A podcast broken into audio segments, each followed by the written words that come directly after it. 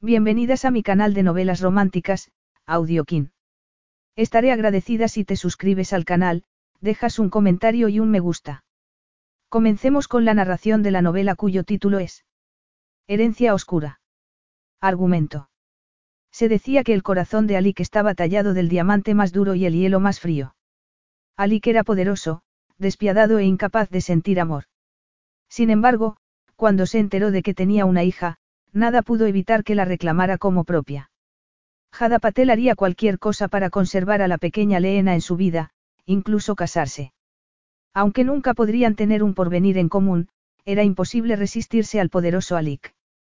Jada creía que lo sabía todo sobre el deseo, pero, arrastrada por el deslumbrante mundo de Alik, descubrió una pasión embriagadora y devastadora que derretiría hasta el corazón más frío. Prólogo. Alik Beisin se acabó el vaso de vodka y esperó el efecto. Nada. Esa noche iba a necesitar mucha bebida para divertirse, para sentir algo. Si no, iba a necesitar una mujer. Se abrió camino entre los cuerpos que se amontonaban en la pista de baile. La música era atronadora. Allí no podría tener una conversación, pero no le importó porque no quería hablar con nadie. No tardó en fijarse en una mujer que tampoco estaba buscando conversación. Se acercó a la rubia y ella sonrió. Había encontrado la diversión de esa noche. Se acercó más y ella alargó una mano para rozarle el pecho. Notó un zumbido en el bolsillo, metió la mano y agarró el teléfono. Sabía que a las mujeres no les gustaba sentirse relegadas por una llamada telefónica, pero si eso la ahuyentaba, encontraría a otra enseguida. Si esa noche no quería acostarse solo, no lo haría.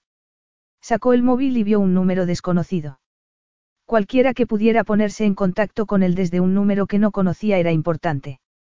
Levantó un dedo para indicar a la mujer que esperara y salió a una bulliciosa calle de Bruselas. Beisin, dijo la voz al otro lado del teléfono. Entonces, el suelo le pareció menos firme. Se preguntó si el vodka habría empezado a hacer efecto, si ese era el motivo de que sintiera una opresión en el pecho, si por eso estaba imaginándose lo que decía la mujer. Sin embargo, él era Alec Beisin y había estado en esa parte de Estados Unidos hacía más de un año. Se quedó inmóvil y esperó a que el suelo recuperara la firmeza. Todo se desmoronó y no pudo acordarse de por qué estaba allí, en una oscura calle de Bruselas. Solo quedó la llamada de teléfono y la descarga de adrenalina en las venas, lo que había buscado toda la noche. No se quedaría paralizado, él siempre actuaba. Colgó, se metió las manos en los bolsillos y se alejó apresuradamente. Tenía que ir al aeropuerto.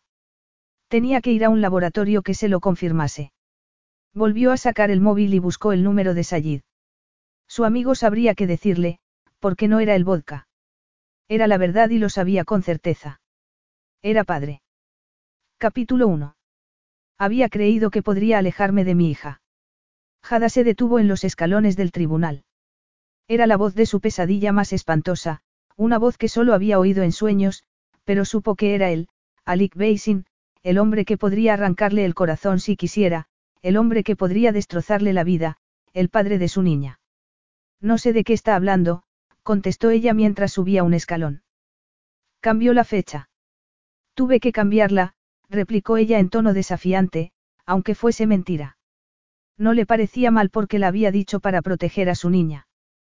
Toda su vida había respetado las reglas, pero esa situación no tenía reglas. Solo tenía que conservar a Leena con ella. Y creyó que como tenía que recorrer medio mundo con tan poca antelación, no llegaría. Es una pena, para usted, que tenga un avión privado. No parecía un hombre que tuviera un avión privado ni que fuese a acudir a una vista en un juzgado. Llevaba unos vaqueros con un cinturón muy ancho, una camisa remangada y arrugada y gafas de sol. Parecía una estrella de rock o algo así. Giró la mano para ajustarse el reloj y mostró el ancla tatuada que tenía en el dorso de la muñeca. Ella se preguntó cuánto dolería eso y cuánto indicaba de él. Era la encarnación del peligro y mirarlo le daba escalofríos. Sin embargo, su evidente falta de respeto por las convenciones hacía que tuviera más confianza en sus posibilidades. Había tenido la custodia de Leena durante un año y ese hombre, su padre, no tenía más derechos que los meramente genéticos. La sangre tiraba mucho, pero los pañales sucios tiraban más y ella había cambiado muchos durante el año pasado. Creo que tengo tiempo de sobra, siguió él mirando el reloj. Volveré enseguida. No corra, replicó ella. Jada se sentó en una de las sillas que había a la puerta del juzgado de familia. Le hubiera gustado tener a Leena en brazos, pero su niña estaba con la asistente social. Notó los brazos vacíos. Sacó el móvil del bolso para mantener las manos ocupadas y la cabeza distraída. Bueno, no me he perdido nada. Ella levantó la cabeza y dejó escapar una maldición. Llevaba un traje negro sobre su musculoso cuerpo. Transmitía fuerza, poder. Parecía un hombre que podía conseguir lo que quisiera con solo chasquear los dedos, un hombre que derretía a las mujeres con solo mirarlas. En diez segundos había pasado de ser un viajero desaliñado a ser James Bond. Observo que ha decidido vestirse para la ocasión, comentó ella. Él se quitó las gafas y ella pudo ver sus ojos por primera vez. Eran de un color entre azul y gris, como el mar durante una tormenta. Me pareció lo apropiado, replicó él con una sonrisa. Parecía despreocupado, como si no le importara lo que pudiera pasar. Para ella era lo único importante. Leena era toda su vida, lo único que le quedaba. Es mi hija, siguió él. Eso significa que tengo que reclamar mi responsabilidad. Responsabilidad. Eso es para usted. Es sangre de mi sangre, contestó él en un tono gélido. No de la suya. Yo solo la he criado desde que nació, pero eso qué importa, no. No sabía que existía. ¿Por qué su madre creyó que estaba muerto? Le dijo que iba a marcharse en una misión secreta. Es una de esas cosas que un hombre como usted dice a las mujeres para acostarse con ellas. Si se lo dije, era verdad. ¿No se acuerda? Preguntó ella parpadeando. No concretamente, contestó él encogiéndose de hombros. ¿Y estaba en alguna misión? ¿Cuántos años tiene la niña? No lo sabe. Preguntó ella parpadeando otra vez. No sé nada de todo este asunto. Recibí una llamada cuando estaba en Bruselas y me dijeron que si no venía y reclamaba a una hija que tuve con cierta mujer, perdería los derechos para siempre. Entonces, hice una prueba de paternidad y soy el padre, para que lo sepa. Ayer recibí una carta que me comunicaba que mis derechos de paternidad se rescindirían y que alguien adoptaría a la niña si no llegaba a una vista que se había cambiado de fecha y que se celebraba hoy. Tiene un año, acaba de cumplirlo. ¿Dónde estaba usted hace poco más de un año? Cerca de aquí. Estaba en Portland atendiendo un asunto. Ah, un asunto, replicó ella poniendo los brazos en jarras. No puedo decir qué asunto en concreto. Afortunadamente, era uno de esos hombres con los que nunca había tenido relación. Se había casado demasiado joven y su marido había sido íntegro. No creía que hombres como ese, hombres que iban de cama en cama indiscriminadamente, existieran fuera de las películas. Puedo imaginármelo. Yo he estado cuidando al fruto de ese asunto. Un valor añadido para mi viaje, replicó él arqueando una ceja. No soy un turista sexual. Es usted muy directo, ¿no? Preguntó ella parpadeando y sonrojándose. Y usted es muy suspicaz e increíblemente sentenciosa. Además, no estaba acostumbrada a tratar con personas que hablaban con esa naturalidad de su mal comportamiento. Parecía llevarlo como una medalla. Ha venido a arrebatarme a mi niña, ¿qué reacción espera que tenga? Él miró alrededor. Eran las dos únicas personas de la antesala. La verdad es que no había previsto que tendría que quedarme a solas con usted. Pues tendrá que hacerlo. Dígame una cosa, ¿para qué quiere un bebé un hombre que viaja por todo el mundo haciendo sabe Dios qué? ¿Tiene esposa? No. ¿Tiene más hijos? No, que yo sepa, contestó él con una sonrisa que a ella le pareció atrevida. Evidentemente, estas cosas pueden sorprenderle. Como a casi todo el mundo, señor Basin, replicó ella en tono cortante. ¿Por qué la quiere? Era una buena pregunta y no sabía la respuesta. Solo sabía que si se marchaba sin conocerla y la dejaba para que se abriera camino en la vida como había tenido que hacer él, el infierno se le quedaría pequeño. Había pensado en no hacer caso de la llamada y no acudir a la vista, pero cada vez que lo pensaba sentía una punzada de remordimiento, algo que no sabía que tenía. No quería a la niña especialmente, pero se daba cuenta de que tampoco podía abandonarla. ¿Por qué es mía? contestó, porque era la única respuesta que tenía. No es un buen motivo. ¿Por qué la quiere usted tanto, señorita Patel? No es su hija, sienta lo que sienta. No. La relación de sangre, aunque sea con un desconocido, es más importante que el cariño recibido. Eso es lo que piensa. Alik la miró. Era todo pasión. También era hermosa y en otra situación quizá hubiera pensado en seducirla. Tenía un resplandeciente pelo negro, la piel dorada, los ojos del color de la miel y una figura menuda y perfecta, era un conjunto tentador. Sin embargo, en ese momento, también era peligrosa. Casi no le llegaba a la mitad del pecho, pero no le temía. Parecía dispuesta a atacarlo físicamente si hiciese falta. No es una cuestión sentimental. Soy su padre y usted no es su madre. ¿Cómo se atreve? Preguntó ella retrocediendo como una serpiente dispuesta a atacar. Señor Beisin, señorita Patel, una mujer vestida de negro abrió la puerta y asomó la cabeza. Pueden pasar. Teniendo en cuenta que el señor Beisin está presente y en plenas facultades mentales, y teniendo en cuenta que se ha sometido a una prueba de paternidad que ha demostrado que es el padre, no encontramos motivos para privarle de la custodia de su hija. Jada se repetía la sentencia una y otra vez. El juez lo lamentaba y los asistentes sociales, también, pero no había ningún motivo para que Leena no se quedara con su padre. Además, que su padre fuese multimillonario tuvo algo que ver. Ella no tenía un cónyuge que la mantuviese y su única fuente de ingresos era el seguro de vida de su difunto marido, que, si bien era considerable, no eran mil millones de dólares. Eso, unido a la prueba de paternidad que demostró que fue víctima de un malentendido, supuso que ella se quedara sin fundamento jurídico. Para ella, sin embargo, tenía el único fundamento que importaba, aunque no le importara a nadie más. En ese momento, Leena estaba con Alik Beisin para que se conocieran. No se podía permitir que ella estuviera con Leena. Tenía riesgo de fuga.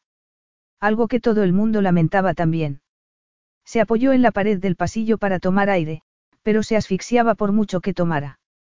Se preguntó si también habría dejado de latirle el corazón. Le flaquearon las rodillas y fue deslizándose hasta que acabó sentada con las rodillas pegadas al pecho sin importarle que llevara falda y pudiera vérsele algo. No soportaba esa sensación que conocía muy bien, que la remontaba a unos vaqueros viejos, a la conmoción, al dolor, la pérdida. Haber perdido a Sunil a los 25 años fue doloroso, injusto e inesperado. Lo más doloroso había sido sobrellevar el estar sola cuando toda su vida se había apoyado en sus padres primero y en su marido después. Todavía estaba sufriéndolo. No era justo que, además, perdiera a Leena. Que quedaba para que la dejaran vacía, sin nadie que se ocupara de ella ni nadie de quien ocuparse. Además, ¿qué debería hacer consigo misma? Un sollozo se abrió camino en su garganta y se estremeció. La gente pasaba intentando no mirarla mientras se desmoronaba en el vestíbulo del tribunal. Le daba igual que unos desconocidos creyeran que se había vuelto loca. Seguramente lo estaba y le daba igual que se sintieran incómodos por presenciar su dolor. Eso no era nada en comparación con tener que soportar el dolor que sentía. Señorita Patel. Esa voz otra vez. Levantó la mirada y vio al hombre que le había arrebatado a su niña. Si no desató toda su furia en esos ojos grises como una tormenta, fue por Leena, quien se retorcía entre sus brazos para intentar alcanzarla. La miró fijamente para recordarla con todo detalle. Se levantó lentamente y extendió los brazos. Leena quiso abalanzarse sobre ella y Alik no tuvo más remedio que entregársela. La estrechó contra sí y Leena se aferró a ella. Cerró los ojos y aspiró ese olor único y maravilloso de los bebés. Ya no se desmoronaba, podía respirar otra vez y el corazón le latía al ritmo de siempre. Mamá exclamó la niña con júbilo y alivio. Jada se hizo añicos por dentro. No pasa nada, dijo ella por sí misma, no por su hija. No pasa nada. No le caigo bien, comentó Alik entre incrédulo y asustado. Es un desconocido. Soy su padre, replicó él como si a una niña de un año le importara la genética. No le importa lo más mínimo el parentesco. Yo soy la única madre que conoce. Tenemos que hablar. ¿De qué? De esto, contestó él con la voz ligeramente quebrada y perdiendo parte de su encanto natural. De lo que tenemos que hacer. Ella no supo lo que quería decir, solo sabía que tenía a Leena en brazos. ¿Dónde? En mi coche. Tiene preparada una sillita para niños. De acuerdo. Acompañarlo debería resultarle raro porque no lo conocía, pero el juez tampoco había encontrado ningún motivo para que no fuese un padre apto y eso significaba que la niña se iría con él. Por eso, no podía dudar en acompañarlo al coche. Tragó saliva. Ella era la única que podía cambiar las cosas y pasaría con Leena cada segundo que pudiera. Lo siguió fuera del tribunal. Él sacó el móvil y habló. Ella no reconoció el idioma. No era ni ruso ni inglés ni indio, los que ella sabía. Una limusina apareció al cabo de unos segundos y él abrió la puerta trasera. Puede entrar. Colocó a Leena en la sillita y se sentó justo al lado de ella. No había querido arriesgarse a que él se largara mientras rodeaba el coche. Quizá fuese una paranoica, pero nunca se era demasiado paranoica en situaciones como esa. El lujo del coche le impresionó y, además, tenía una cubeta de plata con hielo y una botella de champán. Había pensado celebrar la victoria. Había pensado brindar por haberse quedado con la niña. Quiso abofetearlo. ¿De qué quiere hablar conmigo? Preguntó ella en tono cortante. Él cerró la puerta y se sentó. Una copa. No, ¿de qué quiere hablar? ¿Cómo conoció a la madre de la niña? Leena. Se llama Leena. ¿Qué nombre es ese? Un nombre indio. Se llama así por mi madre. Debería tener un nombre ruso. Yo soy ruso. Yo soy india y es mi hija. Además, es usted muy arrogante por creer que puede llegar, quedarse con mi hija, separarla de su hogar y su madre, y, encima, cambiarle el nombre. No voy a cambiarle el nombre, replicó él arqueando las cejas. No está mal. Gracias. Ella se maldijo por ser tan cortés. No debería darle las gracias, debería darle un mazazo. Muy bien, él se puso recto. ¿Cómo conoció a la madre de Leena? A través, de una agencia de adopción. Me dijo que el padre del bebé estaba muerto y que ella no podía criar a la niña. Fue una adopción, parcial.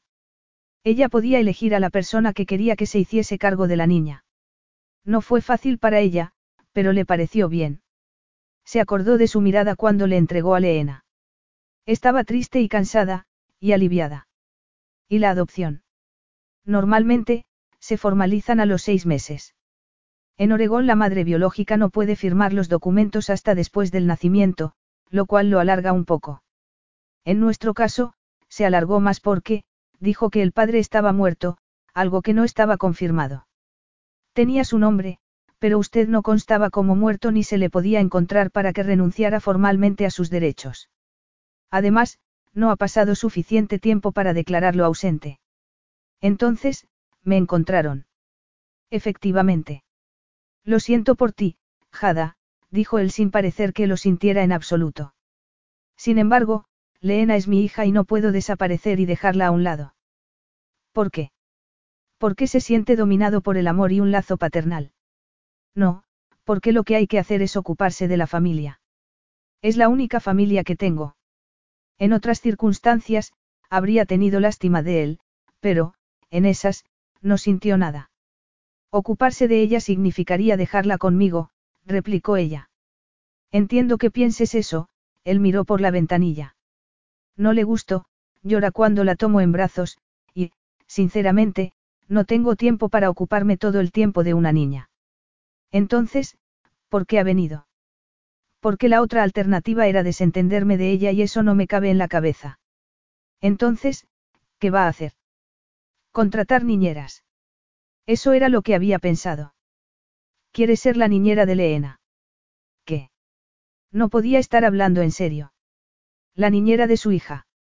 La empleada de un hombre que estaba arrebatándole todo.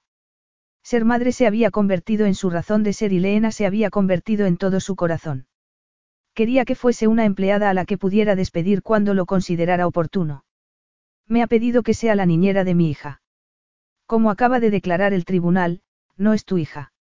Si repite eso otra vez, le. Depende de ti.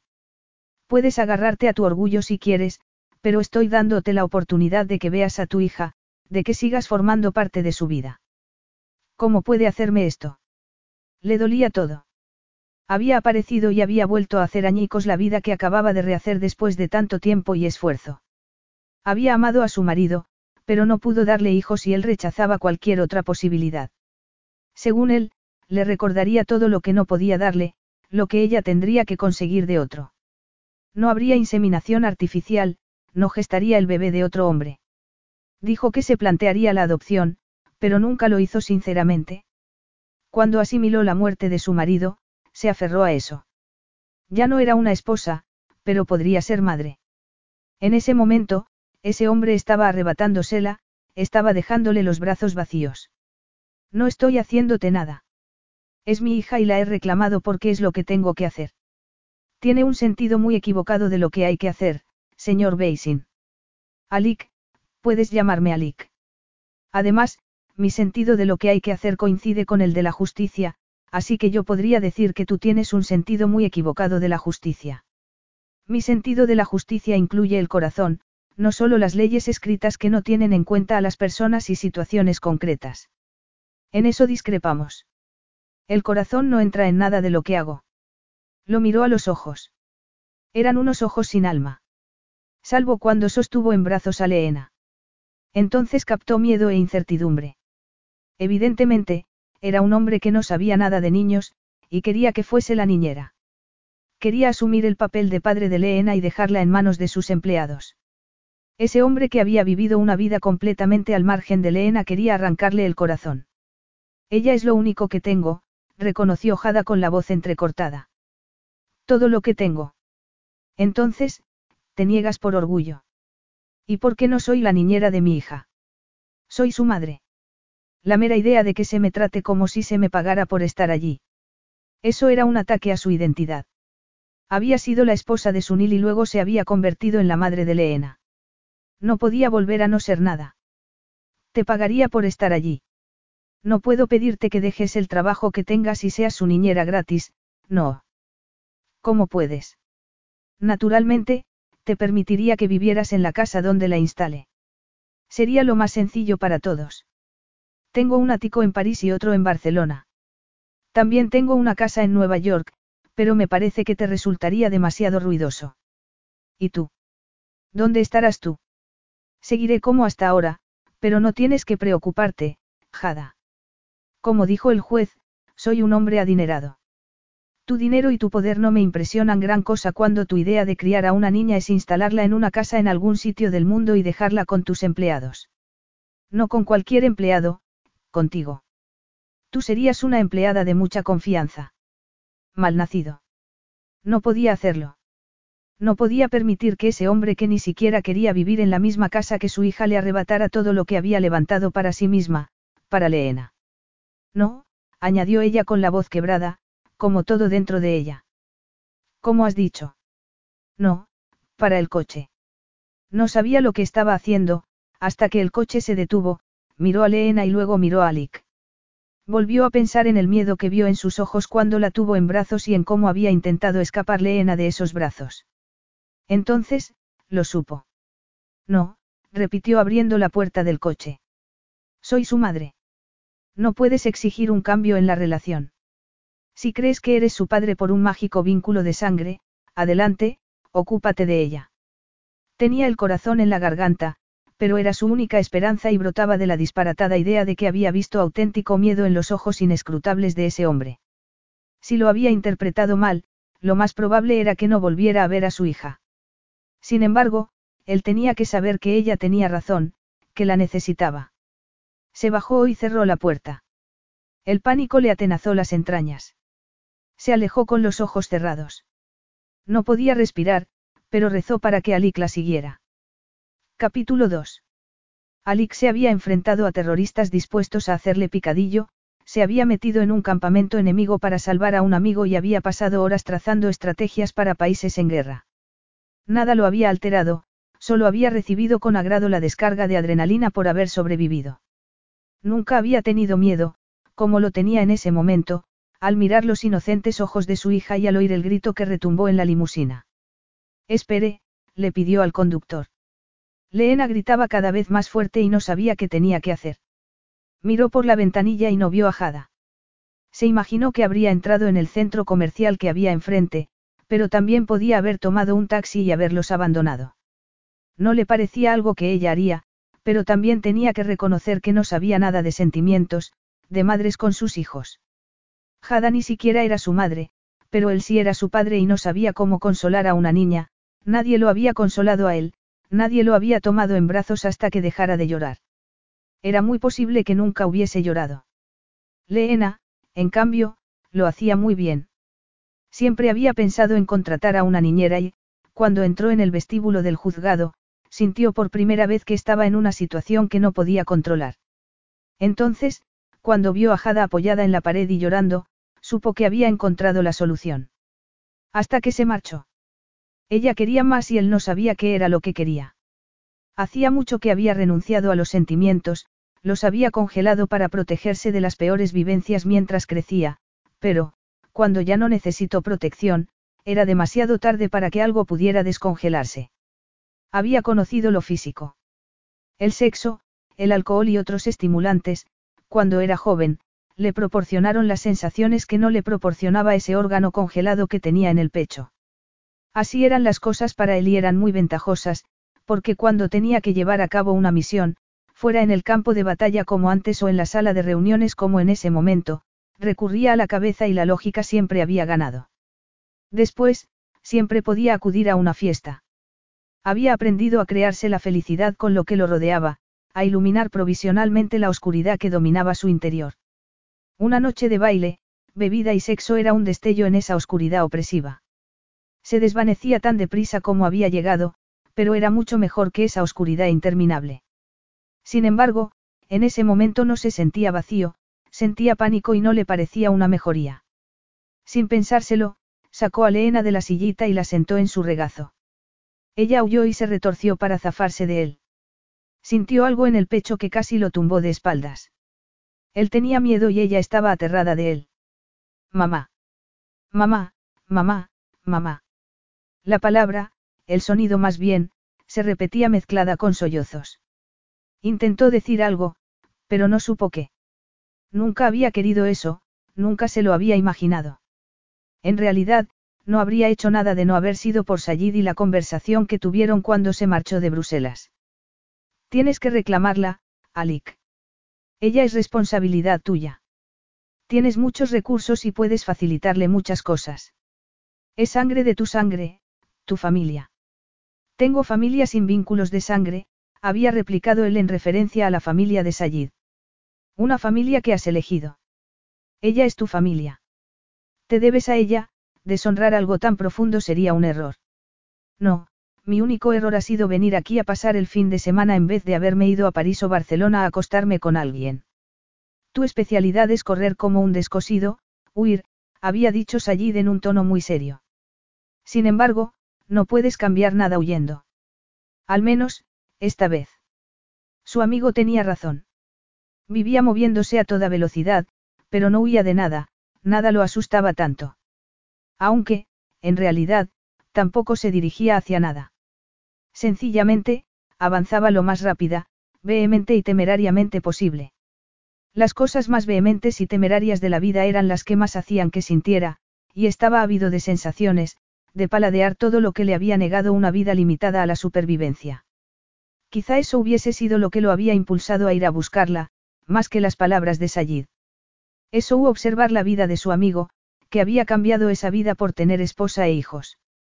En cualquier caso, cuando decidió ir a por su hija no lo hizo a la ligera. No hubo una conexión inmediata entre ellos, pero tampoco lo había esperado. Nunca había conectado inmediatamente con la gente. Algunas veces, no conectaba nunca. Sayid era la excepción, y luego lo fue la familia de este. Sin embargo, tenía 28 años cuando lo conoció y era más un hermano que otra cosa. Además, fue la primera vez que sintió cariño por otro ser humano. Todavía no le resultaba fácil, pero jurar fidelidad le resultaba tan fácil como ver el nombre del firmante del cheque. Siempre se lo había resultado. Incluso en ese momento, cuando se dedicaba a las tácticas empresariales despiadadas y no a las tácticas mercenarias despiadadas para derribar gobiernos. Se podía comprar su fidelidad, pero una vez comprada, sería fiel hasta la muerte si hacía falta. Después, una vez cumplida la misión, rompería todos los lazos igual que los había atado. Sayid, una vez más, era la excepción.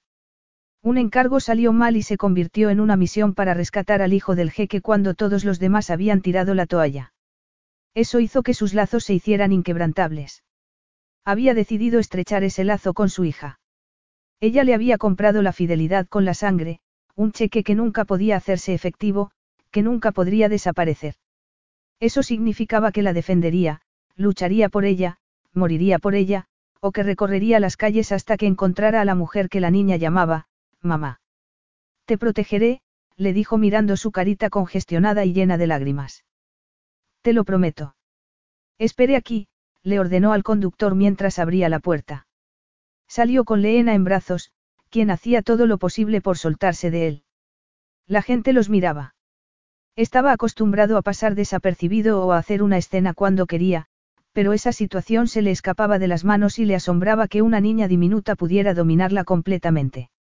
Bajó por la acera maldiciendo la lluvia y su absoluta falta de control. Había una tienda de ropa, una pizzería y una cafetería a lo largo de la fachada del centro comercial y esperó que Jada no estuviera lejos. Entró en la cafetería y la vio con una taza entre las manos, pálida y con aspecto desconsolado. Se acercó y se detuvo delante de su mesa. Dime, Jada Patel, si no aceptas el empleo de niñera que te ofrezco, ¿qué vas a hacer? Ella lo miró con un alivio palpable, pero no se movió para quitarle el bebé ni contestó. Lo miró con tal emoción reflejada en los ojos que a él le pareció imposible que pudiera sentirla. Me parece que no tienes un instinto de conservación muy fuerte, siguió él. Te he ofrecido la posibilidad de que vivas con mi hija y sigas cuidándola. Tú has reconocido que no tienes nada si no te la quedas. No tienes marido, ni una amiga ni una pareja. Habrían ido al tribunal a apoyarte. No, no tengo marido, confirmó ella mirando la taza. Entonces, nada te ata aquí. Marcharme no es el problema. ¿Quién me asegura que no me despedirás dentro de cinco años y la perderé entonces? No podría soportarlo.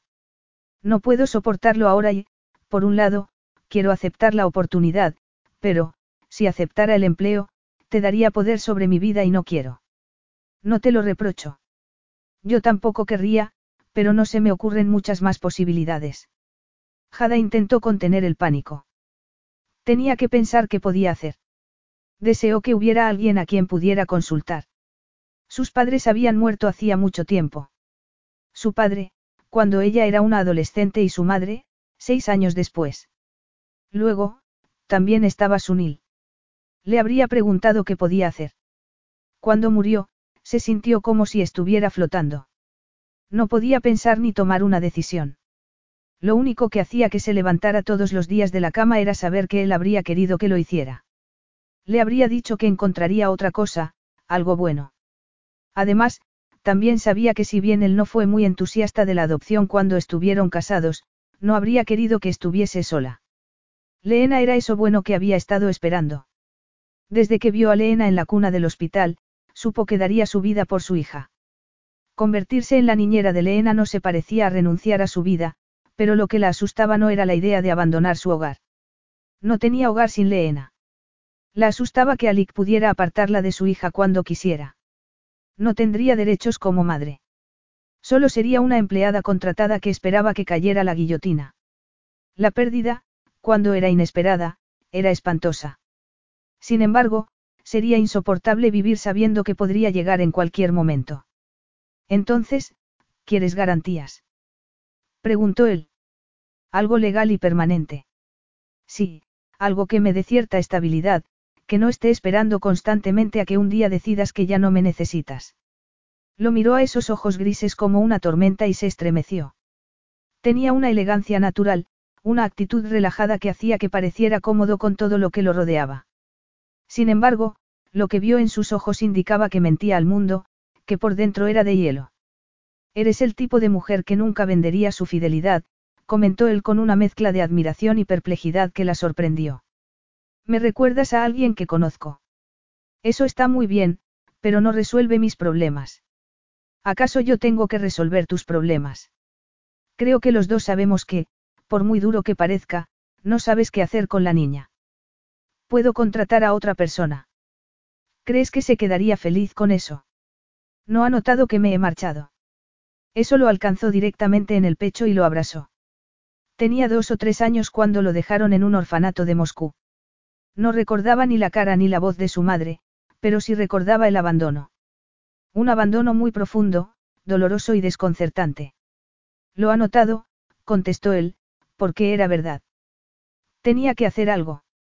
Estaba en una situación espantosa. O abandonaba a su hija o la separaba de la única mujer a la que consideraba su madre. Estaba entre la espada y la pared. Tienes que encontrar una solución que nos satisfaga a los dos. Jada no sabía cómo podía contener las lágrimas. Estaba a punto de desmoronarse, pero tenía que demostrarle a Alik que él no llevaba las riendas. Tenía que recuperar el control de la situación. Era la vida que estaba creando para sí misma y él no podía adueñarse de ella. El destino, o lo que fuese, ya le había dado bastantes varapalos. Ya no iba a ser más la víctima de la vida. Alik miró a Leena con evidente agobio y volvió a mirar a Jada. ¿Qué necesitas? Le preguntó sin disimular la desesperación. Necesito seguridad. Necesito ser su madre porque, lo comprendas o no, eso es lo que soy y eso es lo que necesita la niña. No necesita ni una niñera ni un padre ausente. Necesita a alguien que esté siempre con ella. Él la miró un instante con los ojos inescrutables y el apuesto rostro inexpresivo. ¿Crees que cierta permanencia sería lo mejor para Leena? Sí. Quizá tenga la solución para tus problemas. ¿No te gusta la idea de que la instale en algún sitio y la deje con mis empleados? ¿Crees que debería tener una familia, una verdadera familia? Todo el mundo debería tenerla. Es posible, pero esa no es la realidad. Aún así, si encontrara la manera de que tuviera una familia, sería muy importante, ¿no? Sí, contestó Ojada con un nudo en la garganta. Detestaría privar de algo importante a mi hija. Ella quiso gritar que estaba privándola de su madre, pero supo que no serviría de nada. Él no entendía la unión que sentía con Leena, no entendía el amor, y, si perdía el control, perdería la batalla. Cuando él presionaba, ella tenía que presionar en sentido contrario. Entonces, debería casarme, añadió él. El dolor la desgarró por dentro. Él seguía sin entenderlo. La idea de que otra mujer fuese la encargada de cuidar a su hija hizo que todo se tiñera de rojo. Así de sencillo. Preguntó ella. Te limitarás a encontrar una esposa que cuide a Leena como si fuese su hija. Ya la he encontrado, contestó él con los ojos clavados en ella. Ella sintió un escalofrío por la gélida mirada de él. De verdad. No sabía qué iba a contestar, pero sí sabía que no iba a gustarle y que iba a cambiarlo todo. No aceptaste la oferta de ser la niñera de mi hija, quieres ser mi esposa. Capítulo 3. Que si quiero ser, tu esposa. Él lo había dicho con tanta naturalidad y tan poco sentimiento que ella creyó haber oído mal. Sí. Como has dejado claro, mi oferta de que seas la niñera es inaceptable y también tienes razón al decir que la niña es infeliz sin ti.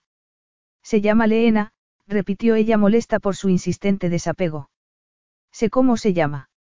Le entregó a Leena y ella sintió un arrebato de amor. Él empezó a ir de un lado a otro. Es algo muy sencillo que nos protegerá legalmente a los tres. Tú podrás adoptarla y, si nos divorciamos, algo que haremos sin duda, salvo que nos evitemos tanto que el matrimonio no se interponga en nuestros caminos, podremos alcanzar un acuerdo de custodia compartida.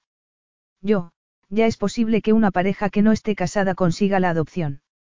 Es más difícil, tiene que haber una relación sentimental evidente, pero... ¿Por qué vamos a complicarlo? Esto será mucho más sencillo. Demostrar una relación legal es más fácil que fingir una sentimental, ¿no crees? Sí, lo creía. Estaba segura de que él tenía razón. La convertiría en la madre de Leena, le concedería la adopción que anhelaba, pero, ese desconocido, era la segunda vez en su vida que todo cambiaba en un día. Intentó no recordar el día, hacía tres años, en que la llamaron de la oficina de Sunil para decirle que lo habían mandado al hospital.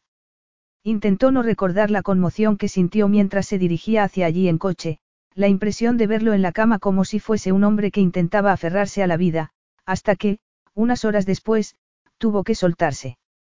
Entonces, su mundo perfecto se hizo añicos. Había pasado tres años intentando recoger los pedazos para reconstruirlo y, entonces, Alik Beisin aparecía y volvía a destrozarlo. Uno no puede casarse por esos motivos, replicó ella. ¿Por qué? ¿Se te ocurre un motivo mejor? El amor, contestó ella. Era lo más disparatado que había oído en su vida y lo peor de todo era que no sabía si podía negarse. Miró a Leena y se le encogió el corazón. Si se negaba, sería la última vez que la vería. No la vería aprender a hablar y llegar a convertirse en una mujer. Sus sueños se esfumarían otra vez. Salvo que aceptara. Ella era la que había exigido más. Podía negarse cuando se lo ofrecían. Él frunció el ceño y se encogió de hombros. El matrimonio nunca ha significado nada para mí. Es un convenio legal que protege muchos derechos legales. Por eso, los asuntos legales me parecen el motivo más lógico para casarse. Ni siquiera te conozco. No te pido que me conozcas, te pido que te cases conmigo para que mi hija tenga un padre y una madre. Recibirá cuidados en todos los sentidos que importan. Jada parpadeó para intentar entender el razonamiento de Alik. Parecía tan seguro y avanzaba tan deprisa que no podía asimilar las cosas. ¿Cómo puedes proponer algo así tan, tranquilamente? ¿Por qué me da igual que seas la niñera o mi esposa? Nada cambiará y a ti te dará la protección que quieres. ¿Y por qué es eso tan importante para ti? Ofrece más estabilidad a mi hija. Además, está, muy unida a ti, parece que, te quiere. No soportaría hacerle daño. Lo dijo de una manera muy rara, como si no entendiera los sentimientos de los que hablaba, como si intentara decir lo correcto o hiciera un esfuerzo para pensar lo correcto, pero no lo consiguiera del todo. Era un absoluto disparate, pero sin Leena no le quedaba nada, ni siquiera un motivo para no aceptar esa disparatada oferta. No lo conocía, pero, si no aceptaba, su hija lo conocería sin que estuviera ella para protegerla y eso no podía pasar, costara lo que costase. Se acordó del día de su boda, hacía más de ocho años. Era muy joven y estaba muy enamorada. Le parecía que casarse con Alik era burlarse de todo eso, como poner a Alik en el lugar que debería corresponderle a otro hombre, al hombre al que amó con toda su alma. Pidió a Sunil que la perdonara, pero no supo si sería capaz. No sabía si podría entender su deseo de salvar a la niña, si se daría cuenta de lo profundo que era. Quizás si se diera cuenta y no pudiera aceptarlo porque significaría afrontar lo mucho que le había fallado a ella, pero a ella nunca se lo había parecido. Incluso entonces habría sido feliz adoptando. Aún así, deseó tenerlo cerca para poder apoyarse en su fuerza, para sentir una vez más sus brazos que la reconfortaban. Sin embargo, era una extraña paradoja. Si todavía tuviera a Sunil, no tendría a Leena y necesitaba a Leena. Casarse con Alik sería casarse por amor, por el amor a su hija. Entonces, cayó en la cuenta de otra cosa, de algo que la asustó y le produjo una sensación abrasadora. No supo si era una sensación de furia, de bochorno o de algo completamente distinto, que era lo que realmente le preocupaba. Has dicho que te daba igual que fuese la niñera o tu esposa, pensabas acosarme sexualmente como niñera o piensas no tocarme si me caso contigo. También me da igual. Si quieres tener relaciones sexuales, estaré encantado. La idea le abrasó la piel. No entendía su forma de decir las cosas tan directamente. No era una mojigata, pero tampoco iba a pedirle a un desconocido que se acostara con ella. Si yo quiero tener relaciones sexuales. Haces que parezca algo raro. ¿No te gusta el sexo? Yo, yo, estuvo a punto de atragantarse. No es una actividad, recreativa. No lo será para ti. En cualquier caso, tú decides. Si quieres, yo estaré encantado. Él esbozó una sonrisa que le indicó que para él sí era algo recreativo y notó que se estremecía. No, no era tan apasionante, era un grosero. ¿Y si no quiero? Como he dicho, me da igual. No pienso prometer fidelidad. No. Preguntó ella, molesta por algún motivo. Quizá fuese porque en ese plan, Alik parecía no renunciar a nada mientras que todo estaba cambiando para ella. No sé concentrarme con las mujeres. Mi vida no favorece las relaciones. Como la de nadie. Por eso la gente hace esfuerzos en los matrimonios, lo sabías. ¿Quieres mi fidelidad? No, gracias, contestó ella casi riéndose. Entonces, ¿por qué le damos tantas vueltas? Yo tampoco voy a exigirte la tuya. No me importará lo que hagas siempre que Leena esté bien. Duda sinceramente de que vaya a cuidar de Leena. No he hecho otra cosa durante el año pasado y no voy a dejar de hacerlo ahora. Ella es todo lo que quiero. Por eso no te interesan las relaciones. Tuve una relación, contestó ella creyendo que, si decía que Sunil había sido su marido, lo rebajaría dada la conversación. Fue todo lo que podía querer como hombre y ya no está. Esa parte de mi vida terminó. Leena es toda mi vida en este momento. Muy noble por tu parte. No lo creo. Sencillamente, sé que tuve lo que mucha gente busca durante toda su vida. Nadie tiene tanta suerte dos veces. Como he dicho, me da igual una cosa o la otra, insistió él como si no la hubiese oído. Se sintió aturdida, mareada, y solo se le ocurrió una réplica. Tendré que recoger mis cosas, dijo como si lo hubiese dicho una desconocida. Puedo encargar a alguien que lo haga. ¿Cuándo se celebrará el matrimonio? Lo antes posible. Es más, conozco el sitio para celebrar la boda. Boda. Repitió ella sin salir de su asombro. Claro. Queremos que todo parezca auténtico, no. Por Leena, no por otro motivo. Sintió un arrebato de furia que agradeció y se levantó con Leena en brazos. Y a Leena no le parecerá raro verte con otras mujeres. Espero que sí. No se enterará, contestó él sin inmutarse. ¿Cómo lo harás? Él sonrió y mostró unos dientes blanquísimos sobre la piel morena.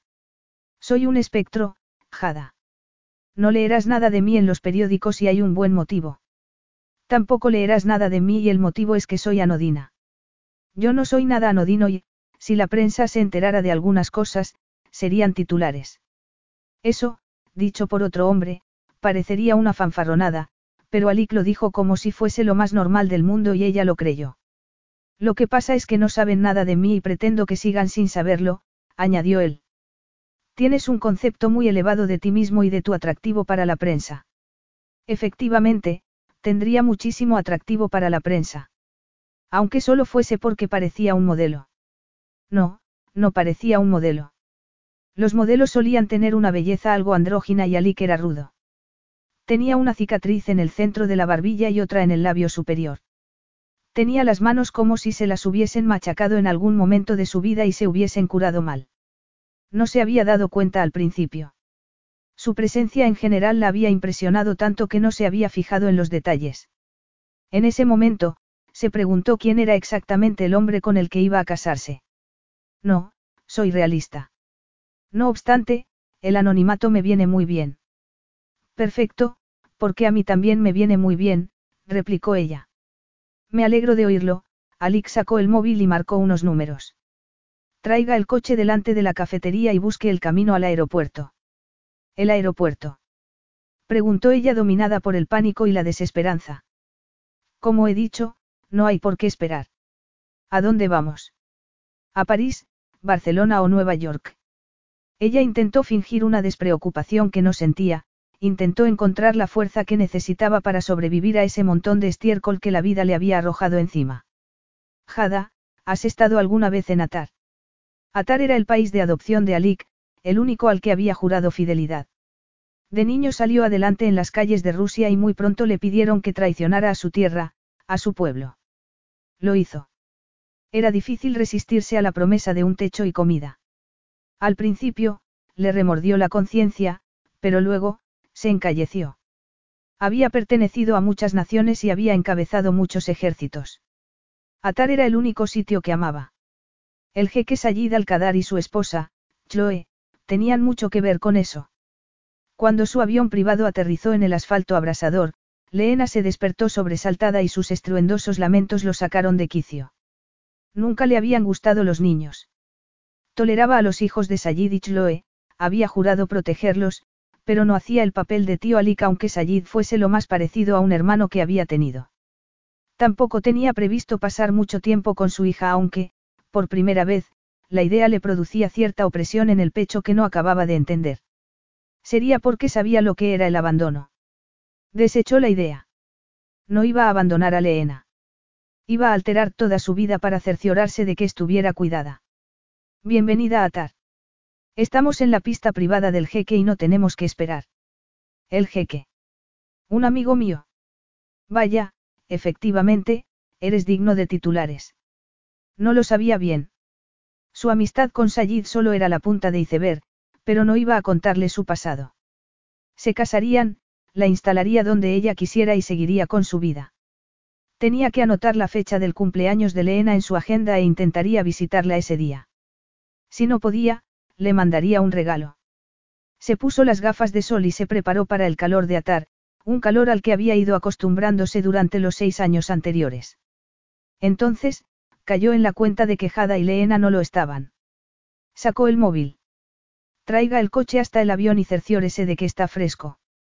Le pareció raro tener en cuenta la comodidad de otros. Casi nunca tenía en cuenta la suya. Habría ido andando hasta el coche o hasta el palacio de Sayid. La verdad era que no le apetecía ir directamente al palacio de su amigo. Le pediría al conductor que los llevara a su palacio.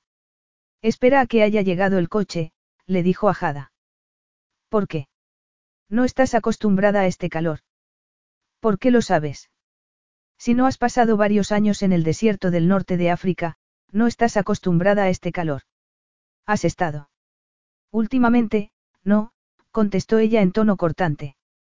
A él le hizo gracia, pero prefirió no reírse. Me lo imaginaba. Cuando vio que el coche negro se paraba cerca de la puerta, le hizo un gesto al piloto para que abriera la puerta y entró una oleada de calor. ¿No bromeabas? comentó ella. No. La escalerilla era muy inclinada y le pareció complicado que una mujer tan menuda como Jada pudiera bajarla con una niña de un año en brazos. Dámela. ¿Por qué? preguntó ella. Pretendes bajar la escalerilla con ella en brazos. La idea de tener que volver a tomar al bebé en brazos hizo que su tono fuese más airado de lo que había querido. ¿Crees que tú ibas a hacerlo mejor? No tienes experiencia con bebés, se te podría caer. He acarreado a hombres por laderas de montañas cuando no podían andar. Creo que puedo bajar a un bebé por una escalerilla. Dámela. Jada obedeció, pero con un gesto de pocos amigos. Pasa primero. Ella bajó y se montó en el coche seguida por él. Había una sillita para la niña en el coche. Habían obedecido sus órdenes al pie de la letra. También debería haber todo lo necesario para un bebé en su casa. El dinero no compraba la felicidad y él lo sabía muy bien, creía que no había sentido un solo momento de verdadera felicidad en su vida, pero el dinero compraba cosas que se parecían mucho a esa sensación tan esquiva. Prefería tenerlo a no tenerlo. Además, ya que había vendido el alma para conseguirlo. ¿A dónde vamos? preguntó ella cuando el coche empezó a moverse. A mi palacio. Alik miró por la ventanilla y vio el desierto con las murallas de la ciudad al fondo. Fue el primer sitio donde se sintió cómodo. El desierto era un desafío en un sentido primario. Al desierto no le importaba el bien y el mal. Solo le importaba la fuerza, la supervivencia. Una misión de rescate en ese mismo desierto estuvo a punto de costarle la vida, pero lo llevaba en la sangre. Tienes un palacio. Fue un regalo del jeque. Un regalo muy espléndido. No tanto si tenemos todo en cuenta. ¿Qué? Preguntó ella. No supo por qué, pero se desabrochó tres botones de la camisa, se la abrió y le mostró el último tatuaje, el que cubría la cicatriz más reciente. Ella abrió mucho los ojos y levantó la mano como si fuera a tocarlo para comprobar que la piel estaba tan maltrecha como parecía. Él quiso que lo hiciera, quiso sentir la delicadeza de sus dedos sobre su piel curtida, pero ella bajó la mano. Eso es parte del interés que tienes para la prensa. Podría decirse que sí. Tuvo que ser doloroso. No especialmente. Creo que el de la muñeca me dolió más, replicó él. No me refería al tatuaje. Él se rió y se sintió sinceramente divertido. Ya lo sé. Se quedaron en silencio durante el resto del trayecto. Jada miró por la ventanilla acariciando el pelo rubio de su hija. Él se preguntó si se parecería a su madre biológica. No se acordaba casi de ella. Tenía una vaga idea de quién podía ser por la ciudad, pero las aventuras de una noche no se le quedaban grabadas en la memoria.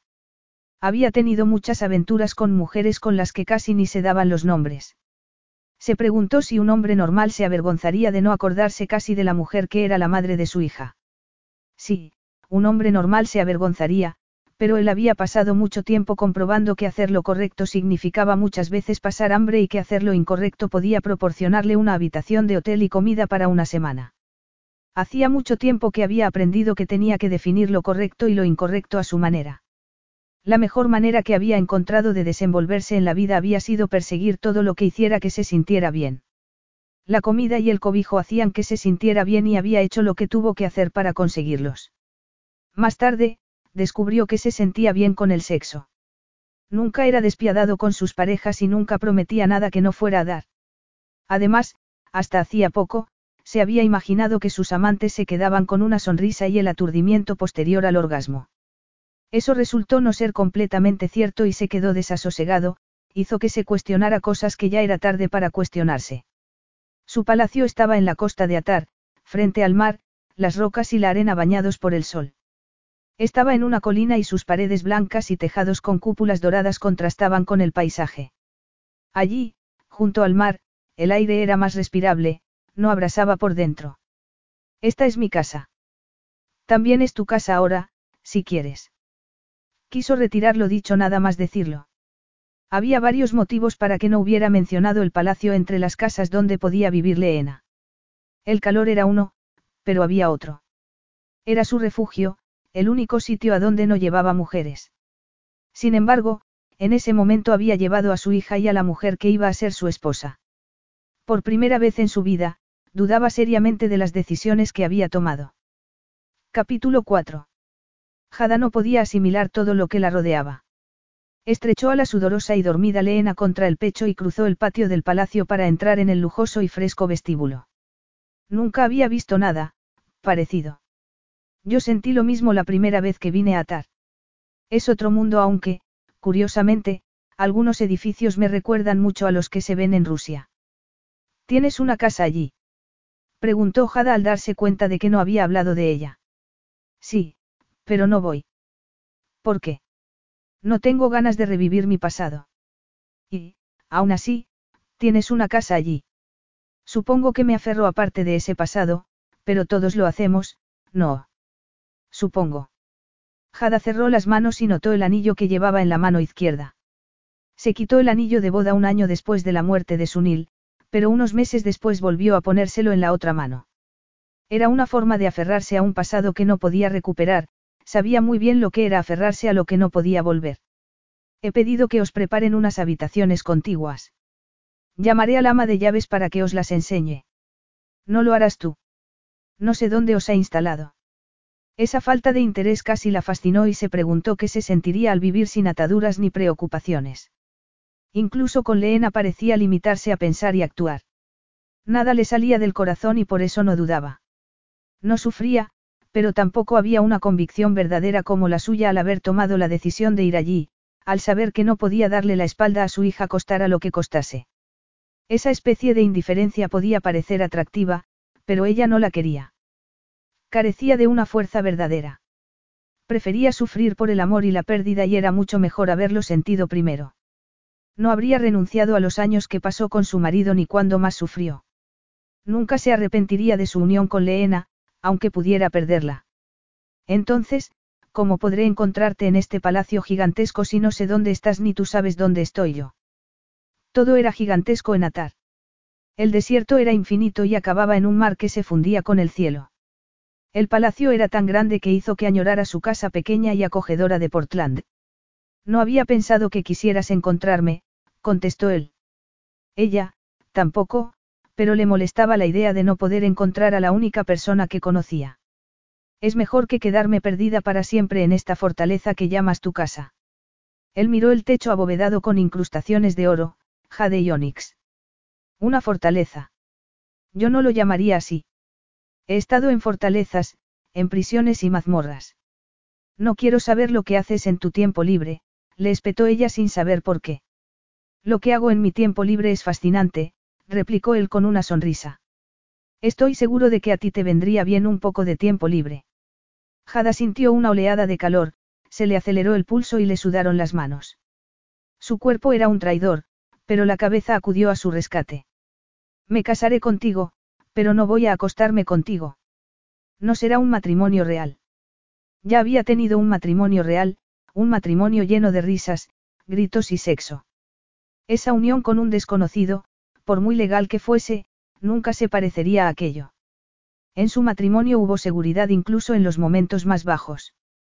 Alik no tenía nada que se pareciese mínimamente a la seguridad. Él era una ley en sí mismo, como ese desierto en el que se encontraba perdida. Al contrario, este matrimonio será muy real en todo lo que cuenta. ¿Qué quiere decir eso? Preguntó ella con la carne de gallina. Todo matrimonio es un documento legal, pero también lo es la adopción, no. Tienes que reunir los documentos legales que necesitas para que tu vida esté en orden. El matrimonio no es eso. Y tú eres una experta. Sí, lo soy. No digo que yo tenga experiencia en ese terreno, él la miró a los ojos, lo que digo es que será todo lo real que tenga que ser para que puedas quedarte para siempre con Leena. Sigo sin entender por qué me ayudas. Él tampoco lo entendía en cierto sentido, pero en otro, era lógico. Una familia era un padre y una madre casados. Esa era la familia tradicional, la que él no había tenido. Había sufrido por no tenerla y no iba a permitir que Leena sufriera por lo mismo. Además, era lo que había hecho Sayid. Se había casado con Chloe para garantizar el porvenir de su sobrino y todo había salido bien. Naturalmente, no contaba con el amor ni con tener más hijos. En realidad, no tenía nada que temer en ese sentido. Nunca había sentido amor. Había sentido lealtad y un vínculo fraternal con Sayid, pero no sabía lo que era el amor. Se lo arrebataron el día que su madre lo abandonó en un orfanato rebosante de niños. No podría haber amor, pero sí una apariencia de legitimidad. No fue un mercenario durante mucho tiempo y después empleó su experiencia como estratega militar en el campo empresarial con un enorme éxito. Sin embargo, había actos a los que la gente llevaba a sus cónyuges o parejas. Nunca había tenido una pareja. No salía con mujeres.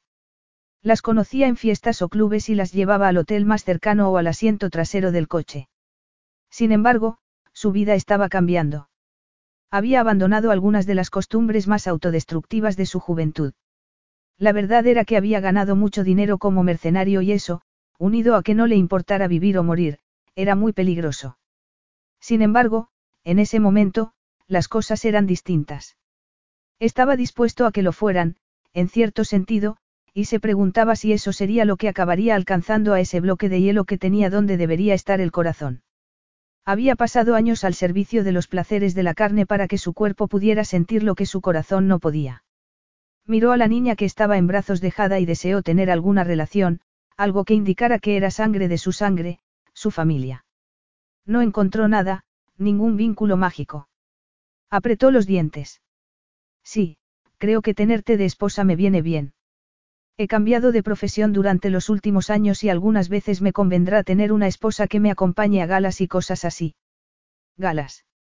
Sí. No he firmado para asistir a galas. He firmado para ser la madre de mi hija, Alik notó que seguía sin decir que Leena fuese la hija de él, para que me deje sola en uno de tus áticos. Es posible que haya cambiado de idea. Yo también tengo que sacar algo de nuestro trato, no. Como el sexo ni se plantea, creo que lo mínimo que puedes hacer es ponerte un vestido de noche de vez en cuando y acompañarme a un acto. Ella levantó la barbilla con un brillo mortífero en los ojos. Lo que quieras, claro.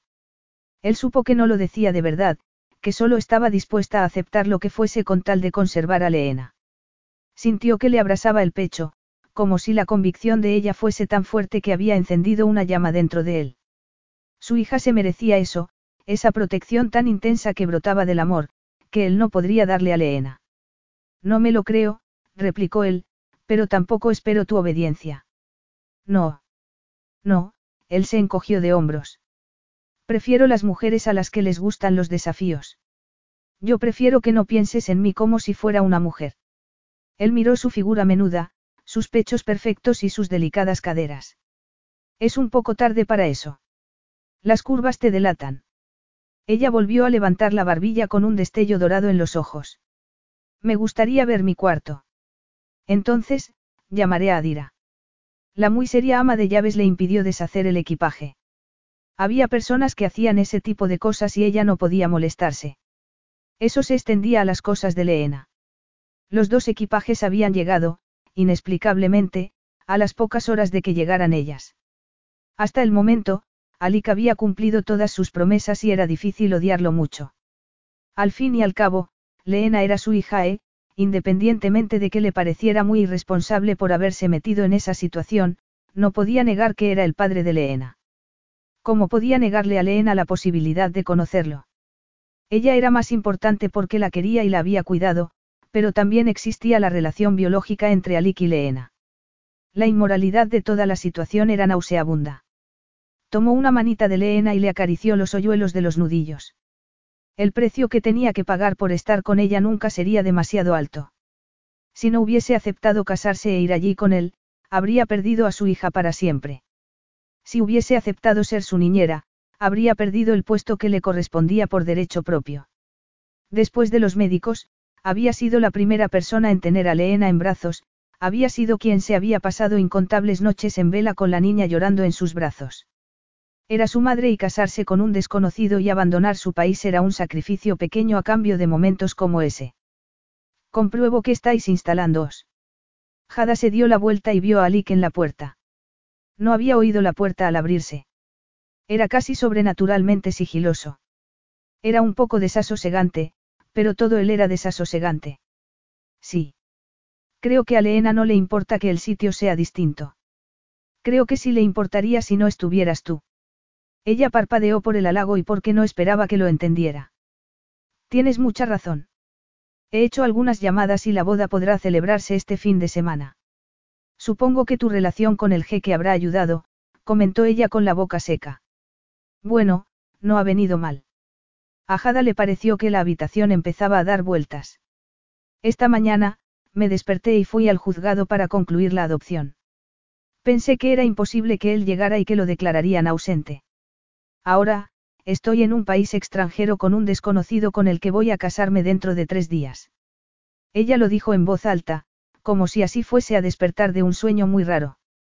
Esta mañana, replicó él sin alterarse, me enteré de que se había cambiado la fecha de la vista y fui a un juzgado de otro país para no perder la oportunidad de ver a mi hija. Sabía que si no llegaba, quizá no la viera jamás. Por primera vez, se dio cuenta de que la vida de Alik también había dado un vuelco. Aunque el vuelco fuese por lo que había hecho él. Creo que ha sido un día raro para los dos. Eso como mínimo. Uno de los más raros de mi vida, y, si supieras algo de mi pasado, sabrías que eso es mucho decir. Sí, me das esa sensación. De verdad. No tienes nada de típico. Ni mucho menos. Era como un depredador con cuerpo humano. Tenía elegancia natural y la capacidad de saltar a la garganta de alguien en un abrir y cerrar de ojos. Parecía tan cómodo con unos vaqueros, una camisa arrugada y enseñando los tatuajes como con un traje hecho a medida. Era un hombre que cambiaba de identidad con la misma facilidad que respiraba. No, supongo que no, confirmó él en un tono extrañamente inexpresivo. ¿Qué haces? Le preguntó ella. Por primera vez desde que lo conoció, pareció que lo había sorprendido desprevenido. ¿Qué hago? De trabajo, para ganar dinero. Aparte de que haya jeques en deuda contigo que te regalan palacios, claro. Ahora mismo soy experto en tácticas. Voy a empresas y les ayudo con la estrategia para eliminar a la competencia, para aumentar la productividad y los beneficios. Lo que necesiten. Eliminar la competencia. Él esbozó una media sonrisa que a ella le pareció perversa. Es parecido a lo que hacía antes, pero eso es otra historia. Lo haces para todo el mundo. No acabas trabajando para los dos bandos. Algunas veces, pero siempre soy 100% leal a quien paga por mis servicios en un momento dado. No quiero dirigir una empresa descomunal, prefiero ser un agente libre. A juzgar por la información económica que he oído en la vista, te va muy bien. Bastante bien. Un bastante bien de ocho cifras, pero no iba a decirlo. Estoy, estoy muy cansada. La niña dormirá contigo o te mando a alguien del servicio para que te ayude. Jada se sintió molida, incapaz de hacer nada que no fuese arrastrarse a la cama, taparse con la sábana hasta la cabeza y olvidarse de lo que había pasado ese día. No, aquí estará bien. No iba a perder de vista a su hija, ni siquiera creía que fuese a utilizar el cuarto contiguo. Pondría la cuna al lado de su cama. Como quieras. Necesito tenerla cerca. Claro. Era raro cómo hablaba él. Sus palabras no tenían sentimientos ni comprensión. Como si no entendiera por qué necesitaba tener cerca a Leena. Supongo que mañana hablaremos más. Sí. Tenemos que hablar de la organización de la boda. A mí me da igual, replicó ella. Contrata a alguien. Pensaba hacerlo, pero alguien tendrá que tomarte las medidas para el vestido. Claro. Supuso que sería un vestido de novia de estilo occidental y lo prefería. Su boda con Sunil fue una boda india y llevó el sari rojo con el que había soñado desde que era una niña. Estuvo toda su amplia familia y su madre. Todavía vivía su madre y había sido todo lo que había podido desear. No iba a permitir que esa farsa fuese a contaminar el recuerdo de su boda. Eso tenía que ser algo distinto, una boda sin ningún significado personal para ella. Quiero un vestido blanco. Díselo a la estilista cuando venga mañana. Se lo diré. Capítulo 5.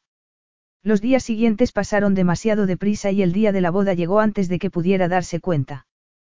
¿Por qué iban a celebrar una boda? Por Leena, lo sabía, y también por los amigos de Alik. Se necesitarían fotos de la boda, le habían asegurado que sería una boda discreta, que solo asistirían Sayid y su familia. Sayid era el jeque de Atar, poca cosa, tuvo ganas de vomitar. Estrechó el ramo de lirios contra el pecho y miró la tela blanca del vestido. Había pedido que todo fuese blanco para que contrastara completamente con la primera boda, que estuvo llena de color, comida y música. Tenía que ser todo lo distinta que fuera posible. Sin embargo, no estaba consiguiendo tranquilizarse. Entre el fotógrafo, el personal de cocina, los decoradores, el coordinador y el celebrante, había más empleados que asistentes a la boda. Era casi cómico y muy asombroso. No había música. Empezaría a recorrer el pasillo cuando viera a Alik al fondo. Asomó la cabeza por detrás de la cortina que separaba la galería de piedra del jardín tapiado. Lo vio. Llevaba traje, sin corbata y con el cuello de la camisa desabotonado. Estuvo a punto de salir corriendo, pero vio a Leena vestida de blanco y sentada en una de las sillas que habían colocado alrededor del altar. Chloe, la esposa de Sayid, estaba cuidándola, como a sus dos hijos. Por ella iba a recorrer ese pasillo para encontrarse con un desconocido, por ella iba a hacerlo con la cabeza muy alta, era lo mínimo que podía hacer por Leena. Puedes hacerlo, Jada, se susurró a sí misma. Entonces, apartó la cortina y empezó a recorrer el pasillo. Alik no sabía qué había esperado sentir. La verdad era que no había esperado sentir nada. Sin embargo, cuando vio a Jada con el vestido blanco, las flores estrechadas contra el pecho y el pelo moreno cubierto por un velo, sintió algo. La sangre le hirvió en las venas como la lava, e igual de peligrosa. Era lujuria. Sabía muy bien lo que era la lujuria, pero no quería sentir lujuria por Jada. Era esencial que su trato solo fuese un documento, era esencial para la tranquilidad de su casa y para la vida que llevaba. No podía permitirse la lujuria. Sin embargo, notaba que le atenazaba las entrañas. Cuando Jada puso su mano de suave piel dorada sobre la piel cicatrizada de la de él, sintió que se abrasaba por dentro. Ella lo miró con los ojos muy abiertos, como si también lo sintiera y le gustara tan poco como a él. Había pretendido que ella no tuviera ninguna repercusión en su vida y no la tendría. Se lo repitió otra vez durante la ceremonia. Nada cambiaría independientemente de lo que dijera en ese altar. Sin embargo, ¿qué pasaría si cambiara? La idea intentó abrirse paso entre el hielo que le rodeaba el corazón y la desechó. No se besarían durante la ceremonia porque en Atar no era costumbre besarse en público y había decidido respetar esa costumbre, algo de lo que se alegraba muchísimo. Como si un beso pudiera afectarle, no debería tener esa capacidad después de todo lo que había hecho, pero se preguntó qué sentiría al tocar sus labios con los de él. Eran carnosos y parecían perfectos. Estaba seguro de que tendrían el sabor de la pasión. Estaba acostumbrado a mujeres tan maleadas como él, o casi. Sin embargo, Jada no era así. Si la tocaba, quemaría como quemaban sus ojos. Tendría la capacidad de borrarle las cicatrices que cubrían sus sentimientos y liberárselos. La idea le intrigó y repelió. Era una idea ridícula. No había nada tan fuerte, ni el fuego de la pasión de Jada. La boda terminó enseguida y lo agradeció. En cuanto los declararon casados, Jada fue a tomar a Leena en brazos. Se preguntó si alguna vez podría hacerlo él, si podría hacerlo como ella por necesidad, si un beso podría transmitir ese tipo de conexión, ese tipo de entendimiento. Sin embargo, ¿qué quedaría de él si perdía la coraza? Sabía si había algo debajo. No lo sabía ni pensaba descubrirlo. Sayid se acercó y los dos se quedaron observando a sus esposas y a sus hijos. Ese momento le confirmó que había acertado. El corazón no se lo confirmaría, no podía, pero la cabeza sabía que había acertado. ¿Qué has hecho, Alik? He hecho lo que dijiste que hiciera. Fui y reclamé a mi hija. ¿Y la mujer? Es la mujer que estaba intentando adoptar a Leena. No podía arrancarle a la niña de los brazos. Aunque eso fue lo que había pensado hacer al principio. La parecía raro haber creído que daría resultado cuando las dos eran parte la una de la otra. ¿De verdad? Preguntó Sayid. No sabía que hubiera alguien que había estado cuidándola. Sí. Habría cambiado tu consejo. No necesariamente. ¿Cómo ha acabado casándose contigo? Se lo propuse. Ella seguirá con la niña y creará una familia como es debido. Hice bien. Has desarraigado a las dos de sus países. Has obligado a una mujer que te conoce desde hace cuatro días a casarse contigo. Te parece muy distinto de lo que hiciste con Chloe. Fue distinto, contestó Sayid con el ceño fruncido. En absoluto. Yo tenía sentimientos hacia ella cuando nos casamos. Lo sé, reconoció Alik ligeramente divertido por el recuerdo. Despertó la ira de su amigo al dar a entender que no fue nada caballeroso durante la breve estancia en el Palacio de la Costa con la que en ese momento era su esposa. Tú no tienes sentimientos hacia esta mujer. Claro que no, Sayid, no tengo casi sentimientos. Alik esbozó esa sonrisa que lo había sacado de todos los embrollos imaginables. ¿Eso crees? Eso sé. Alik, una vez me dijiste que no jurabas nada que no fueses a cumplir. Alik se sintió incómodo al recordarlo. Eso era lo que había hecho, había jurado algo que no pensaba cumplir. También te dije que evito los juramentos siempre que puedo. Hoy ha sido imposible. Miró a Jada, quien tenía a Leena en el regazo. Su piel dorada tenía un ligero tono gris y sus labios estaban blancos como la tiza. Era desdichada. Sintió una extraña punzada en el pecho. Esto es distinto. Ella sabe lo que pasa, añadió Alik. ¿Crees que es suficiente? ¿Crees que lo que ha pasado hoy, lo que has dicho, no va a importar? No es un matrimonio normal. Es para proteger a mi hija y para proteger los derechos de Jada, algo que ella impuso. Esto tiene sentido.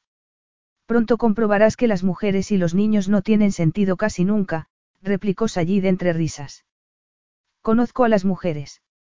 Sí, pero no conoces a las esposas. Jada estaba en su cuarto mirando a Leena, que estaba dormida. Sayid y Chloe se habían quedado un rato, pero, por muy agradables que fuesen, se alegró de que se hubiesen marchado. Estaba cansada de representar el papel de novia, si no feliz, al menos conforme. La tensión estaba a punto de conseguir que se desmoronara. Llamaron a la puerta con delicadeza.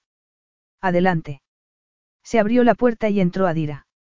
El ama de llave sonreía muy poco, pero esa vez le sonrió. El señor Alik le pide que lo acompañe a una cena tardía. Yo, sintió que no podía negarse con Adira mirándola así. ¿Y Leena? Me quedaré en este piso. Si lloraré que vayan a buscarla inmediatamente. Adira estaba siendo simpática, pero tenía el aire de alguien que no consentía tonterías ni a quien se le podía llevar la contraria. Le recordó un poco a su madre. Gracias. Jada se levantó de la cama y se preguntó si debería cambiarse otra vez. Se había quitado el vestido de novia en cuanto llegó a su cuarto y se había puesto un traje vaporoso y sencillo. No se cambiaría, daba igual lo que llevara para ver a Alik, su marido. El pánico se adueñó de ella. Intentó ver una imagen de Sunil. Alik no era su verdadero marido. El corazón se le aceleró mientras bajaba la escalera y empezó a acordarse de la boda. Cuando Alik le tomó la mano, notó sus dedos curtidos y muy ardientes. Fue un calor que se le acumuló en las entrañas y que le recordó mucho a, no, ni siquiera iba a pensarlo. No la había excitado. Era apuesto a su manera, bueno, decir que era apuesto parecía banal y carente de peligro. Alik Beisin no tenía nada de eso. Era rudo y peligroso y ese peligro tenía un magnetismo que desafiaba toda lógica. No se parecía a nada que hubiese conocido jamás. Parpadeó. Pensar eso le pareció una traición. No solo a su matrimonio, sino a quien era ella. No era una mujer que perdiera la cabeza por un hombre impresionante, un hombre que ni siquiera le gustaba. Se secó la palma de la mano en el traje como si quisiera borrar la sensación del contacto de su carne y sofocar el calor que la dominaba, pero no lo consiguió. Terminó de bajar la escalera en curva y llegó a un pasillo muy largo con un resplandeciente suelo negro. El palacio era como un laberinto y todavía no lo conocía bien porque había pasado esa semana sin salir casi de su cuarto y del de Leena. La ventaja era que resultaba muy fácil esquivar a Alik y esquivarlo había sido una de sus prioridades. El inconveniente era, sencillamente, que hacía mucho tiempo que un hombre no la tocaba. Demasiado desde que sintió alguna atracción o excitación. No le había interesado. Seguía sin interesarle, solo era una desconexión entre el cuerpo y el cerebro, nada preocupante, seguía teniendo el dominio de sí misma. Tomó una bocanada de aire y entró en el comedor. Ali que estaba sentado a la cabecera de la mesa. La habitación solo estaba iluminada por unos candelabros colocados en la mesa que ensombrecían el rostro de Alik. Acababa de pensar que era peligroso, pero esas sombras hacían que sus pómulos parecieran más angulosos y los ojos hundidos. Eso, por sí solo, debería haberle bastado para sofocar el calor, pero la palma de la mano le ardía más todavía. ¿Has descansado? Le preguntó él. No estoy segura. Ella se tocó el anillo de la mano izquierda, no el que le habían puesto ese día. Era un recordatorio de lo que era real y de lo que no lo era. Luego, se sentó por la mitad de la inmensa mesa. Si se hubiese sentado a la otra cabecera, habría parecido una cobarde y, como era una cobarde, tampoco iba a sentarse al lado de él. Quería cerciorarme de que comes algo. No probaste nada del banquete de boda. Estaba demasiado nerviosa para comer. Parecías muy tranquila. He aprendido a disimular lo que siento. Excepto aquel día en el tribunal. Ella se acordó con toda claridad de cuando se sentó a llorar en el suelo. No se sentía avergonzada. La idea de perder a su hija merecía un sentimiento tan intenso. No podía ni pensar en contenerme. ¿La boda te ha gustado? No, contestó ella. Y ese era mi plan. Tu plan. Él frunció el ceño. Acércate. No quiero pasarme toda la cena gritando. Ella obedeció, porque no quería parecer una cobarde, y se sentó a dos sillas de él. Mejor. Sí. Ahora, cuéntame ese plan. Para contárselo, tendría que hablar de Sunil y había estado evitándolo porque le parecía mal hablar de él con Alik, el hombre que se había convertido en su marido. Era muy complicado. Yo, esta ha sido mi segunda boda. De verdad. Preguntó él como si estuvieran hablando del tiempo. Sí. No quería que esta boda se pareciera a mi boda. No era mi boda, en ese sentido. Él levantó la copa de vino y la miró dándole unas vueltas. ¿Qué le pasó a tu primer marido? Alik no les daba importancia a las sutilezas sociales, aunque no le disgustó. Al menos, preguntaba lo que quería saber. Al menos, hablaba aunque dijese algo desagradable. Sin embargo, eso, esa comparación con su marido era una traición. Sunil tenía una dolencia cardíaca desde siempre. Al menos, eso fue lo que me dijo el médico. No se la habían detectado y un día, el corazón se detuvo. Estaba trabajando. Lo llevaron al hospital y lo mantuvieron vivo un tiempo, pero fue apagándose. ¿Cuándo fue eso? Hace tres años. ¿Lo amabas? Lo amo mucho. No, no de la misma manera, claro, pero siempre lo llevaré en el corazón. Notó una opresión en el pecho y la agradeció. Era mucho mejor que ese calor que había sentido hacía un rato, mucho más seguro que esas sensaciones nuevas y descarnadas que había sentido durante las semanas pasadas. Yo nunca he perdido a nadie a quien quisiera así. Supongo que tuvo que costarte. Nunca has perdido a nadie que quisieras. Eres muy afortunado. La verdad es que nunca he amado a nadie, replicó él en un tono gélido y aterrador. La ventaja es que nunca sientes la pérdida. ¿Y tus padres? preguntó ella. Nunca los conocí. Mi madre me dejó en un orfanato cuando tenía dos años o casi tres. La fecha de mi nacimiento la decidió la mujer que trabajaba en el orfanato y el nombre me lo pusieron igual, más o menos. No tengo el apellido de ningún familiar. Luego, cuando el orfanato se llenó, me expulsaron a la calle. Lo, lo siento. No lo sientas. Entraron dos sirvientes, que dejaron una bandeja delante de cada uno, y se marcharon tan discretamente como habían entrado. Tuvo que ser doloroso, comentó ella. Eso era lo único que conocía y, como sabrás, es imposible sentir lástima por uno mismo cuando tienes que vivir la vida. Lo sabía. La vida continuó cuando estaba en el momento más doloroso y fue una de las cosas que más la enfureció. Tenía que ir a la tienda de alimentación, tenía que comer, tenía facturas, no tuvo tiempo de hundirse en el dolor como le habría gustado. En ese momento, comprendía que había sido una bendición. Es verdad. He pensado que deberías adoptar mi nombre, como Leena, dijo él de repente. ¿Qué? ¿Por qué? No querrás tener un apellido distinto al de tu hija, no. No, no lo había pensado. Le diste el nombre de pila y no voy a cambiárselo, pero quiero que tenga mi apellido. Es mi única familia, y tú también deberías tenerlo. Yo no, Patel era su nombre de casada, pero Sunil ya no era su marido. No sé si puedo. Después de lo que le había contado sobre la trabajadora del orfanato que eligió su nombre, podía entender que fuese importante para él, pero no podía hacerlo en ese momento. Cambiarse el apellido era como cambiarse a sí misma y no podía permitir que Alik tuviera ese poder. Es lo más lógico. Lo sé, reconoció ella, pero he sido tan lógica durante la semana pasada que tengo el corazón apaleado y creo que no puedo hacer esto también. Hoy te has convertido en mi marido, algo que era, que es, el hombre que amaba. Si tomo tu nombre, tendré que renunciar al de él. A mí me da igual, replicó él en tono tajante.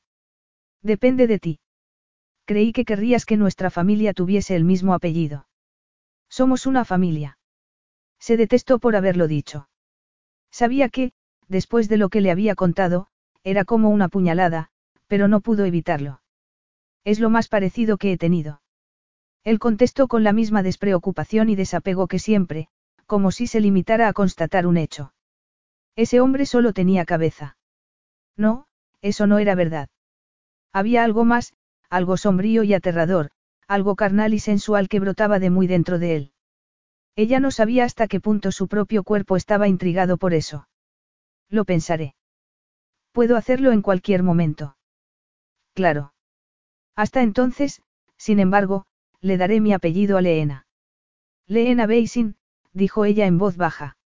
Volvió a mirar al hombre que tenía enfrente y se dio cuenta. Leena se parecía mucho a su padre. La expresión que ponía cuando estaba malhumorada era como la que tenía él en ese momento. Le sienta bien, añadió Jada sorprendiéndose a sí misma por lo sincera que era. Leena era la hija de Aliki, en ese momento, se alegraba de que él estuviese en su vida. Ese sentimiento variaría, pero, en ese momento, se alegraba de que Leena tuviese un padre. ¿Sabes una cosa? preguntó ella lentamente. ¿Se parece a ti? Los ojos de Alik estaban entre sombras y fue imposible saber lo que pensaba. ¿De verdad? preguntó él en un tono tan inescrutable como siempre. Era imposible interpretar sus sentimientos o saber lo que pensaba si no lo decía. Sí. Cuando está a punto de estallar, se le forma una arruga entre las cejas, como a ti. Además, sus ojos son más verdes, pero también tienen el tono gris de los tuyos. No me había fijado.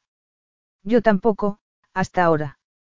Alik volvió a mirar su copa de vino. Deberíamos comer antes de que se enfríe. Sí. Ella no supo lo que había comido y cuando les retiraron los platos, no podía acordarse de lo que les habían servido. ¿Quieres que te enseñe el camino a tu cuarto? Jada dudó. No entraba luz por las ventanas que le indicara el camino, pero le desasosegaba la idea de recorrer los pasillos oscuros con Alik. Se le encogía el estómago y le costaba respirar. Aún así, tampoco quería dar vueltas por el palacio más tiempo del necesario. Sí, por favor. Si no te importa. Alik se levantó y Jada volvió a darse cuenta de lo imponente que era. No sabía por qué le parecía tan fascinante. Se alejó con su elegancia natural, con el silencio mortífero de un depredador. Parecía imposible que un hombre tan alto y ancho pudiese ser tan silencioso al moverse. Lo siguió al pasillo oscuro y sintió un escalofrío. No hay una antorcha en la pared que puedas tomar para iluminar el camino. Alix se detuvo y se dio la vuelta. Ella se estremeció un poco más. Él alargó una mano, la puso sobre la pared y, se hizo la luz. La expresión de su cara solo podía definirse como, sarcasmo. Podría, pero me parece mucho más fácil encontrar los interruptores de la luz. Me habría encantado saberlo antes y no haber tenido que recorrer este sitio medieval a oscuras. Él se dio la vuelta y siguió andando por el pasillo. Ella solo veía su espalda ancha y musculosa. ¿Por qué iba a vivir en un sitio sin las comodidades modernas? He vivido en la calle, he estado en prisiones, he vivido sin lujos modernos y no me gusta. Has estado en la cárcel. ¿Cómo puede ser que el juez te considere un padre más apto que yo? Creo que no se trataba de quién era más apto, sino de quién era más familia. Sin embargo, si eso te tranquiliza, el tribunal no vio ningún certificado de antecedentes penales. ¿Cómo es posible? Para empezar, dudo que la mafia rusa tenga un archivo de todos los niños de la calle que encierran para darles una lección. Para continuar, no creo que las facciones militares en las que estuve alistado informaran a Estados Unidos del tiempo que pasé en la cárcel, ni a ningún otro país. Además, es posible que los revolucionarios victoriosos borraran los archivos y esas cosas. Ella se paró en seco y él siguió andando. Espera un momento. ¿Qué hacías? Lo que hago ahora para empresas, antes lo hacía para gobiernos o, como he dicho, para revolucionarios. Según quien pagara. Eras un mercenario. Por primera vez, se dio cuenta de que tenía motivos para que se le pusieran los pelos de punta y para tener esa sensación de peligro. Alik Beisin era, o había sido, un hombre muy peligroso, y acababa de casarse con él. Supongo que ese es el nombre exacto de la profesión, pero nunca le he dado mucha importancia. No he pagado impuestos, pero eso tampoco voy a ir contándoselo a un tribunal. Jada cerró los puños y se clavó las uñas en las palmas de las manos. Me imagino que los impresos no tienen una casilla para esa actividad. No. ¿Cómo? ¿Cómo te metiste en algo así? Tenía curiosidad, aunque sabía que no debería tenerla. Debería salir corriendo, pero, aunque seguía sintiendo la sensación de peligro que emanaba de él, no le tenía miedo. Ya te lo dije, era huérfano. Un día, por accidente, me crucé en el camino de la mafia rusa cuando estaba robando carteras en la calle. Después de darme una lección, Alix se pasó un dedo por una cicatriz que tenía en el mentón, el hombre al que había intentado robar me preguntó cómo lo había hecho. Él no se había dado cuenta de que le había quitado la cartera, se lo dijeron sus guardaespaldas, que iban detrás de él, alrededor de mí. ¿Qué le dijiste? Le expliqué que esperaba a que la calle estuviese muy concurrida, que esperaba que mi objetivo estuviese a cierta distancia y que cuando iba a quitársela, todo se ralentizaba y no me costaba nada. Eso le gustó. Te puso a robar carteras. No, pero yo tenía 12 años y lo que él vio fue la cabeza de un estratega. Tenía razón. Tenía la capacidad de ver todos los ángulos de una situación, excepto, claro, cuando me atrapaban. No vi a los guardaespaldas. Eso me ha molestado siempre. De verdad. A nadie le gusta perder. En cualquier caso, así empecé a trabajar para el crimen organizado. Me ayudaron a perfeccionar mis dones y me explotaron hasta que fui demasiado conocido en Moscú, hasta que me cansé de hacer lo mismo. Fue cuando tenía 16 años o así, pero los abandoné con mucho dinero en los bolsillos, aunque también tengo que decir que no me gusta caminar solo por las calles de mi ciudad. No me fiaba de hasta dónde podía llegar la buena voluntad con la que nos separamos. ¿Qué pasó? Estaba fascinada, aunque debería estar aterrada. Él empezó a andar otra vez y ella tuvo que acelerar el paso para llegar a su altura. Entonces, descubrí que tenía cierta reputación. Un hombre me encontró cuando estaba en Japón y me pidió que ayudara a una milicia a derribar a un gobierno muy represivo. Los ayudaste. Cobré bien, no trabajo para la beneficencia. Pero hiciste el trabajo. Sí, y lo hice bien. Entonces, se supo por todos lados. ¿Y te dedicaste a eso? Te contrataste como un, arma. Durante algunos años. Y luego. Tuve una misión aquí, en Atar. Había que intentar reforzar las fronteras, pero, por primera vez, la misión salió mal y el jeque Sayid cayó prisionero, ella captó cierta emoción en su voz. Aunque me habían ofrecido otro trabajo, más dinero, supe que no podía abandonarlo. Lo apreciabas. Yo era el cabecilla de la misión y, si salió mal, fue por mi culpa. Cuando acepto dinero para ayudar a una de las partes, soy leal a esa parte hasta que el trabajo esté hecho. Y lo apreciabas. Sayid es el hombre más honorable que he conocido durante toda una vida rodeado de hombres dispuestos a vender a sus abuelas por lo que consideran la gloria. Fue estimulante conocer a alguien que solo sentía fidelidad hacia su familia y hacia su país, independientemente de lo que pudiera conseguir en otro sitio. Sayid cayó preso porque se desvió de la misión, porque se detuvo para impedir que dos soldados atacaran a una mujer. Yo no habría hecho lo mismo si hubiese estado en su lugar porque, en aquellos tiempos, solo me importaba la misión, el plan. Sayid hizo que mirara más allá. Jada notó que algo cambiaba en su corazón. No estaría empezando a entenderlo, ¿verdad? Se había criado en un hogar de clase media de los Estados Unidos y sus padres lo habían arriesgado todo, habían abandonado su país, para que sus hijos vivieran una vida mejor. ¿Cómo podía entender a un hombre que había pasado toda la vida solo, a un hombre que había presenciado y, probablemente, cometido actos espeluznantes? No tenía sentido. Aún así, le pareció que lo entendía. No sabía cómo ni por qué, si sería por las hormonas, porque era tan musculoso que la aturdía, sin embargo, esas hormonas no se encontraban en el corazón y de allí brotaba gran parte de esa sensación que sentía hacia él. La tristeza y la alegría porque hubiera encontrado a Sayid, además, lo más peligroso era que quería saber más cosas, que él le producía curiosidad, que quería saber qué había bajo esa coraza que lo separaba del mundo. No mostró sentimientos mientras habló de su infancia ni de su vida como mercenario, hasta que habló de Sayid. Así acabaste con un palacio en el desierto. Sí, esa es la versión larga de la historia. La versión corta es que un jeque me regaló un palacio. La que les doy generalmente a las mujeres. Él guiñó un ojo y se dirigió hacia la escalera que los llevaría al cuarto de ella. ¿Qué dicen de tu vida como mercenario? No voy por ahí contando eso. ¿Qué les dices que haces? No suelen preguntarlo. No. No. Tenía que subir los escalones de dos en dos para poder seguir su paso. Era unos 30 centímetros más alto que ella, que medía un metro y 60 centímetros. ¿Qué preguntan? Él se detuvo y se dio la vuelta. Ella no consiguió parar a tiempo y se quedó con los ojos justo a la altura de su pecho. Normalmente, no hablan tanto, contestó él mirándola fijamente a los ojos. Ella contuvo el aliento y le costó mantenerse erguida. Nunca había estado tan cerca de un hombre tan, tan, demasiado. Era demasiado viril, demasiado rudo, demasiado sexy, demasiado inmoral, demasiado carente de sentimientos, demasiado desconocido para que le flaquearan las rodillas. Aún así, a su cuerpo no parecía importarle el sentido común. Entiendo. ¿Lo entiendes? Preguntó él ladeando la cabeza. Sí. ¿Por qué no se apartaba? Si retrocedía, demostraría que su cercanía le ponía nerviosa y él no tenía por qué saberlo. Tenía que subir la escalera para poder respirar otra vez. ¿Te parece mal? dijo él dándose la vuelta y subiendo la escalera otra vez. Ella consiguió soltar el aire que había estado conteniendo. No lo juzgo, replicó ella. Si lo juzgas. Solo un poco.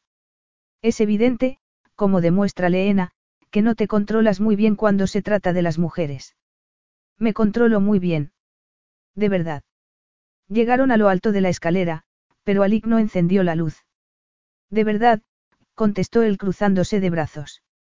Decir que no me controlo muy bien da a entender que no puedo dejar de tener aventuras con mujeres cuando la verdad es que lo hago porque quiero. Salvo que esté de servicio, no sé qué sentido tiene la abstinencia. No sé ni qué decir a eso. Además, tampoco demuestra que te controles muy bien. Me pareces obsequioso contigo mismo. Soy increíblemente obsequioso conmigo mismo y con mis colaboradores, pero eso no quiere decir que no me controle. Se acercó a ella, quien se alejó de él. Su espalda chocó contra la pared y dejó de respirar.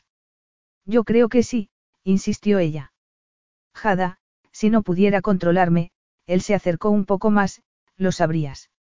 Lo sabría. Maldijo a su boca. Era parte del motín de su cuerpo contra el sentido común. Ya te habría besado.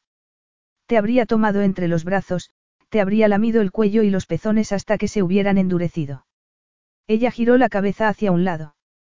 Era lo único que podía hacer para no mirarlo, era lo único que podía hacer para no caer en su red. Él se rió y ella volvió a mirar hacia adelante. Estaba alejándose por el pasillo. Tienes suerte de que sepa controlarme muy bien. Se le ocurrieron todo tipo de insultos, pero el dominio de sí misma le impidió soltárselos. Tardó un momento hasta que pudo hablar otra vez. No te dejaría. No estoy muy seguro, él se paró ante una puerta que se parecía a todas las demás. ¿Tu cuarto? Sí, dijo ella, aunque no estaba nada convencida. Y no te dejaría.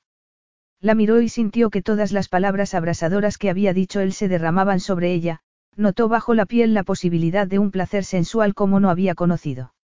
No supo de dónde había salido eso. Conocía muy bien el sexo y dudaba que hubiera algún placer sensual que no hubiese conocido.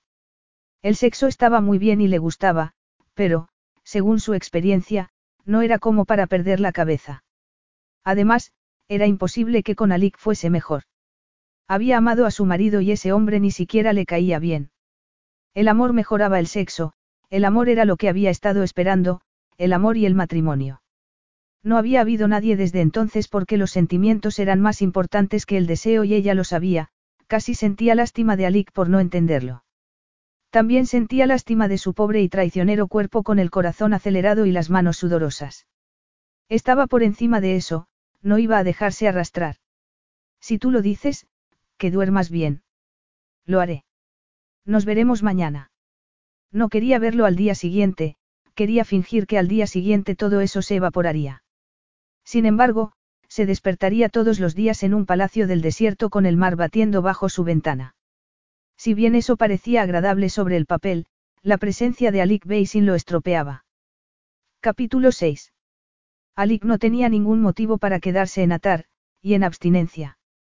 Sin embargo, allí estaba, confinado en el palacio y con la mujer y la niña que lo ocupaban. Habían sido dos semanas muy raras. Al principio, lo había justificado diciéndose que no quería volver a molestar a la niña con otro viaje. Luego, tuvo que esperar la documentación de la adopción por parte de Jada para firmar lo que tuviese que firmar.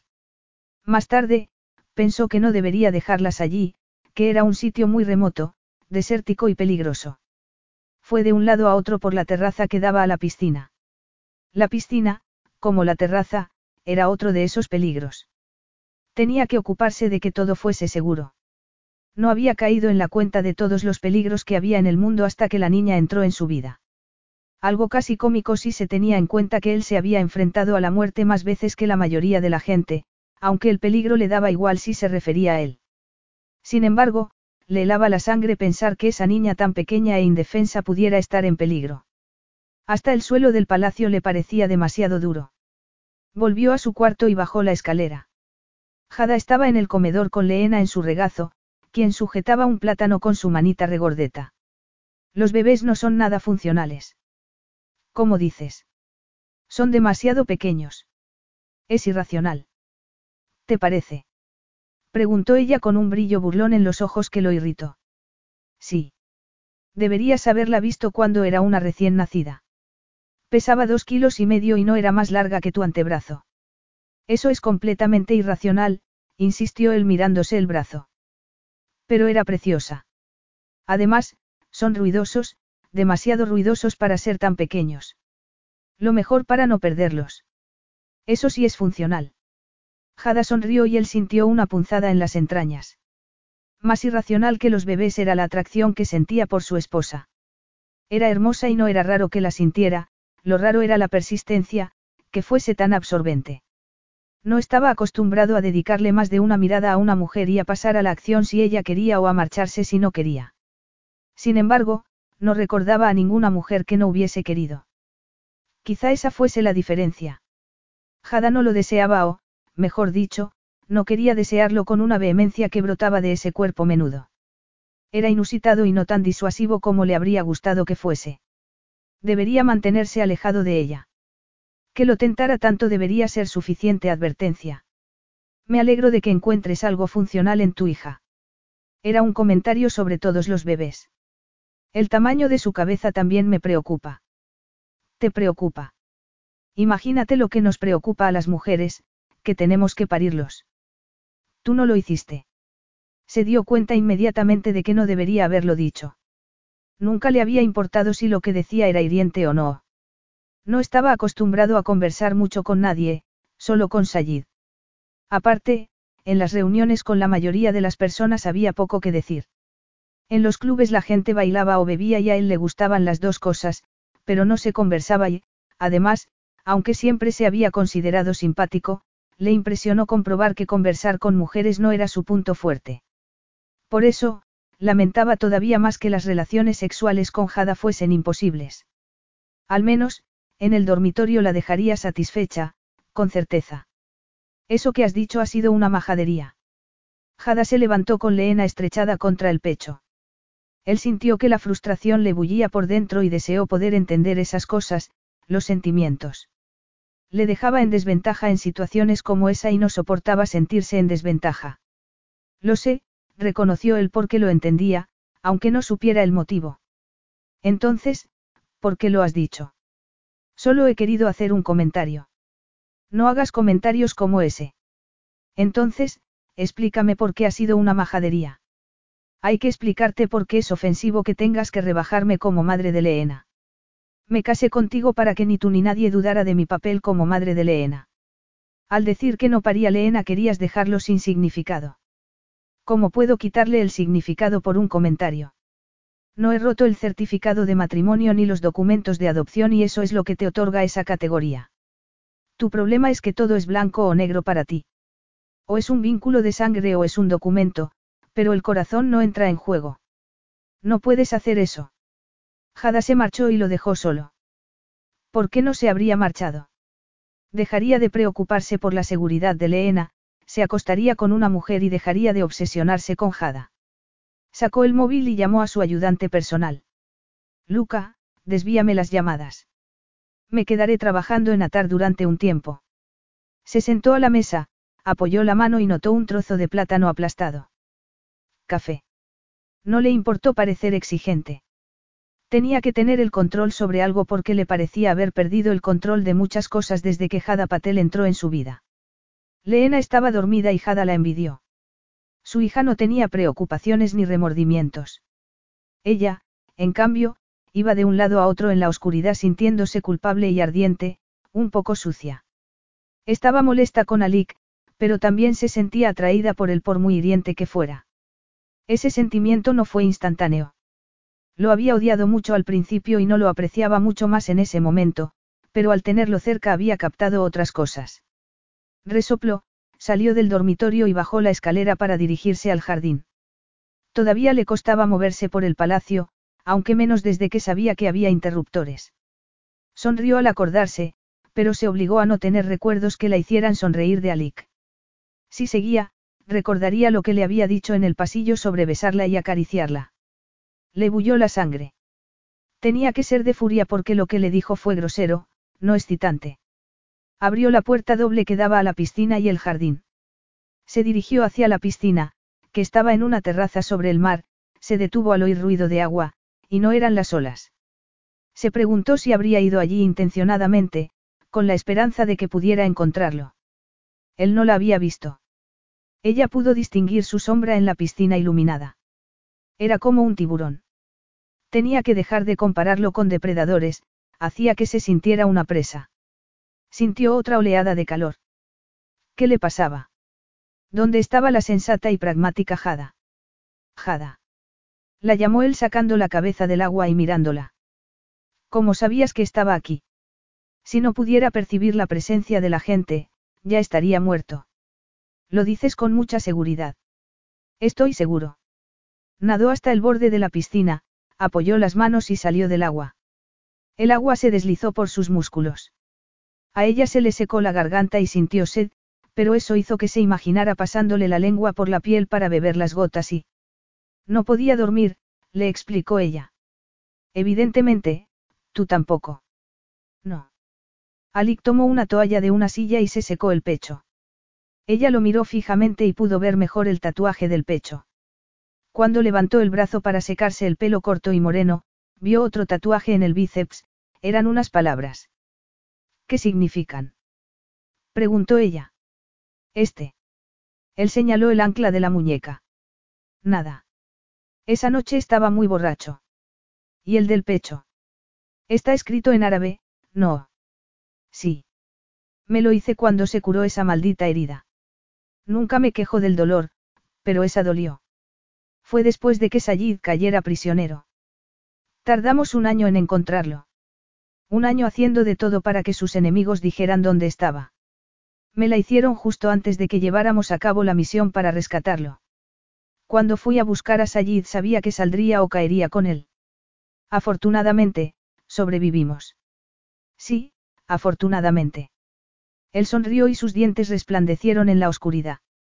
No pareces alegrarte mucho de que saliera vivo, Jada. No le desearía la muerte ni a ti ni a nadie. Me alegro de que Leena tenga un padre. Aunque le gustaría que Leena tuviese un padre que pudiera quererla. Alik protegía con uñas y dientes a su hija, pero sin cariño. Casi parecía como si le diera miedo tocarla. Pero te gustaría que no fuese yo, replicó él con un sentimiento que la sorprendió. No necesariamente. Sería la hija de tu marido si él siguiera vivo. Ella cerró los ojos para contener la tristeza. Era típico de Alik decir las cosas más dolorosas de una forma despreocupada, sin entenderlo ni darse cuenta. Sunil no habría sido el padre de Leena porque no creía que él hubiese querido adoptar un hijo. Eso le dolía y la desconcertaba. Pero no lo es, ella abrió los ojos. No está aquí y he pasado esa página. ¿Has pasado esa página? Sí, contestó ella, aunque era mentira. Explícame cómo has pasado página. Has tenido otros amantes. Ni siquiera había mirado a otro hombre, hasta Alik. No, estaba concentrada en la adopción. Entonces, ¿cómo pasaste página? ¿Cómo se pasa página? Ella sabía que él no lo sabría. No entendía los sentimientos y el dolor, las cosas como lo que significaba amar a alguien. Lo que quiero decir es que esa parte de mi vida es parte de mí, que esa soy yo. ¿Qué quieres decir con eso? Pasé casi toda mi vida adulta siendo su esposa, aprendiendo a vivir con él como hace cualquier matrimonio. Cocinaba como a él le gustaba. Hacías el amor como a él le gustaba. También, contestó ella sonrojándose. ¿Y lo que te gustaba a ti? El matrimonio es transigir. Tú das y tu cónyuge da. Encontráis una forma nueva de amoldaros. Cuando lo pierdes. Los cambios dejan de tener sentido. Algo así. Quizá ella hubiera estado mejor con tu primer marido que conmigo. No lamento el lugar que ocupas en la vida de Leena, replicó ella porque era verdad. Yo creo que sí lo lamentas. No, Alik. Lo que lamento es el lugar que ocupas en mi vida. Entiendo. ¿Qué te parece tan rechazable? Eres mi marido, y no debería serlo, contestó ella con la voz entrecortada. Sinceramente, habías pensado casarte otra vez. No. Entonces, ¿qué te importa lo que yo sea? Para ti, todo es corazón, Jada. Da igual que sea tu marido según un documento, lo único que debería importarte es que no lo soy en tu corazón. Quiso gritar que si le importaba porque solo un hombre debería tener ese título. La unión entre las personas no se creaba por firmar un documento, pero había algo. Ser el marido era una posición significativa lo quisiera ella o no. Ese era el problema. No era que no sintiera nada, sino que empezaba a sentirlo. Quizás se debiera a la relación que tenían con Leena. Podía sobrellevar eso. Tenían que sentirse unidos por Leena porque querían lo mejor para ella y habían hecho lo mejor para ella. Sin embargo, dudaba mucho que Alix sintiera algo por Leena, pero era lógico que ella sí sintiera algo por el instinto maternal y esas cosas. Nada más. No entiendo que estés tan tranquilo. Esto no era lo que esperaba de mi vida. Quizá esa sea la diferencia entre tú y yo. Yo no esperaba nada de mi vida. ¿Qué quieres decir? Me levantaba todos los días sin saber si volvería a acostarme. Vivía todos los días como si fuesen el último. No puedes sentirte defraudado por el rumbo que ha tomado tu vida cuando es una sorpresa que sigas vivo. Sus palabras la dejaron helada hasta el tuétano, pero, a la vez, el fuego de su mirada hizo que le ardiera el alma. Siempre había planificado y se había preocupado. Siempre se había aferrado a la vida como el don precioso que era. Sin embargo, muchos planes cuidadosamente trazados habían quedado destruidos. ¿Qué se sentiría con una coraza como la de Alik? Sería más fácil la vida. Quizá. Todo había sido tan complicado durante tanto tiempo que no podía imaginarse que fuese sencillo en algún momento. La vida de Alik no había sido sencilla, ni siquiera había sido feliz, pero él parecía contento con ella. Aparte de eso, siempre podría intentar que te sintieras más casada conmigo, siguió él. Se acercó un poco y ella supo lo que iba a pasar. También supo que tenía que impedirlo, que no debería hacer caso al pulso acelerado, que debería ser sensata y racional. Sin embargo, lo observó con la garganta seca y la respiración entrecortada. ¿Por qué no se marchaba? ¿Por qué no quería? Le rodeó la cintura con el brazo y la estrechó contra sí. Se le empapó la camiseta de algodón y se le endurecieron los pezones. No llevaba sujetador porque iba a acostarse y se alegraba. Le tomó la barbilla con el pulgar y el índice para que lo mirara y algo se prendió dentro de ella. El deseo fue tal que amenazó con arrasarlo todo si no se satisfacía. Le pasó el pulgar por los labios y ella abrió la boca, lo succionó levemente y él dejó escapar un gruñido. La estrechó con más fuerza y la besó. Su lengua, sensual y profunda, le recorrió los labios antes de entrar. Nunca la habían besado así, con esa avidez. No sabía de dónde había surgido esa voracidad y tuvo que preguntarse si habría sido de ella. Ese beso era distinto porque nunca había anhelado a un hombre de esa manera. Apoyó las manos en su pecho húmedo y notó el corazón que latía con fuerza, que demostraba que sentía la misma intensidad que ella. Bajó una mano a su trasero y la estrechó más contra la dura evidencia de su deseo. Ella apartó las manos de su pecho y las introdujo entre su pelo. Él subió la mano y la acarició por debajo de la ropa interior. Lo anheló más todavía. Introdujo la otra mano por debajo de la camiseta, le tomó un pecho y le acarició el pezón con el pulgar. Ella se arqueó, le arañó la espalda y dejó caer la cabeza hacia atrás. Él le besó y le lamió el cuello. Levantó la mano y le quitó la camiseta con un movimiento imprevisto. Luego, volvió a besarla más profundamente y dejó de pensar, dejó de recordar por qué quiso una vez evitar eso, dejó de recordar por qué estaba allí y quién era. Solo sabía que quería más. Dejó de acariciarle el trasero, le pasó la mano entre los muslos e introdujo unos dedos entre los húmedos pliegues. Si hubiese podido pensar, se habría avergonzado por lo evidente que era que lo deseaba, pero solo podía pensar en el placer que le abrasaba las venas. Un dedo le alcanzó el clítoris y apartó la boca de la de él para dejar escapar un grito sofocado, aunque ensordecedor en la quietud de la noche. Entonces, cayó en la cuenta con una fuerza estremecedora. Estaba medio desnuda, en el exterior, con un hombre al que casi no conocía y estaba a punto de dejarle que hiciera el amor con ella. Se apartó con la respiración entrecortada y miró alrededor para buscar la camiseta. Se agachó para recogerla y se la puso entre una letanía de maldiciones. ¿Qué ha pasado? preguntó Alik. ¿Qué ha pasado? Me has besado y estabas desnudándome y, acariciándome. Vas a fingir que no te gustaba. No tolero esas cosas. Yo no hago cosas así. La miró lentamente, de arriba abajo y ella sintió que se abrasaba ahora vez. Pues deberías, porque las haces muy bien. ¿Qué quieres decir con eso? Preguntó ella abrazándose. Que me ha gustado besarte y acariciarte, que me encantaría llegar a la conclusión lógica. ¿Con qué fin? El orgasmo, claro, contestó él con el ceño fruncido. Eso es lo único que te importa.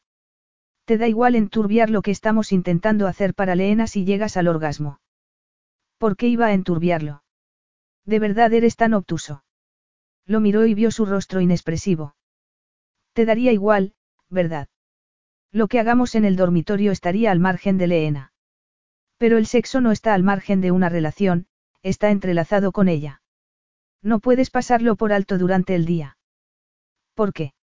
No entiendo que el sexo esté relacionado con lo cotidiano. Es una liberación de adrenalina, mi forma favorita de liberarla, pero no afecta a lo que hago el resto del tiempo. Por eso no podemos, porque yo no puedo separarlo, porque yo sé lo que puede significar, lo que puede unir a las personas, y tú nunca lo sabrás. No tengo una necesidad especial de saberlo. Ya lo sé, Alik, y ese es otro problema. Jada volvió hacia la casa haciendo un esfuerzo para no mirarlo. Eso podría parecer como si se arrepintiera. No se arrepentía, no podía. Esas cosas podrían parecerles bien a algunas personas, a Alik, pero no a ella. El amor era más importante que la lujuria. Por mucho que creyera que deseaba a Alik, eso era algo físico y lo físico no era tan importante. Le gustaba lo físico, pero luego no podía acurrucarse con lo físico ni desayunar con ello por la mañana. No la abrazaría cuando lloraba. Lo físico solo era bueno para una cosa y ella no vivía así su vida. Ella no era así. Naturalmente, eso significaba que pasaría el resto de su vida físicamente insatisfecha porque no iba a enamorarse y sin amor no habría sexo. Se mordió el labio inferior por la excitación inconclusa e intentó no pensar en lo mucho que le gustaría vivir la vida como Alik, por una noche. Alik fue de un lado a otro de su despacho. ¿Qué le pasaba a él? ¿Qué le pasaba a ella? Lo había deseado, porque lo negaba. Se pasó los dedos entre el pelo y vio que el móvil parpadeaba. Dígame. Esperaba el buzón de voz. Estoy despierto. ¿Qué pasa? Soy Michael Lamont. Hablamos hace unas semanas. Lo recuerdo, dijo Alik apretando los dientes. Me preguntaba si habrías pensado en lo que te conté. En tu empresa en decadencia. Sí, he pensado. ¿Has tomado alguna decisión? Todavía no. Me encantaría que vinieras unos días a París. Tráete a tu esposa si quieres, o a otra mujer si necesitas un descanso. Eso era exactamente lo que necesitaba. Un descanso, los clubes de París y las mujeres de París. Me parece una buena idea. Iré mañana mismo. Ya va siendo hora de que salga de atar. Ya iba siendo hora de que se alejara de Leena, dejada y de todo lo que le alteraba la vida. Ya iba siendo hora de acostarse con una mujer y de olvidarse de ese deseo irracional por Jada. Ellas se quedarían en Atar y en París, solo, él encontraría al hombre que siempre había sido. Capítulo 7. Dale instrucciones a la doncella para que te haga el equipaje. Nos vamos a París dentro de dos horas. Jada se quedó atónita, pero él, mucho más. Había pensado ir al comedor para decirle que se marchaba una semana y que Leena y ella se quedarían allí. Sin embargo, no fue eso lo que dijo. ¿Dos horas? Preguntó Jada sin salir de su asombro. Sí. No tengo más tiempo y no querrás quedarte sola en este desierto, ¿verdad? No lo sé. La alternativa es ir a tu piso de soltero de París, donde tú estarás, no. Vas a acompañarme. No voy a dejarte aquí. Es una cuestión de seguridad. De seguridad. Estamos muy bien. Tenemos todas las comodidades modernas. No me gusta la idea de dejaros solas. Alik, tienes como 100 empleados. Estaremos bien. ¿De verdad estás resistiéndote a ir a París? Ninguna mujer lo haría. ¿Qué te pasa? No la entendía. Intentaba no ir a París y rechazaba el sexo cuando estaba deseándolo. ¿Qué me pasa? Por fin estoy aceptando la idea de que esta es mi vida, estoy encontrando una rutina, y ahora quieres sacarme de aquí. El plan nunca fue que te quedases aquí. Lo sé. El plan era que me acompañases a actos de trabajo si hacía falta. Ahora hace falta. Era mentira y tuvo cierto remordimiento de conciencia, algo que no sabía que tuviera. Es verdad, Alik, pero no acepté obedecer todas tus órdenes, así que bájate esos humos. Si tengo que estar preparada dentro de dos horas, será mejor que vaya a ver lo que necesito. Le diré a una doncella que lo haga. Has dicho que me baje los humos. ¿No oyes bien? Sí, lo he dicho y lo pienso. Nadie me habla así. ¿Hay alguien que te hable durante más de cinco minutos? Aparte de Sayid, claro. No, muy poca gente lo hace. ¿Sabes por qué, Jada? Ella dejó a Leena en el suelo, sobre su manta, y se cruzó de brazos. ¿Por qué, Alik? Explícamelo, por favor. Porque la gente inteligente me tiene miedo. Saben que puedo darles la espalda en cualquier momento, aunque esté sonriéndoles. Si me pagan por cambiar mi lealtad, la cambiaré. Yo no te tengo miedo, Alik. Creo que sí me lo tienes. ¿Crees mal? No, Jada, sé que me tienes miedo. Quizá no tengas miedo de que pueda hacerte daño y no debes tenerlo. Nunca he hecho daño a una mujer o un niño y nunca lo haré. Sin embargo, creo que tienes miedo de lo que podría pasar si te toco o te beso otra vez, se acercó mirándola a los ojos y deteniéndose luego en el palpitar del pulso en la base del cuello. Sí, tienes miedo de eso, de que te toque. Casi tanto como el que tenía el de que lo tocara. Sin embargo, cuanto más peligroso era algo, más lo deseaba. Alargó la mano para acariciarle la mejilla y Jada retrocedió como si hubiese visto una serpiente. Estaba aterrada de que quisiera volver a sentir su piel, de que quisiera más de lo que había conseguido la noche anterior cuando debería esperar que no volviese a ocurrir jamás. Sin embargo, no le tenía miedo a él, se tenía miedo a sí misma. Que no lo desee no quiere decir que tenga miedo, replicó ella. Sin embargo, si lo deseas. No, Jada se agachó y tomó a Leena en brazos. Ya tengo bastantes cosas en mi vida y tú también. Tenemos una hija y tenemos que ser sus padres juntos. Ya te dije que no creo que vaya a actuar mucho como padre. Yo creo que sí, lo desafió como había hecho él con ella. Creo que vas a tener que hacerlo. Leena no es un florero que estaba en tu familia desde hace generaciones, es de tu sangre. No quería evitarla por mí, sino por ella. ¿Sabes el motivo? Lo sabía. Alik decía las peores cosas en los peores momentos, y eso cuando no quería hacer daño. No tenía nada donde debería tener sentimientos. La imagen de un agujero vacío donde debería tener el corazón hizo que a ella le doliera el corazón. Él nunca había tenido amor o una familia. Se había convertido en el hombre que era por las circunstancias, pero, aún así, eso no hacía que fuese menos real y que a él le costara menos sobrellevarlo. Sé que es posible que no lo sepas porque no conociste a tus padres, pero los niños son capaces de perdonar muchos defectos porque han nacido queriéndote y confiando en ti. En este momento, tienes ese amor y esa confianza. Independientemente de lo que digas o hagas, serás el padre de Leena y, si no lo intentas, ella llevará una vida dolorosa por la decepción y por romper ese lazo. Ella tiene ese lazo, Alik. No parece apreciarme mucho, comentó él mirando a Leena.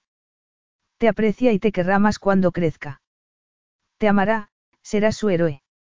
Así ven las niñas a sus padres, así vi yo al mío. Murió cuando yo tenía 17 años y me quedé conmocionada. Me parecía invencible, siempre me sentía segura cuando él estaba cerca. ¿Cómo murió? Mis padres eran mayores. Fui una sorpresa para ellos. Nací 16 años después que mi hermano. Eran maravillosos y no pasé mucho tiempo con ellos, pero mi padre, tratándome como a una princesa, me enseñó cómo podía esperar que me tratara un hombre. Nunca me habría conformado con menos porque me enseñó sin palabras lo que me merecía. Tú tienes la oportunidad de hacer eso con Leena, ¿o no? Voy a cerciorarme de que están haciendo el equipaje. Claro. Alix se dio media vuelta y se marchó. Ella sintió tal oleada de sentimientos que creyó que iba a caerse de rodillas. Sin embargo, no se sentía tan desesperanzada como antes porque había visto sentimientos en los ojos de Alik, había visto miedo. No quería defraudar a Leena y estaba en el camino de amarla, lo supiera él o no. Sin embargo, en ese momento sufría por el porque estaba perdido en una situación que no entendía. Era dominante e increíblemente resolutivo, tenía dinero, poder y carisma a espuertas cuando quería, pero no entendía el amor y, en esa situación, era infinitamente más incapaz que ella. Cuando se trataba de sentimientos, ella tenía el poder y él se quedaba indefenso. Dio un beso a su hija en la cabeza y le prometió que le enseñaría a su padre a quererla porque se lo merecía. Ya había estado en un avión privado de Alik, pero viajar de esa manera seguía impresionándole. Estuvo en India para visitar a su familia política, pero no podía decirse que fuese muy viajera y, una vez en París, ver esos sitios que había visto en las películas le pareció irreal. Después de ver la Torre Eiffel, se quedó más impresionada todavía cuando llegó a la casa de Alik. A un lado había un callejón con una pastelería y algunos cafés y en el otro lado estaba la propia torre. La base de hierro podía verse desde las ventanas de la cocina y el resto, desde los dormitorios. Era una visión irreal en la oscuridad. Como si el palacio de Atar no fuese suficiente para demostrar el poder de Alik, esa casa en el corazón de París dejaba las cosas en su sitio. Este es tu cuarto y el de Leena está al fondo del pasillo. El dormitorio principal está en el último piso. Solo el dormitorio principal. ¿Y mi despacho? que era muy obsequioso consigo mismo y estaba dándose cuenta poco a poco. Quizá porque ella hacía las cosas de forma muy distinta. Debería asquearle esa actitud, pero, en cambio, estaba fascinada. No había mucha gente que fuese tan sincera con su egoísmo. Él se había hecho una vida para sí mismo y parecía feliz, todo lo feliz que podía ser. Eso la entristeció y le recordó que, algunas veces, tener todo lo que se quería no hacía la vida más satisfactoria. ¿Qué vamos a hacer mientras estemos aquí? Mi posible cliente nos ha proporcionado entradas para la ópera mañana por la noche y al día siguiente me reuniré con él. La ópera. Nunca he ido. No debería querer ir con Alik. Era como una cita, no podía llevar a una niña de un año. Entonces, te enriquecerá mucho culturalmente, comentó él sin mirarla. ¿Y Leena? He contratado a una niñera para que se ocupe de ella durante nuestra estancia aquí. ¿De verdad? Preguntó ella con una rabia apenas contenida. No deberías haberme consultado. Se encargó a Dira y confió en ella tanto como en cualquiera. Ella se dio cuenta de que no había dicho que confiaba plenamente. Alik no confiaba en la gente y esa era otra pieza del rompecabezas, un rompecabezas que tenía que resolver para entenderlo e intentar que él tuviera una relación positiva con Leena. Aún así, me gustaría que en el futuro me consultaras. Claro, mi princesa, lo que quieras, replicó él en tono burlón. Es mi hija y casi nunca la he dejado sola. Debería decirle que no quería ir a la ópera, pero sí quería ir. No salía desde hacía mucho tiempo. No le pasará nada. Estará dormida casi todo el tiempo, como ahora. Lo sé, pero, no puedes evitar preocuparte por los niños. Es verdad, Alik frunció el ceño. Entonces, es un sentimiento general. Sí. Todo el mundo se preocupa por sus hijos. Yo también, dijo él con una media sonrisa. Mientras se arreglaban para ir a la ópera, Alik se preguntó por qué la habría invitado. Podría haber invitado a otra mujer, podría haber ido a un club la noche anterior y conocer a alguien o, mejor aún, no haber ido a la ópera. Sin embargo, había invitado a Jada y quería llevarla. Quizá fuese porque sabía que era algo que ella nunca haría y parecía cansada, en parte, por su culpa. Además, dijera lo que dijese, no había pasado página. Todavía lloraba a su marido y hasta él podía notarlo, aunque no entendiera ese sentimiento ni ningún otro. Se encontró esperándola al pie de la escalera de su casa con el pulso acelerado. Esperaba verla con el vestido que le había elegido. Eso también era algo inusitado. Nunca se había preocupado por vestir a una mujer, no sabía nada de moda femenina ni de ninguna, pero había visto ese vestido en un escaparate esa tarde y había sabido que era para ella. Oyó los tacones y levantó la mirada. Se quedó sin respiración y no pudo tragar saliva. La tela carmesí resaltaba la piel dorada dejada y el escote sin tirantes dejaba entrever sus pechos perfectos y provocativos. El vestido se ceñía a la cintura y luego caía sobre las caderas en una cascada de tela. Cuando dio el primer paso, el vestido se abrió y permitió vislumbrar las piernas de Jada. La ranura es demasiado grande, comentó ella mientras bajaba. Es demasiado pequeña, replicó él sin poder dejar de mirarla. Ella se detuvo al pie de la escalera. Nunca llevo ropa así, deja ver demasiado. Lo sé. Es perfecta. Un punto de vista muy masculino. Soy muy masculino. Desde luego. Entonces, no te sorprenderá. Me encantaría haberme negado a ponérmelo por principio, pero no tengo más ropa de gala, ¿eh? Independientemente de que creo que enseña demasiado, me gusta, reconoció ella. Sabía que te gustaría. Mejor dicho, sabía que me gustaría a mí y era lo único que me importaba. Me has vestido para complacerte. Es un poco egoísta, pero no es ninguna novedad.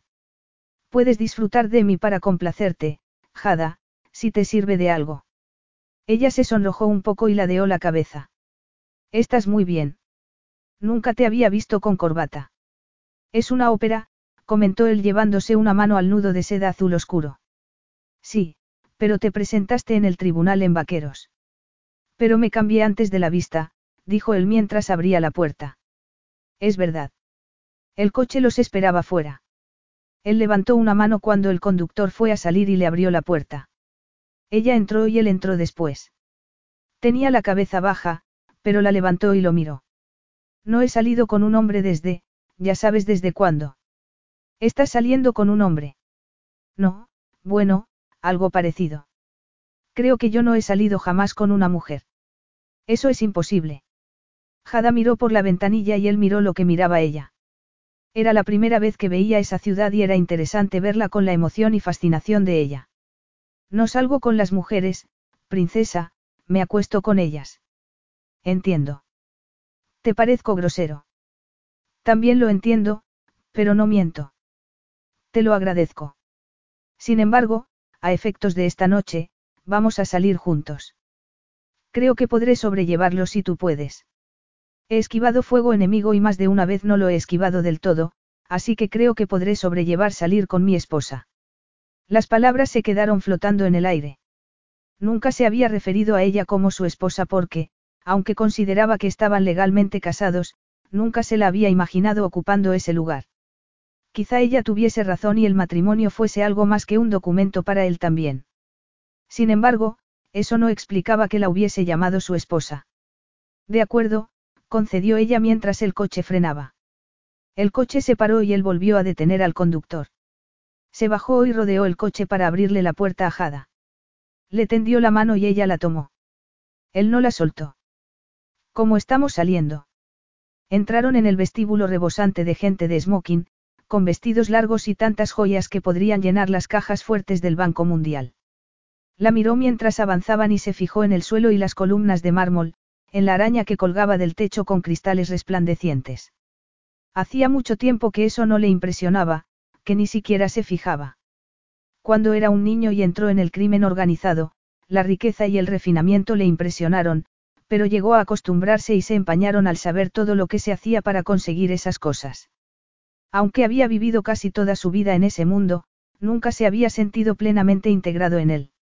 Sin embargo, parecían recuperar su esplendor al verlas a través de los ojos de Jada. Era raro, interesante y maravilloso en cierto sentido. Tenemos que subir, comentó él señalando la escalera curvada. No me dirás que tenemos un palco privado. El palco real. En realidad, es el palco que usaban el zar de Rusia y su esposa cuando venían a París. Creo que nuestro anfitrión se ha sentido muy ingenioso al meterme ahí. El zar Alik. No está mal. Zarina. Él inclinó levemente la cabeza y le complació ver que se ruborizaba. Le tomó la mano y la llevó hacia las escaleras. Una cortina de terciopelo azul hacía de entrada y otras a juego cubrían la parte delantera e impedían que nadie pudiera ver dentro del palco. Lo curioso de estos palcos es que no tienen la mejor vista del escenario. Estás enfrente y eso da prestigio. Si te sientas en el centro, estás prácticamente dentro del escenario. Tenemos una cortina y la gente mirará hacia aquí y se preguntará quiénes somos. Para eso están pensados. Muy ostentoso, comentó ella. Mucho, pero eso es lo que hace la gente con el dinero.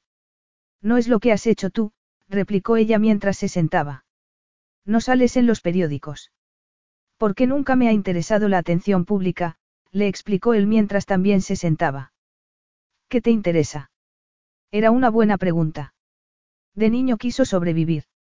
De adulto, se había cansado. Había desafiado a la vida y había salido ganando. Sin embargo, tenía a Leena y todo había cambiado otra vez. Muchas veces, la vida solo era lo que estaba haciendo. Si no estaba muerto, tenía que hacer algo. Nunca me ha preocupado mi vida como a otras personas. Aceptaba misiones que nadie más aceptaba. He saltado de aviones o montado en moto a toda velocidad.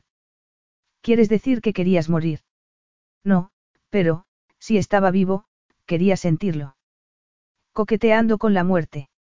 No tiene mucho sentido, ¿verdad? Sí lo tiene. ¿Cómo se llama la obra? La Traviata. Ella muere al final. Me la has chafado. No, es una ópera, ella siempre muere al final. Alix se dejó caer contra el respaldo y ella se quedó en silencio. Las luces fueron apagándose y se abrió el telón. Empezó a sonar la música. Estaba sentada en el borde de la silla sin poder apartar la mirada del escenario. La observó ponerse en tensión cuando pasaba algo. Le pareció muy hermosa, desprotegida. Sabía que la gente también creía que él estaba desprotegido. Quizá lo estuviese porque nunca había tenido nada que proteger. Estaba tan curtido, tan insensibilizado, que no podían hacerle daño. Jada tenía luz por dentro, complejidades tan delicadas que sería muy sencillo y despiadado dañarla. Le preocupaba y hacía que se sintiera más fascinado por ella. Cuando llegó el intermedio, casi no podía respirar, y no era por lo que había pasado en el escenario. Ella se relajó y se dejó caer contra el respaldo. Es maravilloso. Sí, lo es, confirmó él con un nudo muy raro en la garganta. Ella se levantó y se estiró. Los pechos se elevaron dentro del vestido. Ella estaría menos tensa por el intervalo, pero él sentía como si algo fuese a estallarle por dentro, como si se hubiese dado cuenta de que tenía un dique que contenía un torrente de destrucción. Tenía que detenerlo con algo sencillo que él pudiese entender. Se levantó con las manos temblorosas y el corazón acelerado. Jada lo miró y se quedó petrificada. Se sintió como una gacela acechada por un depredador, pero, sin saber por qué, supo que no iba a correr. La ópera era hipnótica y despertaba un mundo de sensaciones, aunque no entendiera lo que decían.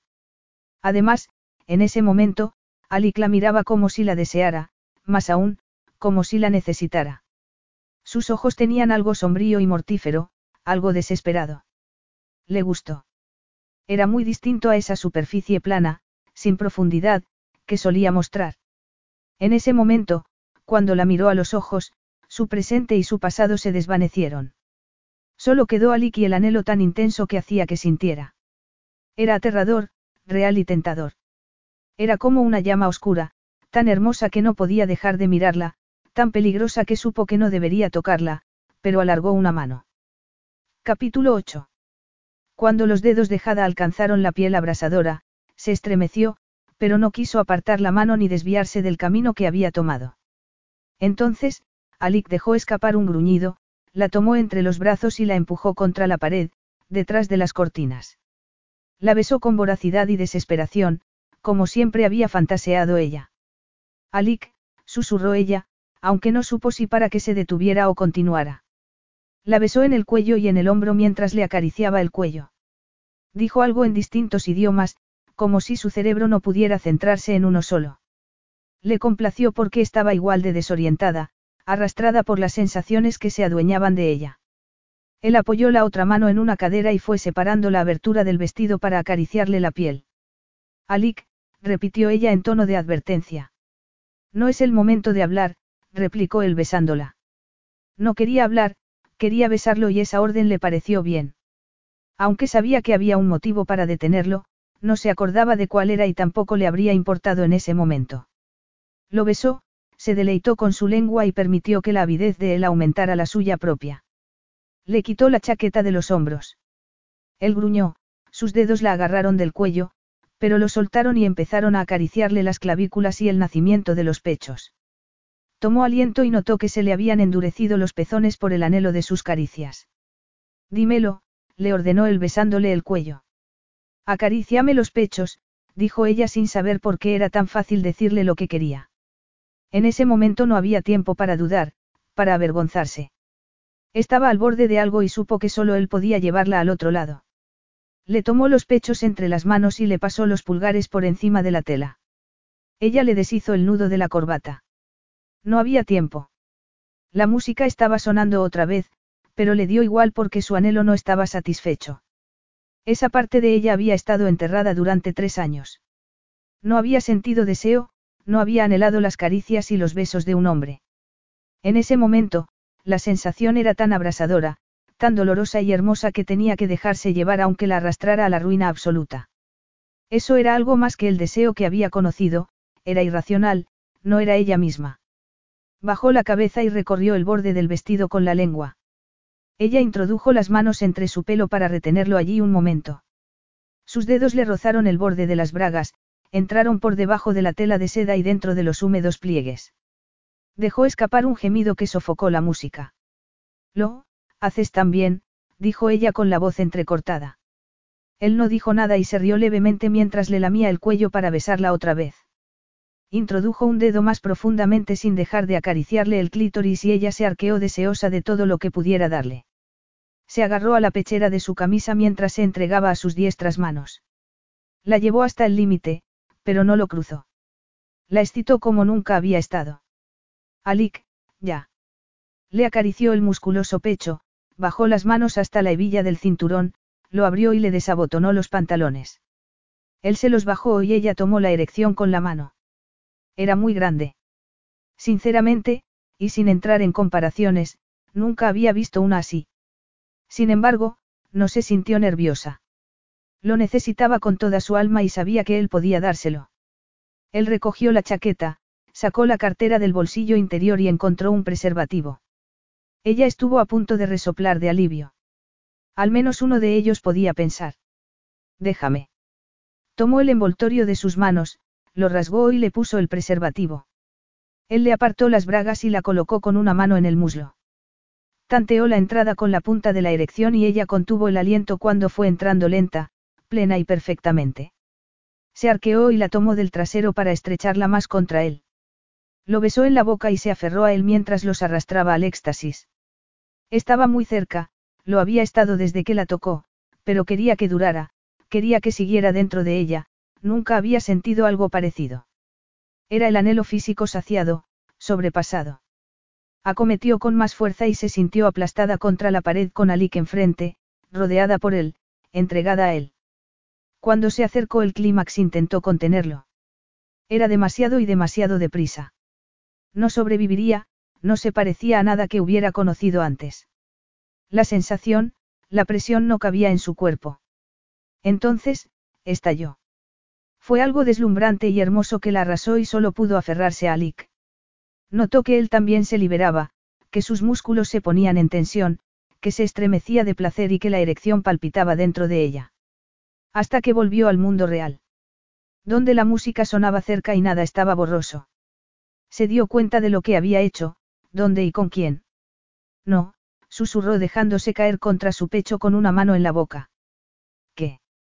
preguntó él con la voz ronca. Acabamos de, Jada miró alrededor, pero no pudo ver a nadie desde detrás de la cortina. Estamos en público. Además, había tenido una relación sexual con otro hombre, con un hombre al que no amaba, con un desconocido aunque fuese su marido. Si iba a estar con alguien que no era el hombre al que amaba, tenía que haber algún motivo aparte de la lujuria. Era una burla a los valores que quería transmitir a su hija, a todo lo que había creído de sí misma y a lo que había vivido con el hombre que amó, y lo había hecho en un teatro lleno de gente. Por un momento aterrador, se sintió a la deriva. No era ella. Ella era sensata, se acostaba a las nueve, no con desconocidos en el palco de la ópera. Se le empañaron los ojos de lágrimas y se quedó espantada. No quería llorar delante de él después de haberse arrojado en sus brazos. Lo había deseado y eso era lo que más la aterraba. Su cuerpo todavía vibraba por el orgasmo y le temblaba por el esfuerzo de contener las lágrimas. Tengo que marcharme. La función no ha terminado, replicó Alik en tono tenso con los ojos como ascuas. Sí, Alik. Ha terminado. Para mí, ha terminado. Se dio media vuelta y salió del palco. Había gente en el pasillo, gente que habría podido entrar. Le temblaron las piernas y sintió náuseas mientras bajaba la escalera, llegaba al vestíbulo y salía a la calle. Recorrió la fila de coches hasta que encontró al conductor de Alik. Abrió la puerta. Señora Basin, dijo él dando un respingo. Sí, ella no se molestó en corregirlo. Lléveme a casa. ¿Dónde está el señor Basin? No puede marcharse todavía. Lléveme a casa. Pero el señor. Si el maldito Alik Basin tiene tantos recursos como me ha hecho creer, podrá volver a casa y yo no voy a preocuparme por él. Lléveme a casa. Se sentó con el corazón desbocado y el coche empezó a alejarse del teatro. Miró hacia atrás y vio a Alik que salía del teatro sin chaqueta y con la corbata suelta. Capítulo 9. Alik maldijo cien veces a Jada mientras volvía en una limusina conseguida de mala manera. Había sobornado a uno de los conductores que esperaba y había dejado en tierra a otro espectador de la ópera, pero no iba a sentir remordimientos por eso. Si Jada había salido corriendo, nada podía preocuparle ni importarle cuando todavía le ardía el cuerpo y cuando ella había ardido entre sus brazos. Maldita fuese, debería ir a un club y emborracharse en vez de perseguirla, pero necesitaba perseguirla y volver a casa. Entre la rabia, se preguntó si el beso de ella, el cuerpo de ella, le habría transmitido su pasión. Por eso no debería haberla tocado. Sin embargo, las compuertas ya estaban abiertas y los dos iban a tener que sufrir las consecuencias. Cuando la limusina se detuvo, se bajó, cerró de un portazo y se dirigió a grandes zancadas hacia su casa. No recordaba haber estado nunca tan enfadado. Estar enfadado implicaba sentir algo y perder el dominio de sí mismo, algo que no le ocurría jamás. Subió los escalones de dos en dos, se quitó la corbata y la tiró al suelo. Entró en el recibidor, con el corazón acelerado anhelando volver a deleitarse con la mujer que lo había llevado al paraíso y luego lo había mirado como si fuese el demonio. Podría haberla alcanzado en el teatro, pero se paró en las escaleras y se quedó mirándola mientras se marchaba. Era como una rosa en medio del mármol, viva y triunfante. Jada también estaba enfadada, el enfado brotaba de ella en oleadas casi estimulantes. Fue como si se le pegara a la piel y él también lo sintiera. Pero no se enfadó consigo mismo, se enfadó con ella. ¿Cómo había podido sentir lo que había sentido y luego salir corriendo? No solo salió corriendo, también pareció como si fuese a llorar, como si le hubiese hecho daño por algo cuando los dos sabían que solo le había dado un placer enloquecedor. Eso era verdad. Abrió la puerta de su cuarto sin llamar y ella dio un grito y se tapó los pechos con el vestido. ¿Puede saberse qué ha significado eso? Preguntó él sin importarle que hubiera perdido el dominio de sí mismo. Yo podría preguntarte lo mismo. Me hiciste eso en un sitio público. Podrían habernos visto. Yo te hice eso. Yo. A ti. Sí, contestó ella levantando la cabeza. Eres una mentirosa que te inventas las historias que te convienen. Tú me agarraste, tú me besaste, tú me pusiste el preservativo. No te atrevas a hacerte la doncella mancillada. Dio un paso y ella retrocedió. Por fin sabía quién era, por fin le tenía miedo, como todo el mundo, y no iba a contenerse cuando ella le había roto la coraza y todo estaba derramándose. Si hay un papel para ti en esa ópera que estás dirigiendo en tu cabeza es el de ramera. Si yo soy la ramera, ¿qué eres tú? Ni mejor ni peor, pero yo sé cuál es mi papel y no finjo ser lo que no soy. No finjo estar por encima del deseo carnal cuando me muero de ganas. No tiene sentido de la responsabilidad ni de lo que está bien. Actúas como si fuese un pecado tener dominio de uno mismo, pero las personas no somos animales que podemos ir por ahí haciendo lo que nos apetece. Qué bonito, Jada, nunca habías traspasado los límites antes de hoy. Nunca he querido hacerlo. Nunca has querido tú o nunca han querido otras personas de tu vida. ¿Cuál es la diferencia? Vivimos con otras personas, al menos, las personas normales. Hay una enorme diferencia, Jada. Evidentemente, necesitabas dejarte llevar o no habría pasado. Lo que ha pasado esta noche no debería haber pasado. Debía de estar loca para permitir que me tocaras, añadió ella tajantemente. De verdad. Una oleada de calor sombrío y temerario estaba adueñándose de él. Generalmente, se sentía como un observador, por encima de las cosas, manipulándolas, pero sin implicarse. En ese momento, estaba implicado y cuanto más se acercaba a ella, más perdía el dominio de sí mismo. Dio otro paso, pero ella no retrocedió ni se acobardó.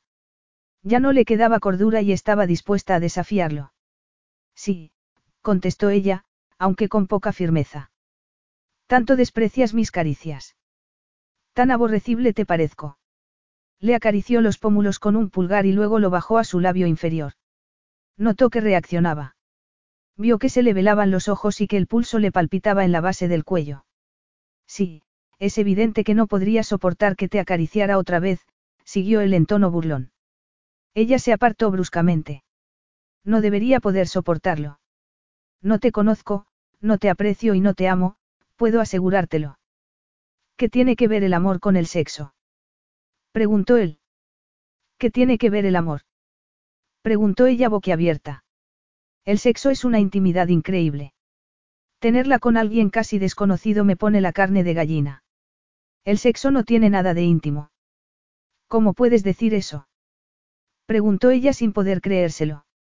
El sexo es buscar alivio, utilizar el cuerpo de otra persona para encontrarlo. Esa descripción de lo que acababan de hacer era peor que cualquier otra cosa que hubiese podido imaginarse.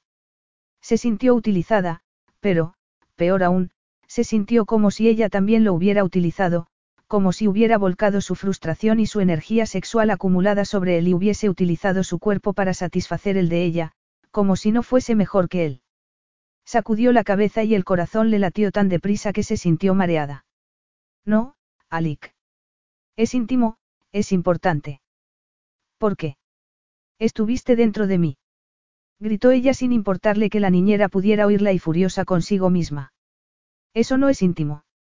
Él se quedó petrificado y con un gesto inflexible. Se quedó un rato en silencio y cuando habló la voz careció de todo sentimiento, había desaparecido la rabia y la frustración que había sentido antes y su lugar lo había ocupado una serenidad gélida que la dejó helada. No estoy acostumbrado a que una mujer que ha sentido tanto placer conmigo se ponga histérica. Habría esperado algún agradecimiento. Utilizaba una voz suave y serena que, sin duda, habría seducido a cientos de mujeres, pero pudo captar el desapego absoluto por debajo, sus palabras eran falsas. ¿Por qué lo haces? preguntó ella. ¿El qué? inquirió él apoyándose en el marco de la puerta. ¿Por qué dejas de estar enfadado? ¿Por qué no me gritas si estás furioso? ¿Por qué no reconoces que me deseas? Se le aceleró más el corazón. No podía reconocerlo porque le parecía una traición, no a Sunil, sabía y aceptaba que había fallecido, sino a todo lo que había creído siempre, a quien siempre había creído que era, a sus recuerdos. No conocía a la mujer que lo había agarrado de la chaqueta y le había devorado los labios como si estuviera hambrienta, la mujer que lo había tomado con la mano y había apretado, que lo había apremiado para que la tomara sin importarle la gente que hubiera en el teatro. No conocía a esa mujer en absoluto y no tenía ni tiempo ni ganas de conocerla. Tenía que criar a una hija e intentar arreglar a un hombre para que pudiera ser el padre de su hija. ¿Por qué eso da igual? Lo que importa es Leena. Cuando nos tocamos, nos abrazamos, princesa. Eso no es normal. Tienes que saberlo. No puede ser menos normal, susurró ella. Yo, yo no hago lo que ha pasado esta noche. Sabes todo lo referente al sexo, Jada, puedo notarlo. ¿Por qué te asusta tanto esto? Sé de sexo en una relación con compromiso. Sé de sexo en la cama. Lo más atrevido que he hecho ha sido dejar la luz encendida. Nunca quise pasar de ahí. ¿Cómo voy a querer esto? Fue como si le hubiera arrancado esa confesión y se sintió como si le hubieran quitado un velo y todo el mundo pudiera ver las partes más secretas de ella misma, partes que ni siquiera sabía que tenía. Se había sentido así toda la noche. Si hay algo que sé hacer, es satisfacer los deseos. Si quieres, aprovechalo, Jada. Buscar un poco de satisfacción no tiene nada de malo. Estaba ofreciéndole una fruta prohibida y ella quería tomarla. Alik, no se trata de satisfacción. No lo entiendes. Además, no podemos introducirlo en nuestro acuerdo. No soy como tú, no puedo mantenerlo al margen, no puedo considerarlo solo como sexo porque eso no existe para mí. Para mí significa más que eso y tú no vas a dármelo. No, no voy a engañarte. Lo sé y te lo agradezco. Él fue hasta la puerta y agarró el picaporte. Hasta mañana. Se marchó, cerró la puerta y la dejó sola. Se sentó en el borde de la cama y dejó caer el vestido. Se sentía aturdida, aunque su cuerpo todavía notaba la descarga de adrenalina por haber estado en brazos de Alik y el corazón le dolía por la conversación que acababan de tener. Él se había enfadado mucho, nunca le había visto un sentimiento tan intenso. Era estimulante que pudiera expresarlo y que lo sintiera. Se preguntó qué había hecho para sacárselo. Le había hecho daño. No parecía posible, pero si se trataba solo de sexo, algo que él podía conseguir cuando quisiera, porque le importaba que ella lo rechazara. Se tumbó boca abajo. Era una necia. Le había dicho que rechazaba estar con él. Él le había preguntado si despreciaba sus caricias. Se había imaginado que él estaba por encima de los sentimientos. Que no lo estuviera era reconfortante en cierto sentido, pero también hacía que se sintiera como una persona espantosa e insatisfecha que sabía lo que quería, que sabía que no debía tomarlo y que no sentía ni la mitad de remordimientos por lo que había hecho de los que debería sentir. Se dio la vuelta y miró ese techo desconocido. Había dado un vuelco a toda su vida por Leena y no iba a estropearlo, no iba a crear un ambiente inestable. Tenía que mantenerse firme, tenía que crear un puente entre el padre y la hija y, a la vez, ser la madre que se merecía Leena. No había tiempo para angustiarse por la situación con Alik ni para flagelarse por lo que había hecho esa noche. Lo enterraría muy dentro de sí y al día siguiente volvería a ser normal. Capítulo 10. La reunión no había salido bien. Había acudido a ver a Michael Lamont con la intención de aceptar su propuesta, pero no la había aceptado porque había descubierto actividades muy poco éticas en la empresa de ese hombre. Eso no le había importado nunca.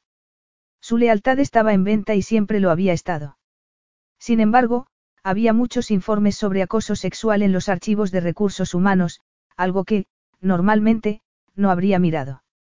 Sin embargo, cuando leyó el informe sobre una empleada temporal que había sido manoseada insistentemente por un ejecutivo, y a la que despidieron cuando se quejó, solo pensó en que si algo así le pasaba a Leena cuando empezara a trabajar, le cortaría la mano al hombre que la tocara. Entonces, Lamón le preguntó qué pensaba y él se limitó a rechazar la oferta de plano y a marcharse. Estaba convirtiéndose en un maldito altruista. Cerró de un portazo la puerta de su casa justo cuando Jada bajaba las escaleras con Leena en brazos. El corazón, que últimamente hacía algo más que bombear sangre por su cuerpo, se le subió a la garganta. Estaba muy distinta cuando bajó esas escaleras la noche anterior. Llevaba el pelo recogido en una coleta, una camiseta le cubría las curvas y unos pantalones de algodón gris le tapaban la forma de las piernas. Lamentó no haberla visto desnuda. De haberlo hecho, seguramente no estaría mirándola así, seguramente no seguiría encendido por ella y, seguramente, no tendría el corazón en la garganta. No recordaba haberse sentido atraído por una mujer después de haberse acostado con ella. Sus relaciones sexuales eran fugaces y satisfactorias para los dos. Una mujer no era más importante que la siguiente. Que hubiera tenido una relación sexual con Jada, pero no hubiese visto su cuerpo, debía de crearle la sensación de algo inconcluso. Eso y que ella hubiese sido la primera mujer que había zanjado las cosas con él. Nunca había habido nada que zanjar. Huyó como cenicienta después de un breve revolcón contra una pared y luego, cuando la encontró, le dejó muy claro que no quería que volviera a tocarla. Nunca lo habían rechazado de esa manera y no le gustaba, incluso, le parecía intolerable. El recuerdo del rechazo, mezclado con el humor que tenía en ese momento, empezó a parecerle temible. Buenas tardes, le saludó ella en un tono un poco demasiado desenfadado. Van a servir la comida en el patio. No sabía si vendrías, pero, por si acaso, he preparado un sitio para ti. Ella se dirigió hacia la parte trasera de la casa y él la siguió sin saber qué pensar. Lo había puesto en desventaja dos veces en 24 horas y eso tampoco le gustaba.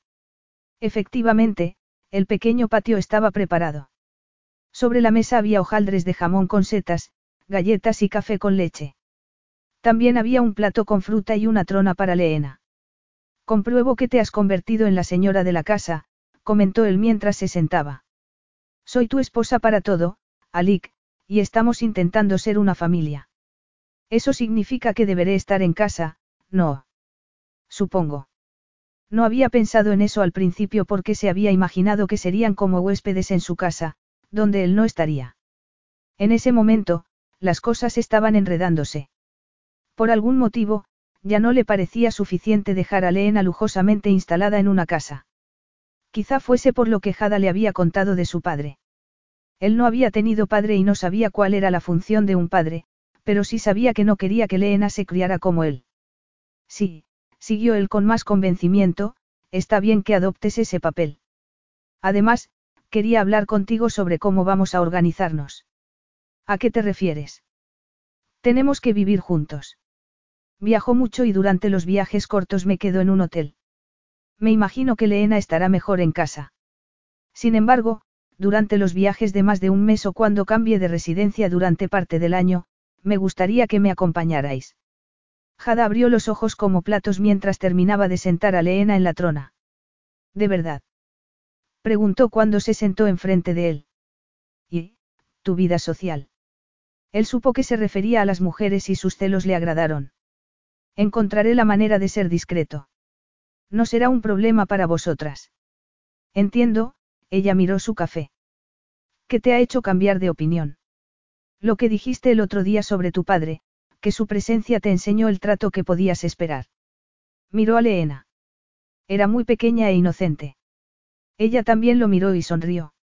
Nunca se había parado a mirarla con detenimiento y en ese momento sintió como si el corazón fuese a estrujarse por la opresión del pecho. No querría que Leena escogiera a un hombre como yo. Se acordó de los informes que había leído. Nunca había acosado a una mujer, pero, aún así, se sentía alterado por la idea de que Leena tendría que salir al mundo y bregar con hombres que querrían hacerle daño o, al menos, utilizarla para sus propios y egoístas fines. No querría enseñarle a esperar que el hombre de su vida estuviese ausente, que él se preocupara por su propio bienestar y no por el de ella. No querría que creyera que debería aceptar dinero y comodidades por encima del amor. Alik, puedes darle más cosas de las que te imaginas. Yo sé que puedes. Yo no lo sé, replicó él con la opresión del pecho haciéndose insoportable. Sé lo que ella debería tener, lo que es importante. Lo entiendo, pero no sé cómo sentirlo. Eso no es verdad, Alik. Creo que sientes más de lo que te permite sentir. Cuánta confianza en un hombre que no quieres que te toque, le espetó él. ¿Qué tal la reunión? Preguntó ella bajando la cabeza. Bien hecho, Jada. La reunión, infructuosa. Lo he rechazado. ¿Por qué? No puedo trabajar con él. No sé por qué, pero no puedo. Ella lo miró con un brillo dorado en los ojos. Yo sí lo sé. Explícamelo. ¿Por qué sientes? Así llamas a esto. Estás cambiando, Alik. Hace dos semanas querías dejarnos en París y no verla. Hace dos semanas creías que ella necesitaba una niñera, no una madre. Ahora, ves la diferencia, entiendes lo que necesita. Sigo sin tener ni idea de lo que estoy haciendo. Yo tampoco lo sé.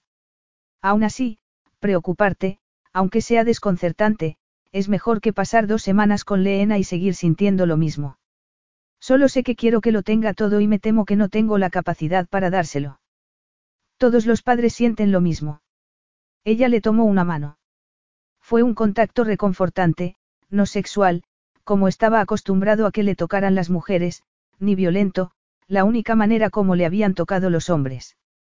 No recordaba que ninguna persona lo hubiera reconfortado antes. Hacía dos semanas habría dicho que no lo necesitaba, en ese momento, sentía que sí lo necesitaba. Quizá estuviese cambiando y no sabía qué podía significar eso para su futuro, para su forma de llevar su vida. Entonces, debo de estar a medio camino de donde tengo que estar. ¿Te preocupa? Sí. Nunca me he preocupado porque eso no arregla nada. Cuando tenía hambre, preocuparme no me proporcionaba comida, tenía que actuar. Preocuparme no me servía de nada en el campo de batalla, me distraía. Sin embargo, con ella, me preocupo. Los sentimientos le brotaban más fácilmente esos días. Era curioso que, después de haberse pasado una vida buscando los sentimientos, hubiesen aparecido tan repentinamente. Se había enfadado con Jada, se había enfurecido con Lamón y se preocupaba por Leena. ¿Te preocupas porque quieres a alguien? No. Preguntó él mirando a Leena otra vez.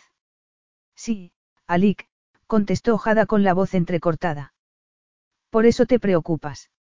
Jada cerró la puerta del cuarto de Leena y resopló. Hacía mucho tiempo que no le costaba tanto acostarla y que no gritaba tanto cuando apagó la luz. Sin embargo, los gritos dieron paso a ligeros sollozos y acabó durmiéndose. Estaba deseando acostarse y avanzó por el pasillo, pero se detuvo al ver una sombra que se acercaba hacia ella. Alik. Estaba alterada. Bueno, ha tenido un berrinche porque no quería irse a dormir, nada más. Notó que la silueta en sombra se relajaba. Él se acercó y un rayo de luna que entraba por una ventana lo iluminó. Solo llevaba unos pantalones cortos de deporte. Era un hombre hermoso y rudo que la atraía, que hacía que se le acelerara el pulso y que su cuerpo lo anhelara. Había estado íntimamente con él, dijera él lo que dijese, y su cuerpo conocía el de él. Sin embargo, tenía la sensación de que no lo había conocido tanto como le gustaría, y no lo haría. Agradecía tener esa parte seria y sensata porque su cuerpo no era racional. Su cuerpo solo le recordaba lo que sintió cuando la besó, cuando la llevó hasta el límite y los dos lo traspasaron. ¿No podías dormir? Le preguntó ella después de parpadear.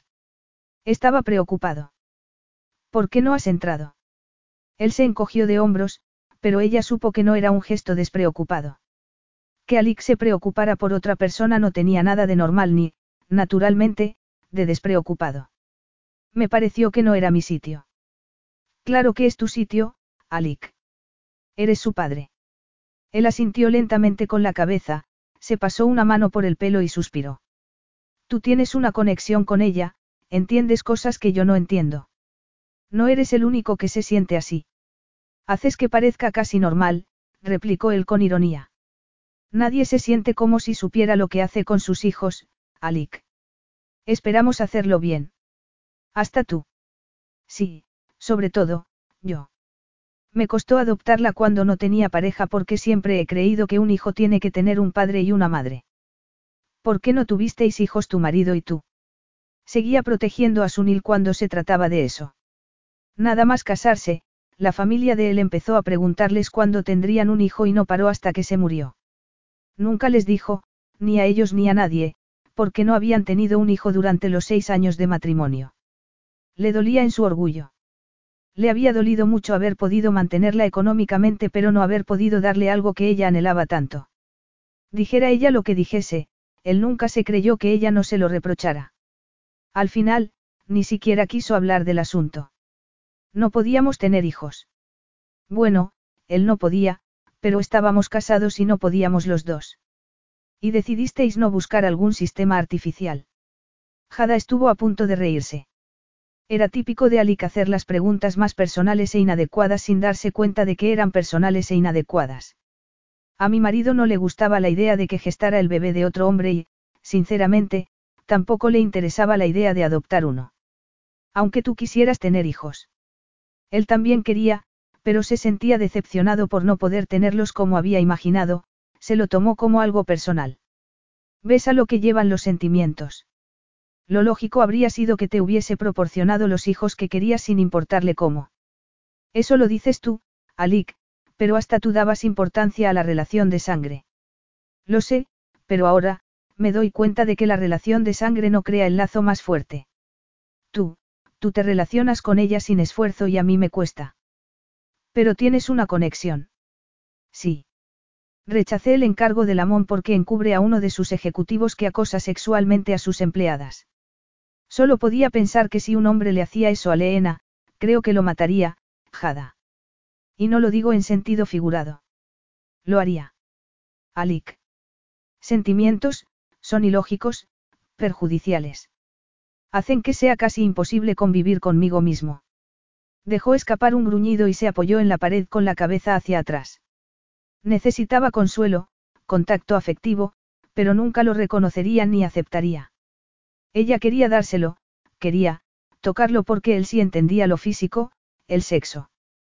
Quería abrirse paso en su desconcierto y ofrecerle algo conocido, pero, al mismo tiempo, no quería ser solo otro cuerpo, quería conocerlo y ayudarlo. Si era completamente sincera, solo quería acariciarlo, pero no iba a ser sincera porque eso podría detenerla. Eso podía salir bien si lo separaba del sentimiento y del matrimonio, como hacía él. Se acercó y le tocó el tatuaje que tenía sobre el corazón. Él le agarró la mano. Ten cuidado porque, si me tocas otra vez, te juro que te tendré desnuda en mi cama antes de que puedas decir una sola palabra. No pienso decir nada, de modo que no me amenaces. Jada lo dijo con más atrevimiento del que sentía, pero lo deseaba otra vez. Si lo dejaban en la noche de la ópera, nunca quedaría definitivamente resuelto. Fue demasiado rápido e intenso, como un recuerdo envuelto en una neblina de fantasía. Era imposible que hubiese sido tan maravilloso y devastador como recordaba. Le acarició la barba incipiente. Te deseo. De verdad. Creo recordar que la última vez que me pediste que te acariciara saliste corriendo como si te hubiese violado. No me gustó. Esta vez, no saldré corriendo, le aseguró ella con la voz temblorosa. Sin embargo, no estaba segura de que pudiese cumplir su promesa porque cuanto más cerca estaba de él, más se disipaba la neblina del recuerdo, cuanto más tiempo tenía la mano en su mejilla, más la abrazaba y le aterraba que, si volvía a estar con él, quedara reducida a cenizas. Temblaba por lo que sentía o por lo que se proponía hacer, pero no podía echarse atrás. Promételo, le susurró él mientras le pasaba la lengua por el lóbulo de la oreja. Lo prometo. Dime que me deseas. Te deseo, Alik. La estrechó contra su pecho y la besó con voracidad. Ella le rodeó el cuello con los brazos y lo besó con la misma voracidad. Nunca había conocido esa parte animal que despertaba en ella. Conocía el deseo y el placer, pero eso era desconocido. Era un deseo que rozaba el dolor y una avidez que se parecía a la locura. Era como el aire, como si no pudiera vivir sin él. Dor, Mitorio, balbució ella mientras él le besaba el cuello. ¿El mío o el tuyo? El que esté más cerca. El tuyo, dijo él tomándola en brazos. Se agarró a su cuello maravillada por su fuerza, lo cual, seguramente, era lo que se había propuesto él. Eso y que se sintiera pequeña y femenina. Abrió la puerta del dormitorio, la dejó en el suelo, volvió a cerrar la puerta y encendió la luz. ¿Por qué, has encendido la luz? No dijiste que lo habías hecho con la luz encendida. Sí, pero... Quiero verte, la interrumpió él bajándose los pantalones. Es una prioridad. Tuvo que tragar saliva al verlo completamente desnudo. Había visto partes de él, pero no todo su cuerpo. Era perfecto. Tenía los músculos como tallados y las cicatrices que le recorrían el cuerpo eran el mapa de su vida. Dicen que a los hombres les gusta mirar, pero a mí me encanta mirar en este momento. A mí también, replicó él sin hacer caso al halago. Muéstrate a mí. A ella le costó respirar. Lo había dicho de una forma muy rara, pero el inglés no era su lengua materna y, además, así tenía más significado. Estaba mostrándole una parte de sí misma que desconocía, una parte más profunda y sensual. Lo único que no sabía era si tenía ese valor para mostrárselo a él y, sobre todo, para desvelárselo a sí misma. Si hubiese podido elegir, quizá no lo hubiese hecho, pero no podía elegir. Ese deseo era superior a sí misma. Se quitó lentamente la camiseta y se estremeció. Se le puso la carne de gallina y se le endurecieron los pezones. Se bajó los pantalones y las bragas a la vez. Solo para ti. Lo dijo de verdad. Esa parte de sí misma, esa mujer que podía hacer el amor en el palco de un teatro era solo para Alick. Él hacía que fuese distinta. Más tarde, quizás se preocupara o se arrepintiera, pero, en ese momento, no. Soy un hombre afortunado. Le tomó la cara entre las manos, fue un gesto cariñoso que se contradecía con la pasión que le ardía en los ojos. Ella le rodeó el cuello con los brazos, se estrechó contra él y lo besó. Necesitaba sentir su piel, que la arrastrara más allá de lo racional. Lo había hecho antes, con mucha facilidad, y lo necesitaba otra vez. La levantó para que le rodeara la cintura con las piernas, para que sintiera la pétrea erección entre los pliegues. Sintió un destello de placer que la deslumbró. Ya había llegado más allá de lo racional y solo podía sentir. La besó en el cuello y le susurró algo al oído, unas palabras roncas que no necesitó entender. Tómame, susurró ella como si estuviera quebrándose. Alik la recompondría, sofocaría el anhelo que la abrasaba por dentro, que era más profundo que algo físico. Se tumbó en la cama con ella encima. Fue a colocarse para que entrara en ella. Espera. ¿Qué? Jadeó ella. El preservativo. ¿Dónde? En el cajón. Ah. Ella no había mirado en el cajón de la mesilla desde que llegaron a París. Quizá más tarde le fastidiara que tuviera preservativos por todos lados porque, evidentemente, era un hombre que hacía lo que quería cuando le apetecía, pero, en ese momento, se alegraba. Le dio el envoltorio, él se puso el preservativo y ella volvió a colocarse y bajó lo más despacio que pudo para deleitarse con la provocación, con la expresión crispada de él, con el poder de torturarlo. Hacía que se sintiera fuerte, hermosa, como una mujer que estaba a la altura de ese hombre sin inhibiciones ni dudas sobre su capacidad de satisfacerla. Estar con Alik era como despertar, como salir bruscamente a la superficie del agua después de haber estado mucho tiempo sumergida. Ni siquiera se había dado cuenta de que estaba ahogándose. La agarró de las caderas, acometió y entró. Ella echó la cabeza hacia atrás, apoyó las manos en sus hombros y buscó el ritmo. Lo miró a la cara, se inclinó y le pasó la lengua por los labios antes de besarlo. Notó que se ponía tenso y que se estremecía por el orgasmo. Dejó escapar un improperio, se dio la vuelta dejándola debajo, le lamió los pezones y siguió bajando. La agarró de las piernas, se las pasó por encima de los hombros y le levantó el trasero para meter la cara entre sus muslos antes de que ella pudiera tomar aliento. Alik. Se estremeció mientras su lengua dejaba un rastro abrasador sobre la carne húmeda. Introdujo dos dedos mientras los labios y la lengua seguían arrastrándola más allá de lo imaginable. Nada le había gustado tanto jamás. Alik conocía su cuerpo, sabía lo que necesitaba, sabía cuándo necesitaba más y cuándo bajar el ritmo para volver a llevarla al límite. Siguió hasta que ella estuvo segura de que iba a morirse de placer. Abrió la boca para suplicarle que parara, para suplicarle que acabara, que le permitiera llegar al clímax, pero solo pudo gemir algo incoherente. Sin soltarle la parte inferior del cuerpo con una mano, le tomó un pezón entre el índice y el pulgar de la otra sin dejar de torturarla sensualmente con la boca. Entonces, estalló en mil pedazos deslumbrantes. No supo si podría recomponerse alguna vez ni si le importaba. El placer la dominaba con oleadas tan intensas que no sabía si podría soportarlas. Siguió lamiéndola hasta que su cuerpo tembló con los leves espasmos posteriores a un clímax que la había desarbolado completamente. Entonces, comprobó que Alik estaba allí. Quiso salir corriendo, pero había prometido que no lo haría y se quedó temblando. La besó. Estaba sudoroso y se sentó en el borde de la cama con el rostro inexpresivo. No sé qué ha pasado, comentó él. No sabes. Normalmente, soy más considerado. Perdí el control por un momento. No volverá a pasar. Buenas noches, Jada, se quedó quieto, como si no supiera qué hacer, pero la besó. Nos veremos por la mañana. Se levantó y salió de la habitación. Ella no había salido corriendo, pero él, sí. Capítulo 11. Se dio una ducha de agua fría para intentar quitarse la sensación dejada de la piel. Como no dio resultado, salió a correr con la esperanza de que el ejercicio y la lluvia le solucionaran las cosas. Tampoco hubo suerte. Cuando cayó en la cama, el sol empezaba a asomar entre las nubes. Soltó un gruñido, se levantó y bajó a la cocina. La cocinera acababa de llegar. Le dio unas órdenes tajantes en francés para que preparara el desayuno y se lo sirvieran en el patio. Quería comer allí, como habían hecho el día anterior por la mañana, antes de que Jada lo despellejara, lo dejara en carne viva y sin coraza. Fue porque él había alcanzado el clímax antes que ella. Tenía que ser por eso. No le había pasado desde que era un adolescente, pero tampoco había podido contenerse y eso era mucho decir. El control no le importaba gran cosa. Hacía lo que quería cuando quería.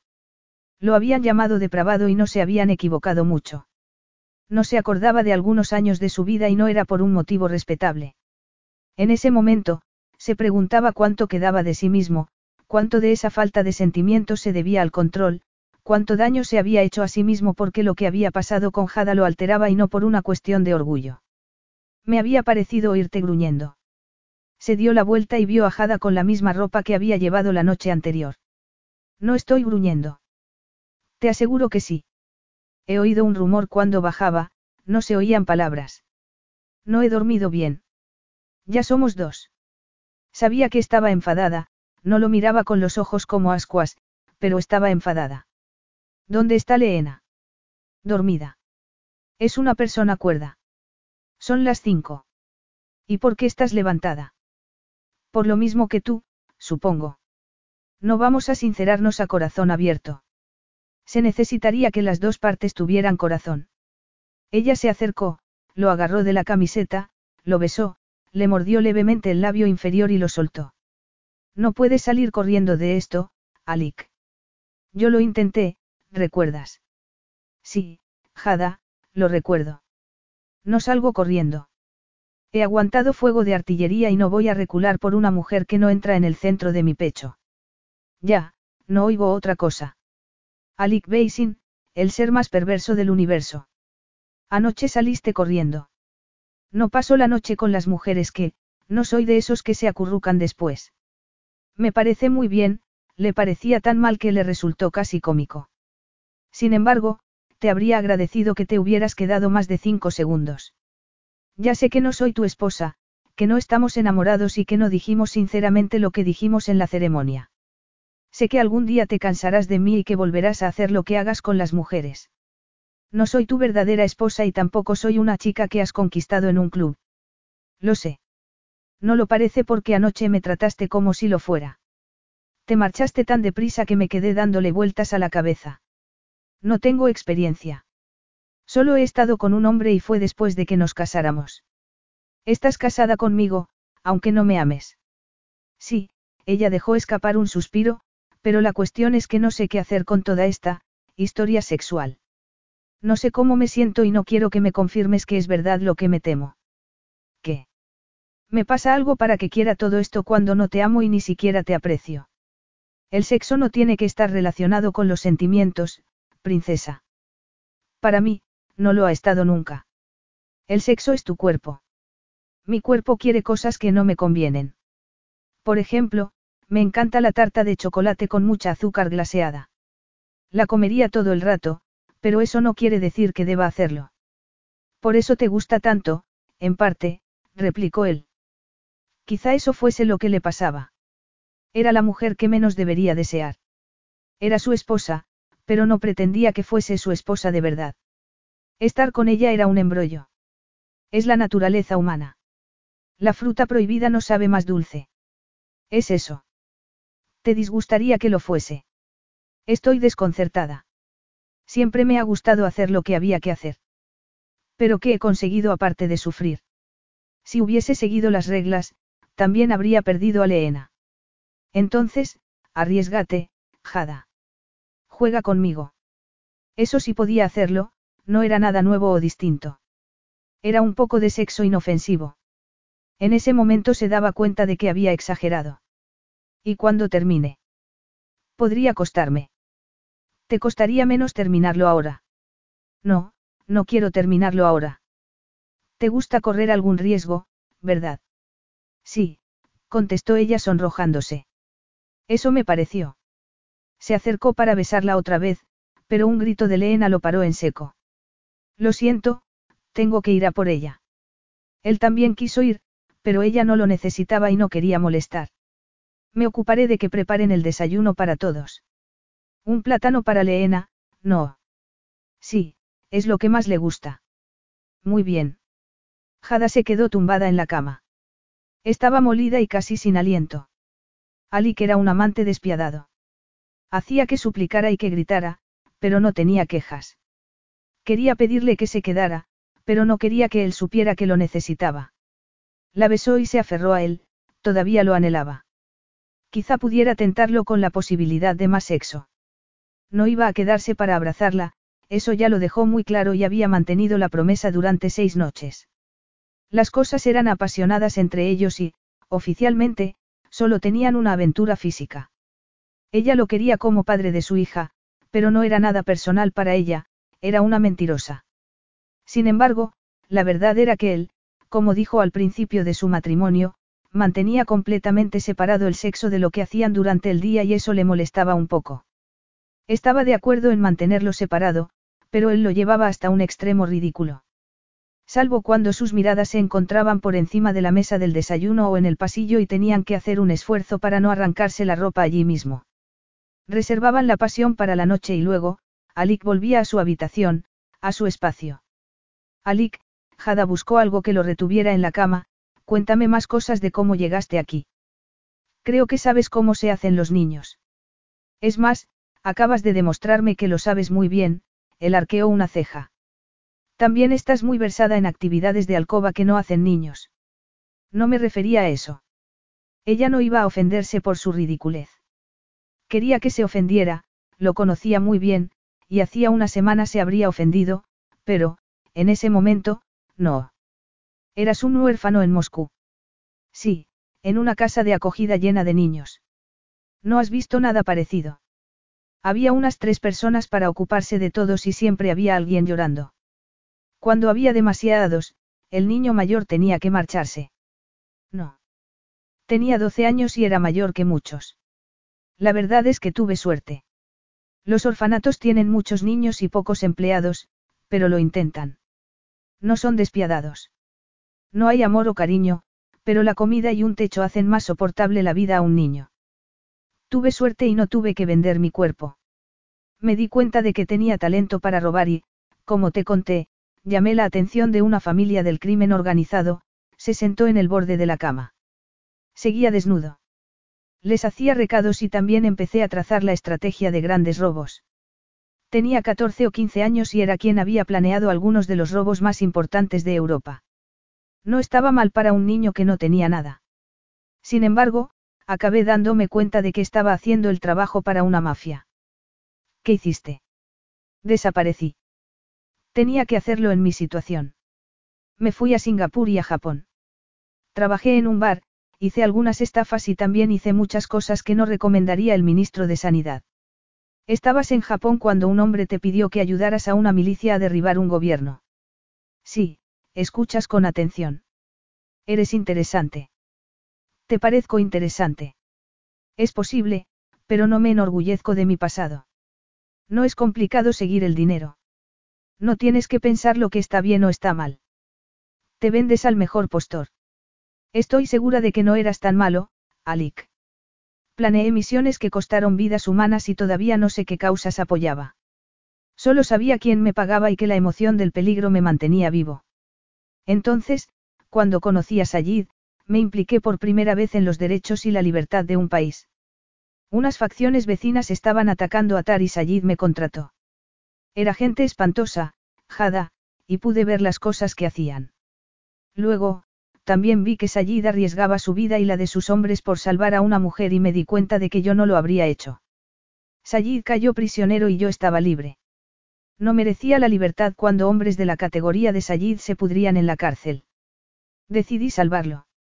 No había dinero por medio, fue la primera decisión que tomé por otra persona.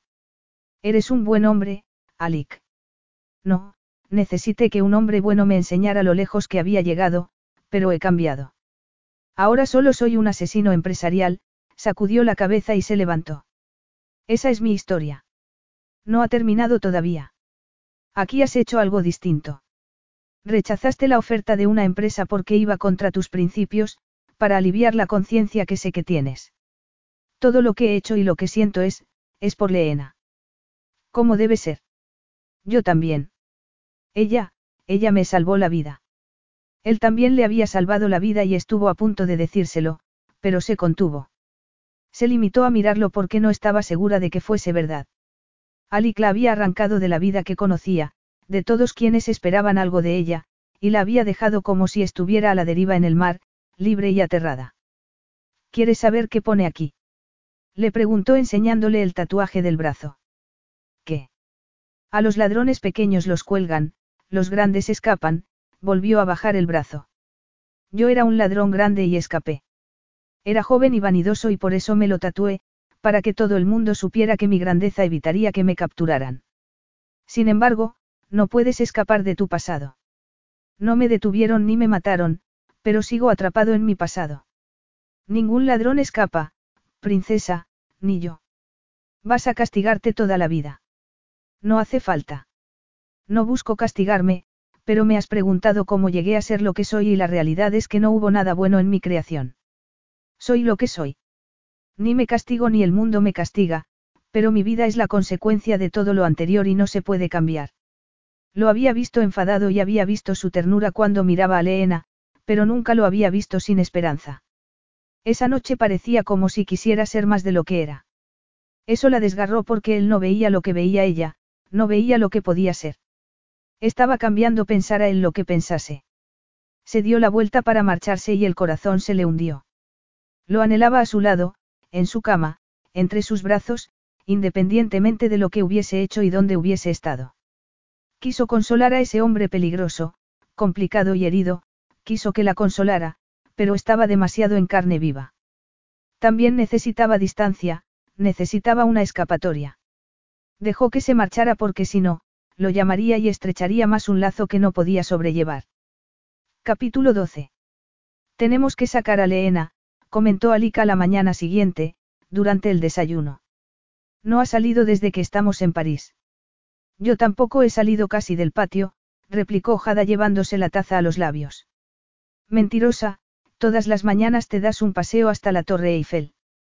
Y llevo a Leena. Aún así, creo que no ha salido bastante. Entonces, se dio cuenta de lo raro que era todo. Llevaba unas semanas en París acostándose con un hombre que acababa de conocer, que era su marido, y qué cosas hacía con él, qué cosas quería de él, le temblaron las manos solo de pensarlo. Se miró las manos para intentar pensar en otra cosa y se dio cuenta de que esa mañana no se había puesto el anillo de Sunil, se había puesto los anillos que le había regalado Alik, pero nada más. ¿Quieres que salgamos todos juntos? comentó ella. Eso era lo que pasaba y él no sabía cómo plantearlo, o no quería. Se preguntó si él estaría viviendo el mismo momento irreal que ella. Parece, lo normal. Lo es. Él asintió con la cabeza como si ya supiese que su idea era normal. La cuestión era que ella creía que no lo sabía. Alik no sabía lo que hacían las familias, aparte de lo que viera en la televisión, y no le parecía un hombre que se sentara por la noche en un sofá para ver telecomedias. Entonces, salgamos. ¿Qué quieres hacer? preguntó ella. No lo sé, contestó él encogiéndose de hombros. Tienes que saberlo, Alik. Ella fue más tajante de lo que había querido, pero se sentía nerviosa y notaba la mano izquierda desnuda, sin el anillo para esconderse debajo. Pues no lo sé. No tienes ideas. Ella no lo creía, pero también era evidente que él no quería decirle lo que pensaba. Podemos andar y ver dónde acabamos. Me parece bien. Ella lo aceptó porque estaba absorta en sus pensamientos, en el miedo a ser vulnerable. Está cansándose del cochecito. Jada miró a Leena, que se retorcía en el arnés. Se pararon y Alik la miró con el ceño fruncido. Podría tomarla en brazos, pero no le gustó la última vez que lo hice. Hace más de tres semanas, Alik. Ah. Se inclinó, soltó a Leena y la tomó en brazos. La niña le agarró el cuello de la camisa con una mano y le tiró del pelo con la otra. Él hizo una mueca de disgusto, pero no la riñó. Muy bien, sigamos paseando. Ella no dijo nada mientras paseaban por las bulliciosas calles, pero lo miraba cuando él no la miraba a ella. Sujetaba a Leena con fuerza y delicadeza y miraba alrededor, no a su hija. Entraron en un callejón adoquinado con mesas en la acera donde la gente charlaba y tomaba café con bollos, algo que a Jada le parecía una buena idea, pero Alik tenía otros planes. Salieron del callejón y desembocaron en otra calle amplia, pero en dirección contraria a la que llevaban hasta entonces. Ya vamos a volver. Preguntó ella. Volvemos a la torre. Ah. Recorrieron un laberinto de calles con mercados de flores o de frutas, pero Alik ni los miraba. Eran demasiado típicos para él. Estaba tan concentrado en ir a donde tenía pensado ir que no miraba a la belleza que lo rodeaba. Entonces, se paró ante un tío vivo que estaba montado al lado de la torre y que ella veía todas las mañanas. Aquí es donde querías venir desde el principio, ¿verdad? Bueno, había pensado que podría gustarle, contestó él encogiéndose de hombros. Es un poco pequeña para montarse sola, pero yo, Jada miró a Alik y a Leena, que sonreía en sus brazos, pero tú podrías montarte con ella. Puedo. Claro que puedes. Está contenta contigo. Él miró a Leena y tragó saliva. De acuerdo. Se acercó al hombre que manejaba el tío vivo y le explicó la situación en francés, supuso ella. Alik podía parecer fuera de su elemento con un bebé en brazos, pero, como viajera, era el hombre que quería que la acompañara. Sabía idiomas y costumbres, sabía a dónde ir y qué pedir, sabía de ópera, sabía de todo. Además, le habían disparado, había cruzado las líneas enemigas y se había metido en una cárcel espantosa para rescatar a su amigo. Sin embargo, con un bebé en brazos parecía muerto de miedo. Era un hombre curioso su Alik parpadeó. ¿Desde cuándo era suyo? Miró a las familias que paseaban riéndose y agarradas de la mano. No, Alik no era suyo. No podría serlo jamás. Se lo repitió una y otra vez para no ceder al anhelo que le subía por la garganta. Se abrazó para intentar sujetar los trozos de sí misma, para no rendirse más a Alik. Alik abrazó con fuerza a Leena y subió a un caballito blanco. Todavía recordaba el primer tío vivo que vio en una plaza de Moscú. Era una diversión para niños y él nunca había sido un niño, nunca se montó. Leena aplaudió y lo miró con un brillo en los ojos, con emoción y confianza. Entonces, levantó una mano y le acarició la mejilla. Papá. El tío vivo empezó a dar vueltas y él agarró con fuerza a su hija. El mundo daba vueltas y no podía distinguir ni a Jada ni a ninguna de las otras figuras, solo podía ver a Leena. Ella se reía y daba palmadas en la cabeza del caballo y en su pierna. La felicidad, tan pura, brotaba de ella con naturalidad, y la confianza de la que había hablado Jada. No quería perderla. En ese momento, la tenía, la abrazó con fuerza y se concentró en ella sin importarle el futuro. También intentó asimilar la sensación de vulnerabilidad, la sensación de cariño que se adueñaba de él. No se reconocía a sí mismo. En realidad, no reconocía nada. Leena está dormida. Creo que la hemos agotado. Jada se sentó en el sofá, al lado de Aliki con una taza de café en la mano. Alik tenía una bebida alcohólica en su vaso y una expresión impasible en el rostro. Tiene mucha energía, comentó él bajando la mirada. Sí. Le gustó el tío vivo. Me alegro. Al parecer, Alik no iba a darle nada esa noche, al menos, de conversación. Tuviste una buena idea al llevarla, insistió ella. Gracias. Era desesperante y tenía la costumbre de ponerse frío como un témpano cuando le convenía. Aunque no se te ocurrió de repente, lo tenías pensado, pero no quisiste decírmelo. ¿Por qué? No estaba seguro de que fuese una buena idea, contestó él mirándola con una ceja arqueada. Lo dijo en tono despreocupado, pero ella sabía que no tenía nada de despreocupado. Sin embargo, cuando se ponía la coraza, era imposible interpretarlo. Podrías habérmelo preguntado. No sabía si te gustaría. Entonces entendió que había algo personal que hacía que se sintiera vulnerable y no quería que ella lo rechazara. Se dio cuenta de que Alix se sentía tan raro en esa situación como ella. Aunque no me hubiese gustado, yo no tomo todas las decisiones en lo referente a Leena. Eres su padre y también tienes que tomarlas. Lo sé y lo entiendo, pero no sé nada de niños ni lo que les gusta a cierta edad. Yo solo. ¿Qué? Nada. Jada dejó el café en la mesa que había junto al sofá, apoyó las manos en los muslos y se inclinó hacia él. Tú solo, ¿qué, Alik? No juegues conmigo. No juego, replicó él levantándose. Yo solo sabía que cuando era un niño había un tío vivo que solía ver cuando dejé el orfanato. Costaba dinero y no podía gastármelo en esas cosas. Tenía que comprar comida y buscar refugio sin reunía bastante. Ahora tengo dinero y Leena, por extensión, también, puede montarse en un tío vivo si quiere, concluyó con la voz ronca. Claro que puede.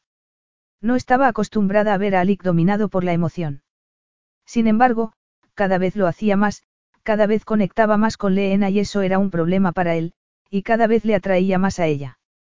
Eso le aterraba. No le gustaba lo que sentía cuando estaba con él, pero lo anhelaba. No sabía cómo llamarlo, pero Alik le influía mucho y no podía ni quería evitarlo. Yo no tuve dos padres y fui tal carga para mi madre que tuvo que deshacerse de mí. Estoy segura de que quiso conservarte, Alik. Quisiera lo que quisiese, eso no cambia lo que me pasó después, Alik bajó la cabeza. Leena se merece tenerlo todo. ¿Cómo sabré dárselo? No sé qué darle. Sigue entregándote tú, Alik. Es feliz con eso. No te has fijado cuando la tenías en brazos. Le encanta estar contigo. Te quiere. ¿Qué pasará cuando se dé cuenta de que soy un padre espantoso? Cuando se dé cuenta de que no sé lo que estoy haciendo, preguntó él con la voz quebrada. Yo tampoco sé lo que hago. Solo espero quererla lo suficiente para compensar los errores. ¿Y si yo tampoco puedo hacer eso? Podrás, afirmó ella con una seguridad que no sentía. ¿Y si no puedo? insistió él dejando bruscamente el vaso sobre la repisa de la chimenea. ¿Qué te habría gustado recibir de tus padres? No tiene sentido desear lo que no has recibido. Nunca pensaste en ellos. Nunca te preguntaste por tu madre. No. ¿Pero qué te habría gustado? Insistió ella para no llorar ni gritar. Habrías necesitado que fuesen perfectos o te habría bastado que hubiesen estado a tu lado. Está al lado de ella. Estaré, dio vueltas al vaso en la mano. Lo juro. Entonces, ella no tiene que preocuparse de nada. Alik miró el vaso y la miró a ella. Su expresión reflejaba todo su dolor y su inseguridad. Alik tenía sentimientos, pero los ocultaba porque tenía que sobrellevar demasiadas cosas. En ese momento, pudo ver todas las heridas que había recibido a lo largo de su vida y el precio que había pagado por ellas. Entonces, Se puso la coraza que había forjado tan perfectamente. Vamos a la cama. ¿No quieres hablar? Preguntó ella. Ya he hablado bastante. Ahora, te deseo. Alik. Él se acercó al sofá, apoyó las manos en el respaldo, se inclinó y la besó con desesperación. Estaba casi acostumbrada al abandono fruto de su atracción, pero eso fue distinto. Sabía que la deseaba, pero ese beso no era por ella, era por él mismo. La levantó con un brazo alrededor de la cintura y la estrechó contra sí. Se aferró a él porque no podía hacer otra cosa cuando estaban juntos. Debería negarse a que la utilizara, pero no podía. Cuando la tocaba, estaba perdida. Lo estuvo desde que lo conoció. No sabía lo que eso decía de ella, pero, en ese momento, le daba igual. Le despertaba un deseo anhelante que tenía que satisfacer independientemente de las veces que hicieran el amor. Podía decirse que hacían el amor. Sabía que Alik no lo llamaría así, que para él el sexo no era intimidad. Alik, dijo mientras se separaba y lo miraba. Ponte detrás del sofá, le ordenó él besándole el cuello. Alik. Ya. La orden la excitó, pero todo lo que hacía Alik la excitaba. Había estado casada, pero nunca había jugado a cosas así. Aunque la mirada de Alik no indicaba que estuviese jugando y eso la excitaba más todavía. Rodeó el sofá y él se quedó mirándola inexpresivamente. Agárrate. Ella se agarró al respaldo y se dobló por la cintura. Muy bien. Empezó a soltarse la hebilla del cinturón mientras rodeaba el sofá y a ella se le desbocó el corazón y le costó respirar. Oyó que se bajaba la cremallera y quiso mirar hacia atrás. Mira hacia adelante, princesa. Ella obedeció porque no quería que parara. Le acarició la espalda y el trasero y le levantó el vestido. Le bajó las bragas y Jada cerró los ojos mientras la acariciaba y excitaba. Entonces, oyó que rasgaba el envoltorio del preservativo. Metió un dedo dentro de ella y contuvo el aliento. Preparada. Ella solo pudo asentir con la cabeza. Entró lentamente y ella clavó las uñas en el respaldo del sofá. Así entraba más profundamente y le gustaba, pero no podía verlo. Empezó a cometer con fuerza y ella se preguntó si era lo que él quería, pero solo fue una ligera punzada de dolor que se desvaneció inmediatamente por el placer que se adueñaba de ella. Alik metió una mano entre sus muslos y le acarició el clítoris. Alcanzó el clímax rápida e intensamente mientras él seguía intentándolo. Volvió a sentir que el anhelo se despertaba en ella. Él bajó el ritmo para que pudiera notar cada centímetro. Se mordió el labio inferior para intentar contener los gemidos y el estallido de otro orgasmo. Todavía no estaba preparada, la acarició otra vez y estalló. Le temblaban las piernas y sudaba, pero él siguió elevándola más todavía. Alik, no puedo. Podrás, replicó él con la voz ronca y el aliento en su cuello. Esta vez, conmigo. Acometió con más fuerza y acompañado por los dedos. Era imposible. Notó que se formaba otra oleada mayor, tan aterradora que temió no poder soportarla. Alix se quedó inmóvil, agarrándola con una mano de la cadera y con los dedos de la otra en los pliegues ardientes. Vibró dentro de ella y dejó de ver y oír por el placer devastador. Estaba dominada por el placer, por Alik. Todavía estaba intentando recuperar la respiración y que las piernas la sostuvieran cuando Alik se separó. Oyó que se ponía la ropa y supuso que ya podría mirarlo, pero no se atrevió. Le daba miedo lo que podía ver y lo que podía sentir. Le daba miedo que ya no hubiera más secretos si miraba, que él pudiera ver en su alma, ver lo que no había visto nadie más. Él estaba quitándole una máscara que no sabía que tenía. La máscara que había llevado para complacer a los demás, primero a sus padres y a su marido después. Había sido feliz llevándola, todo había sido fácil y tranquilo. Eso no era ni fácil ni tranquilo. Esto es, más bien, lo que puedes esperar de mí, dijo él en tono jactancioso. Sin embargo, no era sincero, estaba representando un papel y eso la enfureció. La miraba desapasionadamente y vestido. ¿Sabes una cosa, Alik? Si quieres utilizarme como psicóloga, quizá deberías tumbarte tú en el sofá en vez de que yo me doble por encima. ¿Qué quieres decir? No me interesa que utilices mi cuerpo para que resuelvas tus problemas. Te halagas a ti misma si crees que el sexo contigo tiene algo que ver con mis problemas. De verdad. No iba a llorar cuando él estaba siendo tan increíblemente distante y espantoso. Ya te he dicho que el sexo es solo sexo.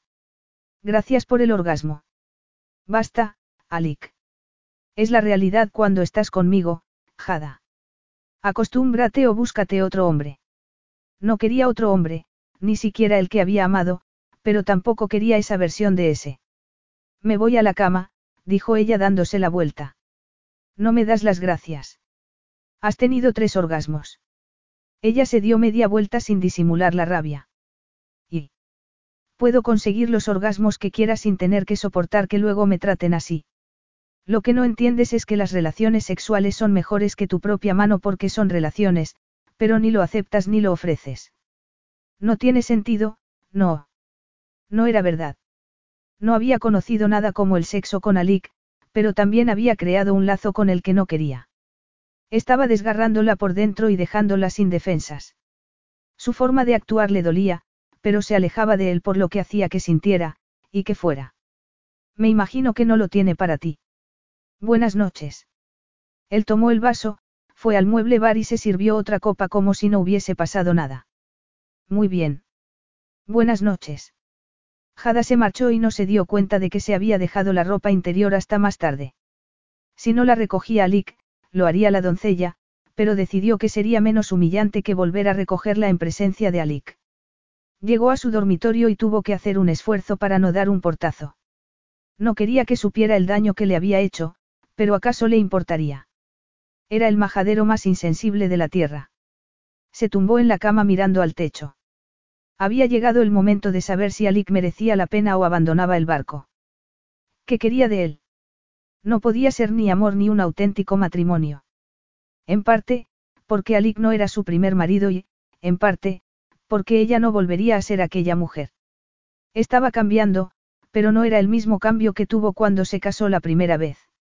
No estaba cambiando para facilitarle la vida a Alik y para que su matrimonio fuese más armónico. Era un cambio que parecía infinito, sin límites. Era el tipo de libertad que no había querido, que no entendía.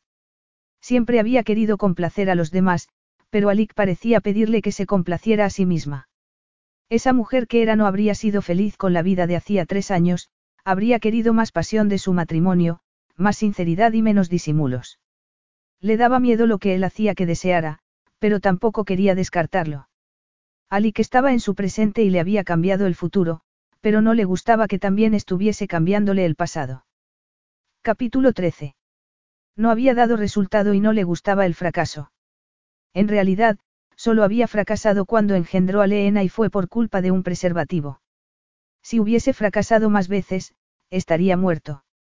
Sin embargo, no había conseguido recolocar las cosas dentro de él ni sentirse normal después de montarse en el tío vivo con Leena.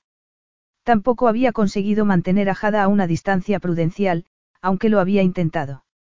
Había creído que, si no le veía la cara, que, si se limitaba al sexo más elemental, sentiría la euforia que siempre sentía con el sexo. Sin embargo, el sexo con Jada tenía un precio que cada vez era más elevado. Si pudiera pagarlo con dinero, ese exigía trozos de sí mismo, que bajara la guardia, y eso no le gustaba. Había comprobado que tenía sentimientos, pero había levantado un muro tan alto que ni él era capaz de saltarlo cuando quería. Le había dado el mérito a Leena, pero Jada era quien tenía el taladro, quien le perforaba las defensas para que todo se derramara, los años de carencias emocionales. Ni siquiera podía fruncir el ceño porque estaba sentado en el cuarto de Leena y la miraba dar vueltas en círculo. Balbució una ristra de sonidos que ella debió de considerar que eran palabras porque, cuando terminó, se quedó mirándolo. No sé qué has dicho. Ella siguió balbuciendo y agitando las manos. A pesar de su mal humor, esbozó una leve sonrisa. Jada tenía razón en una cosa, los bebés eran encantadores. Al menos, lo era Leena. Era lo más precioso que había visto. Se tumbó boca abajo, se apoyó en un codo, le tomó una mano y le contó los dedos. Luego, le contó los de la otra mano y los de los pies. Eso fue lo primero que hice cuando la tuve en brazos en el hospital. Alik miró por encima del hombro y se sentó. ¿De verdad? Sí. Jada entró en la habitación y él se preguntó cuánto tiempo habría estado mirando. No le gustaba que lo vieran en esa situación. Los sentimientos hacia Leena, los sentimientos que sentía en general, eran como una piel nueva que le crecía sobre las heridas y todavía era muy frágil. Quería cerciorarme. Claro, no me extraña. No la tuve en brazos en el hospital, añadió él con un arrepentimiento súbito. Me gustaría haber sabido que existía y espero que, si lo hubiese sabido, me habría ocupado. Lo dudas sinceramente. Mi opinión sobre los bebés cambió al ver a Sayid con su familia, pero hace un año, no sé qué habría hecho. Habrías hecho lo que tenías que hacer, Alik, porque es lo que haces. No, Jada, no lo es. Alik se levantó y Leena empezó a gritar con los brazos extendidos y mirándolo con tristeza. Se agachó, la tomó en brazos y ella dejó escapar una risa triunfal. Me he pasado la vida haciendo lo que era mejor para mí sin importarme los demás. ¿Qué ha cambiado? No lo sé, quizá, yo, pero solo podemos esperarlo. La noche anterior, con Jada, había hecho lo que le complacía a él y solo a él. Sin embargo, no había salido según lo previsto. No se había distanciado de ella como supuso al principio. ¿Quieres cambiar, Alik? Si es posible. Anoche me hiciste daño. Esas palabras fueron como una bofetada. ¿Dónde? ¿Qué hice? No fue un dolor físico, reconoció ella sonrojándose. Físicamente me gustó, pero tu forma de tratarme, entiendo que no quieres amor y todo eso, pero no quiero que tengas que demostrarme que no sientes nada cada vez que estás conmigo. ¿Quieres amor, Jada? No, ella sacudió lentamente la cabeza. No de ti. Esas palabras fueron como una puñalada, aunque él no pudo entender el motivo. Entonces, ¿qué quieres de mí? Respeto, que no me trates como a una ramera. No te trato así. Lo hiciste anoche, como a una mujer que solo estaba allí para satisfacerte. Te di placer, más que la noche que. ¿Sabes una cosa? Preferí la noche que tuviste el orgasmo primero, dijo ella sonrojándose. ¿Por qué? Anoche solo fue una cuestión de vanidad, Alik. Querías demostrar que eres un semental, Jada miró a Leena. Ya sé que no entiende lo que estamos diciendo, pero no puedo evitar pensar que puede ser una experiencia traumática para ella. Alik dejó a Leena en la cuna con un rompecabezas. Aunque lo miró con rabia, no gritó. Vámonos. Salieron del cuarto de la niña y Alik cerró la puerta. Ahora puedes terminar de contarme por qué te dejé sexualmente insatisfecha. Estabas demostrándote algo a ti mismo, no me lo entregabas a mí. La otra vez, perdiste el control y creo que me gustó más. Al menos, fue sincero. Estoy harta de la falta de sinceridad. Cuando no he sido sincero. Lo eras al principio, pero ahora te proteges y ya he tenido esa relación en la que todo el mundo disimula lo que quiere para no hacer daño a nadie, para no hacerse daño a sí mismos. Creía que no querías amor. No lo quiero. Entonces, ¿A qué vienen las comparaciones? Tienes razón, pero creo que preferiría la abstinencia al placer fruto de tu control calculado. Eso es absurdo, Jada. El sexo es placer. No solo. ¿Acaso no oíste lo que te dije anoche? Sí, lo había oído. Prefería darse placer sola que con él. No le gustó, atravesó sus defensas con una precisión asombrosa. Imposible no oírlo. Las relaciones sexuales son intimidad con alguien, una relación. No es una descarga de adrenalina. No sabrás lo que es hacer el amor hasta que no te des cuenta de que estás perdiéndote mucho sobre el sexo. Eres una experta. Alik, en lo referente al placer y la excitación, el mejor sexo lo he tenido contigo, sin duda, pero luego me quedo sola y fría y ya estoy harta de eso. No le gustaba oír que le hacía daño, que le transmitía su frío interior a ella. Era cálida, hermosa y radiante. Estropearle eso era como una puñalada que le atravesaba la coraza del corazón. Lo siento, no quería hacerte daño. Había intentado protegerse tanto que no se había preocupado por lo que podría hacerle a Jada al mantenerla al margen. Hasta ese momento, no había entendido que el sexo pudiera estar relacionado con los sentimientos. Aunque no era verdad del todo. Había empezado a entenderlo desde la primera vez que la tocó porque después, la sensación de ella permanecía. Su olor, femenino y embriagador, lo perseguía. Nunca había podido tenerla y sacársela de la cabeza, mirarla y olvidarse de ella. Siempre permanecía en sus pensamientos, como su olor en la piel. Lo sé, Alik.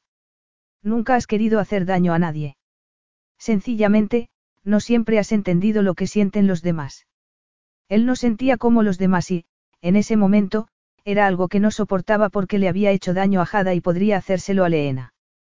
Siempre pensaba que, si sonreía lo suficiente, empezaría a sentirme feliz, que, si hacía cosas que hacían que me sintiera bien, podrían convertirse en algo más. No es verdad. Nunca sentí nada, pero sí lo siento con Leena, y contigo. ¿Conmigo? Preguntó ella quedándose pálida. Sí. Siento haberte hecho daño y saberlo, me duele. Empatía. Sí. Es algo nuevo para mí. Me alegro de haberla encontrado. Estoy en deuda contigo por cómo te traté anoche. No, Alik. No se trata de saldar deudas. Sencillamente, no lo hagas otra vez. Me gustaría que saliéramos. Quería que ella sonriera, estar en público con ella al lado, que todo el mundo viera que era suya. Era un deseo desconocido para él. Empezaba a sentirse un hombre distinto. ¿Y Leena? María está aquí. Lo sé, pero no quiero descargar todas las responsabilidades en ella. A Jada le costaba ceder el control a la niñera, pero a él, egoístamente, le gustaba que pudiera tener más tiempo libre con él. Salir una noche no es descargar todas las responsabilidades. Por favor, sal conmigo.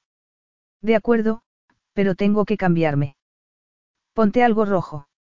No venía a un club desde, quizá desde nunca. Jada miró la sala llena de gente que estaba sentada en pequeñas mesas alrededor de la pista de baile. No era una discoteca con destellos de luces y lo agradeció. Estaba oscura y una banda de jazz tocaba en el escenario. No habías estado en un club. Me casé muy joven y estuve muy ocupada con la casa. Salíamos, pero no a bailar y menos a un sitio así. Nunca os apeteció. Sencillamente, no lo hicimos. Entonces, estás aquí solo por mí. Preguntó él con el ceño fruncido. Me apetece estar aquí, pero no es que él me lo impidiera. Me gustaba lo que hacíamos. Efectivamente, el asunto del hijo causó algunos problemas, pero los habríamos solucionado. ¿Esta noche quieres bailar? Sí, esta noche quiero bailar. La miró de arriba abajo. Lo había obedecido y llevaba un vestido rojo y corto. Era un vestido que se había comprado la semana anterior pensando en que a Alik le gustaría. Incluso, estaba cambiándole los gustos sobre la ropa. La última vez que bailé fue el día de mi primera boda, comentó ella. Hace mucho tiempo. La tomó de la mano y la llevó al centro de la abarrotada pista. Alik la tomó entre los brazos y ella se fundió con él. Bailaron despacio. Era muy sencillo y romántico. No me parece el tipo de club al que van los multimillonarios. Es posible, pero es el tipo de sitio al que acudía cuando vine a París la primera vez. Pensé que estaría bien enseñártelo, venir contigo. Gracias, dijo ella con un nudo en la garganta. Entonces, la banda empezó a tocar un ritmo que no podía seguirse con ese ligero balanceo. Alix sonrió, le soltó la cintura y la agarró de las manos. No era una bailarina muy ducha, pero era fácil seguir a Alik. Le daba giros y la agarraba antes de volver a soltarla. Se rió por el torbellino de sensaciones que le daba vueltas en el pecho y en la cabeza. En un momento dado, se quitó los zapatos con los pies y los tiró debajo de la mesa. Bailaron hasta que empezó a sudar y se quedó ronca de reír y cantar. La última canción, Alik le tradujo lo que había dicho el cantante. ¿Quieres bailarla? Me has agotado, contestó ella mientras volvía a la mesa y se ponía los zapatos. Ha sido, muy divertido. Gracias. No sabía que me gustaría tanto bailar. Estuvo a punto de decir que tenían que repetirlo periódicamente, pero no tenía sentido. Yo tampoco, reconoció él. La agarró de la mano y salieron del club. Notó el frío seco después de la humedad de la pista. No sabía muchas cosas de la vida hasta que te conocí, Jada. La abrazó y la besó. Fue delicado, cariñoso y aterrador. Quiero que me enseñes, siguió él con la voz áspera. ¿Qué voy a enseñarte? preguntó ella. La gente salía de los clubes y empezaba a rodearlos, pero ella no quiso moverse para no romper el hechizo. Enséñame a hacer el amor. No. Esa petición tan sencilla la asustaba más que cualquier cosa que hubiese vivido con él. Se preguntó si no debería haberse conformado con el encuentro en el sofá. No debería haberle pedido más porque eso era demasiado, se parecía demasiado a su temor más profundo porque no le pedía su cuerpo, le pedía su alma y no sabía si podía dársela. Cuanto más lejos llegaba con Alik, más lejos le quedaba el pasado porque estaba convirtiéndose en una mujer que no encajaría en él. Le aterraba perderlo y deshonrarlo, ser una persona completamente distinta a la que se casó con su marido. Solo tenía recuerdos y también los veía de forma distinta. Temblaba por dentro, pero lo miró a los ojos porque sabía que no podía negarle nada. De acuerdo, te enseñaré, Alik. Quería emborracharse, pedirle a Jada que le diera un rato cuando llegaran a casa para beber unas copas. Sin embargo, cuando entraron en el recibidor y vio a Jada con el vestido rojo que permitía ver sus piernas bronceadas, se alegró de estar sobrio. Aún así, cuando se acercó a él, tembló como un adolescente, nunca había estado nervioso antes de una relación sexual. Sin embargo, en ese momento, estaba a punto de desmoronarse. Aunque, si bebía para embotarse, sabía que se perdería algo porque siempre quería sentirlo todo con Jada y siempre lo dejaba anhelante de más. Se había apoderado de él como no lo había hecho ninguna mujer y no iba a resistirse porque era un sentimiento que había buscado toda su vida. Ni las drogas ni el alcohol ni una mujer hermosa lo habían llevado al borde del éxtasis y, sin embargo, llegaba allí con solo mirar a Jada, y no era porque anunciaba el placer físico. Era como estar delante de una chimenea que le daba calor por dentro y por fuera. Había intentado algo así durante casi toda su vida, había intentado dar calor a los espacios gélidos, que las partes muertas cobraran vida. En ese momento, tenía miedo de no saber qué hacer, de que ella quedara defraudada. Seguiría deseándolo cuando toda su protección se hubiera esfumado y solo quedara Alik. No tenía tiempo de darle muchas vueltas porque estaba acercándose con los ojos clavados en los de él, como si viera dentro de él. Era imposible, naturalmente, porque, si viera todo lo que ocultaba el muro que rodeaba su corazón, se daría media vuelta, y no lo había hecho. El sofá me parece muy excitante, pero esta noche podríamos utilizar la cama. Tú mandas esta noche, dijo él. Es toda tuya. No, Alik, es de los dos. Ella tendió una mano y él la tomó. Le temblaba la mano y los ojos le brillaban, pero no supo por qué y maldijo su incapacidad para entender sus sentimientos. Toda la noche es de los dos. Esa es la primera diferencia entre el sexo y hacer el amor. No se trata de mi placer ni de tu placer, es el de los dos. Él asintió con la cabeza y con el pulso acelerado. Empezaron a subir las escaleras y él se estremeció. Se rió. ¿Qué pasa? Le preguntó ella. He soportado fuego enemigo sin inmutarme, pero esto, conectarme con otra persona, me aterra. Creo que eres suficientemente valiente como para soportar una noche haciendo el amor conmigo, replicó ella antes de besarlo. Él no estaba tan seguro y tuvo que hacer un esfuerzo para no tomarla en brazos, llevarla al cuarto y aliviarse físicamente. Ese lento recorrido estaba aumentándole la presión por dentro. Quería esconderse detrás de lo que conocía, llevar las riendas, pero estaba fascinado y era demasiado autodestructivo como para renunciar a algo que le hacía tanto daño. ¿Acaso no había vivido toda la vida como si le diera igual vivir que morir? Eso podía derribar todos los muros y dejarlo libre o garantizarle un sitio en el infierno. Solo esperaba no arrastrar a Jada con él. Esa vez, fueron al cuarto de él. Nunca habían estado allí porque eso le daría la iniciativa a Jada de lo que pasaría después, si se quedaría o se marcharía. Desvístete, le pidió ella. Él obedeció y ella hizo lo mismo.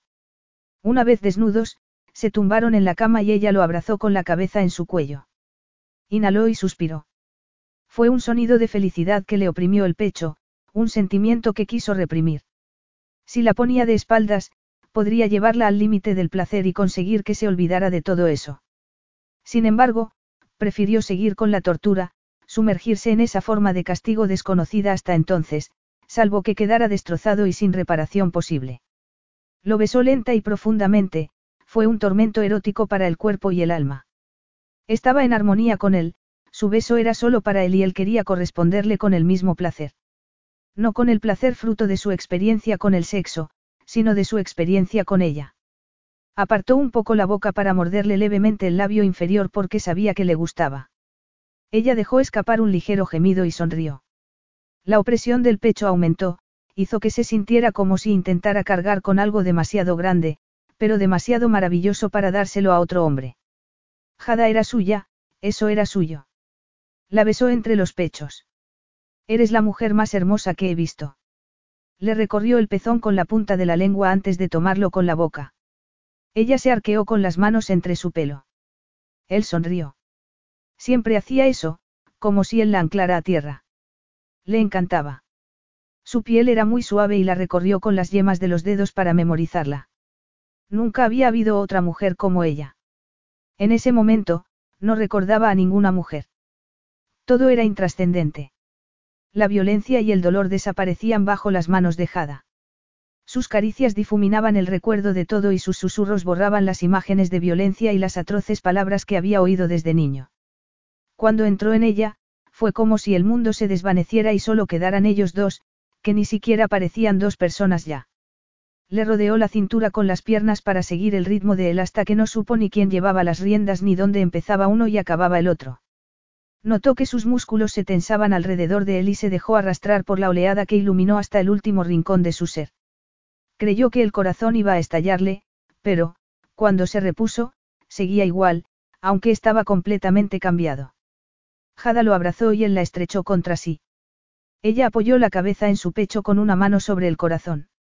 Por primera vez en su vida, no tuvo prisa por dejar a la mujer que tenía al lado, no pensaba en lo que tenía que hacer o a dónde ir.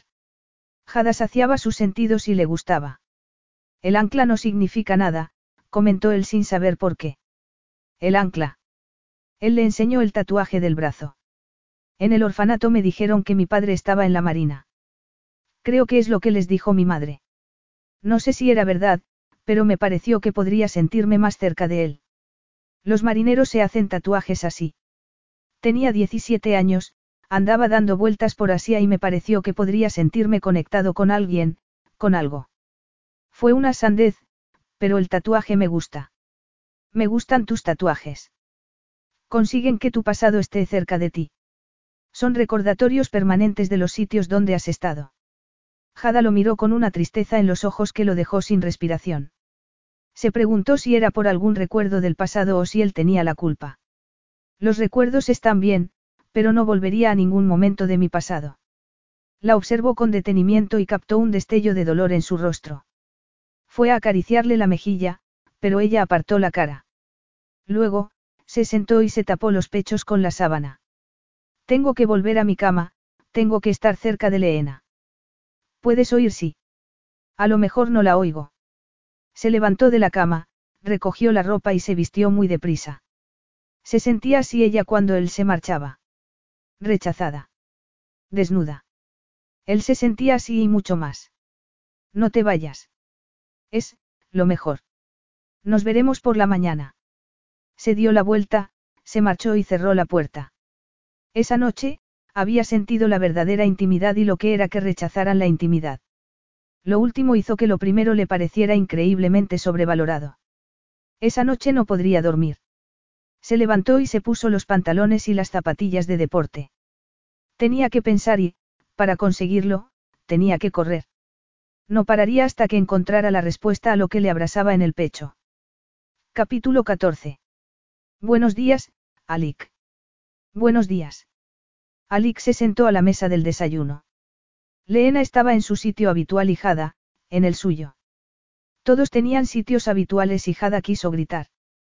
¿Por qué no se había dado cuenta de lo mucho que tendría que pagar por hacer el amor con Alik? Había pensado que podría, pero estaba desgarrándose por dentro. El desayuno es muy, muy bueno esta mañana, comentó ella mientras le daba un plátano a Leena. Eso parece. Termina de desayunar porque quiero hablar contigo. Voy a sacar de paseo a Leena. Quizá después. He llamado a María y sacará de paseo a Leena. ¿Vas a hablar conmigo? De acuerdo. Me terminaré el café. Puedes llevártelo a la sala. Justo entonces, la joven morena que cuidaba a Leena entró en el patio. Bonjour. Marie, ¿te importaría terminar de darle el desayuno a Leena? Claro. exclamó ella con tanto entusiasmo que le dio dolor de cabeza a Jada. Jada, ya sin excusas, se levantó a regañadientes y a Lick, también. Alik dio un beso en la cabeza a Leena y la escena hizo que a Jada se le partiera el corazón un poco más. Él quería a Leena y, además, podía demostrarlo.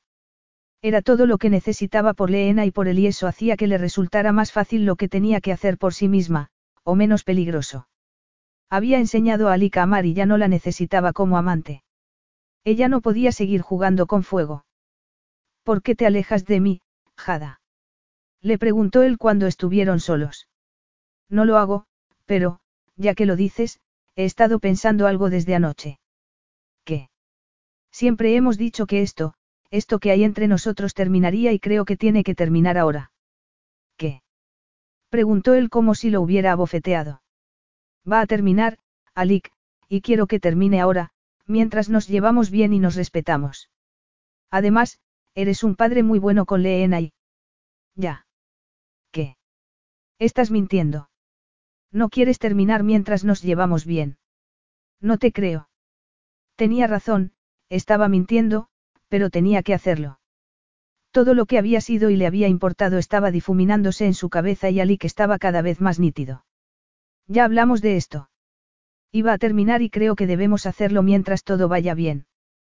¿Qué va bien cuando dos personas no pueden dejar de acariciarse, Jada? Dímelo.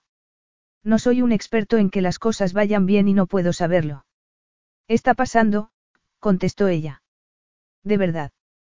A mí, sí, mintió ella con una punzada de dolor en el pecho. No lo termines. ¿Por qué? Alik miró al suelo y volvió a mirarla con un destello en los ojos grises. ¿Por qué me he enamorado de ti? Era la confesión que más había anhelado, que más había temido y a la que no podía contestar. No, Alik, no te has enamorado. Ahora vas a decirme lo que pienso porque eres una experta en sentimientos y yo no sé nada. Estuvo a punto de reírse. Nunca se había sentido menos experta. Estaba desorientada por el dolor y la incertidumbre, pero tenía que hacerlo. No es eso, es que ha sido un periodo muy distinto y complicado para ti y creo que tú podrías. No, Jada. Si esto no te interesa, dilo, pero no te atrevas a cuestionar lo que siento. Te amo y tú no vas a obligarme a negarlo. No quiero que me ames. Me da igual, la agarró de las manos y la estrechó contra sí. Me da igual lo que quieras. Te amo. No había amado nada en mi vida hasta que vi a esa niña en el tribunal. Verla me abrazó el corazón, Jada. Además, allí estabas tú desafiándome y tentándome, bajó la cabeza para susurrarle. Me dejaste entrar en ti, eso no cuenta para nada. Se sentía mareada y el dolor se clavaba en ella como un puñal, pero eso no era nada en comparación con el terror que le daba la idea de perderlo, la idea de entregarse tanto a él que, si la abandonaba, nunca podría recuperarse. Se apartó de él. No lo entiendes, Alik. He conocido el amor y no es esto, no se siente esto. Yo no soy esto. Claro, no soy el mismo hombre que él ni tú eres la misma mujer que eras. Has atravesado el infierno, creías que ibas a salir necesitando lo mismo que cuando entraste. Claro que no soy la misma. Sería imposible, pero lo que me pides también es imposible. ¿Quieres que me olvide de él? ¿Qué? Nunca he dicho que quiera que lo olvides. ¿Qué alternativa queda? Cada vez me alejo más de él y ni siquiera puedo recordar lo que sentía. He estado mucho tiempo ahogándome en el dolor y la pena y antes de eso tenía una vida y unos sueños que me bastaban para el futuro. Si sigo alejándome, ¿qué habrán significado? Es como si lo hiciera sin que importara. ¿Por qué no pueden importar también? ¿Por qué no puedes soltarlo y... ¿Cómo puedes saber lo que puedo soltar y lo que no, Alik? Te has aferrado a tu dolor y lo has ocultado toda tu vida. Has estado huyendo de tus sentimientos y de tu dolor, no me digas lo que debería soltar. Tienes razón, me he pasado mucho tiempo huyendo, Jada, y sé lo que es eso. Tú ni siquiera estás huyendo, estás quedándote en el mismo sitio porque te da miedo pasar página. Sé que asusta y que duele, pero, aún así, hay que avanzar. Tú me dijiste que había que pasar página, pero no te mueves, Jada, estás quieta en el mismo sitio. Entonces, debería seguir como si él no importara, como si no pasara nada. Tú no moriste hace tres años, murió él, replicó Alik en tono tajante y enojado. Basta. No, estás viva, Jada Patel, pero prefieres enterrarte, vivir sin cambiar ni avanzar. Hay vida por delante, podría haberla conmigo, pero no la quieres. Le brillaron los ojos por las lágrimas y la rabia. Que no te quiera a ti no significa que no quiera vivir. Cambié. Me quedé con Leena, no. No cambiaste, dejaste de tener a alguien que te impedía lo que siempre habías querido. Él te lo impedía, Jada, quieras reconocerlo o no. Se interponía en el camino de Leena, de quién eres. No, Alik. Era un buen hombre, él. Mejor que yo. Sí, él retrocedió como si lo hubiera abofeteado, pero ella siguió. Quiero una vida sencilla y normal que no me haga daño. Quiero criar a mi hija contigo porque eres su padre, pero no quiero ser tu esposa. Entonces, tienes suerte, replicó él lentamente mientras tomaba un sobre de la mesa. La adopción está resuelta, no tienes que ser mi esposa. No. Preguntó ella parpadeando lentamente. No. Ah. Escúchame. Me divorciaré de ti y te daré lo que quieres. Te instalaré en una casa aquí, en Atar, en Nueva York o en Oregón, me da igual, pero antes voy a decirlo una vez más y, si lo rechazas, no lo repetiré. Si me rechazas otra vez, lo retiraré. ¿Lo entiendes? Ella cerró los ojos y se le derramó una lágrima por la mejilla. Asintió con la cabeza. Te amo. Ella negó con la cabeza, dejó escapar un sollozo y le cayeron más lágrimas. No, fue todo lo que pudo decir. Entonces, es la última vez que te torturaré con esas palabras. Vete. Alik. Vete. Alik la miró marcharse y sintió que el pecho se le partía en dos. Se sentía en carne viva, sentía la intensidad de la pérdida y el amor que palpitaba detrás. Por eso se había insensibilizado tanto tiempo, porque si no, su vida habría sido un infierno de dolor. Sin embargo, si hubiera aprendido a sentir, quizá ese momento no fuese tan devastador, quizá hubiese elaborado un sistema de seguridad contra ello. Así, en ese momento, no estaba preparado para haberle dicho a una mujer que la amaba y que ella le diera la espalda. Por un instante, quiso hacerle el daño que sentía, quiso arrebatarle a Leena, pero se imaginó el daño que le haría y el suyo se duplicó. El amor era un infierno. No le extrañó que se hubiese acorazado contra él. Deseó poder acorazarse otra vez y volver a la vida anterior a Jada. Deseó no haber hecho el amor con ella y no saber lo que era la intimidad. Sin embargo, si volvía a ser el hombre que era, no querría a Leena y ella compensaba tanto dolor. Era muy raro. Había vivido mucho tiempo sin una razón y por eso había coqueteado con la muerte. En ese momento, moriría por Leena sin dudarlo, pero, por ella, quería vivir más que nunca, y también quería arrancarse el corazón del pecho. Era demasiado pronto para beber y no tenía forma de sofocar el dolor. Salió al patio. Mari seguía hablando con Leena. La tomó en brazos, le olió el pelo y una sensación de calma se abrió paso entre el dolor. Independientemente de todo, tenía a Leena. No necesitaba a Jada, solo necesitaba a su hija y no le haría daño separándola de su esposa, de la mujer que pronto sería su ex esposa. Devolvió a su hija a la niñera y salió a pasear. No paraba de repetirse la palabra, ex esposa. Apretó los dientes. Le daba igual. Había prometido que no volvería a decirle que la amaba. Había perdido la ocasión. Habría podido tener libertad y seguridad, habría podido aferrarse al recuerdo de un marido que ya no podía abrazarla. No volvería a ofrecerle su amor. Había mandado a Leena a atar y él había ido a Bruselas a retomar el asunto que interrumpió cuando se enteró de que tenía una hija, antes de casarse. Paseaba por las calles frías y húmedas y los clubes eran tentadores. Tenían lo que necesitaba para olvidar, sobre todo, mujeres. Entró en uno y el olor a tabaco, alcohol y sudor le pareció muy conocido, mucho más que la sensación de vulnerabilidad. Allí no había dolor ni necesidad de ser sincero, todo era superficial y perfecto. Se acercó a la barra, pidió una bebida y miró alrededor hasta que la vio. Era alta y rubia. Todo lo que no era Jada. Estaba en el otro extremo de la barra con una copa en la mano. Levantó un palillo de la copa y se metió una guinda en la boca. No era muy sutil, pero él tampoco. Se llevó la copa a los labios y la miró a los ojos. Ella se acercó contoneando las caderas. ¿Me invitas a otra copa? Gritó ella para que lo oyera. Él asintió con la cabeza y llamó al camarero. Sabía los pasos de ese baile, aunque sintió náuseas. Ella le tomó la mano, ladeó la cabeza, habló y se pasó la lengua por los labios. Se le nubló la visión, hasta que vio a Jada con un vestido blanco recorriendo un pasillo para dirigirse hacia él como si fuese a galeras.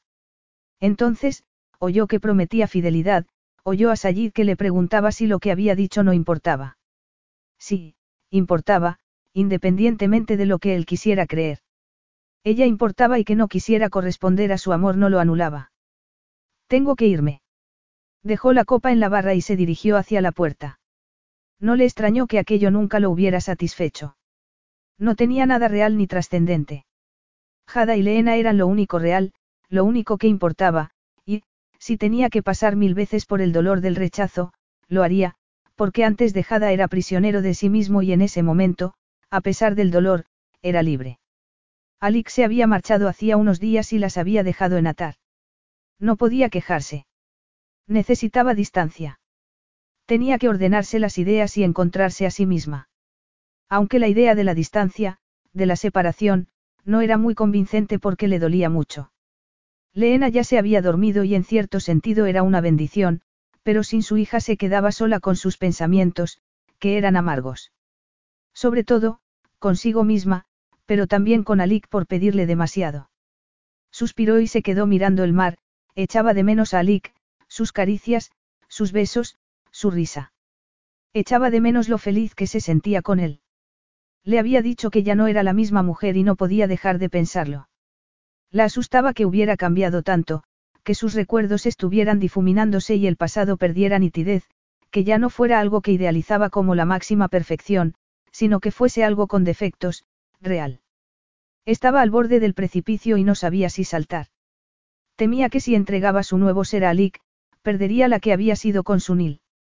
Sin embargo, Sunil ya no estaba y no sabía qué habría pasado si siguiera allí, no podía saber cómo habría cambiado, si hubiese cambiado. La verdad era que la mujer que estaba allí en ese momento quería a Alik y a nadie más, esa mujer no retrocedería porque esa vida era la que había deseado sin saberlo. Además, quería muchísimo a Alik, sus caricias, su risa.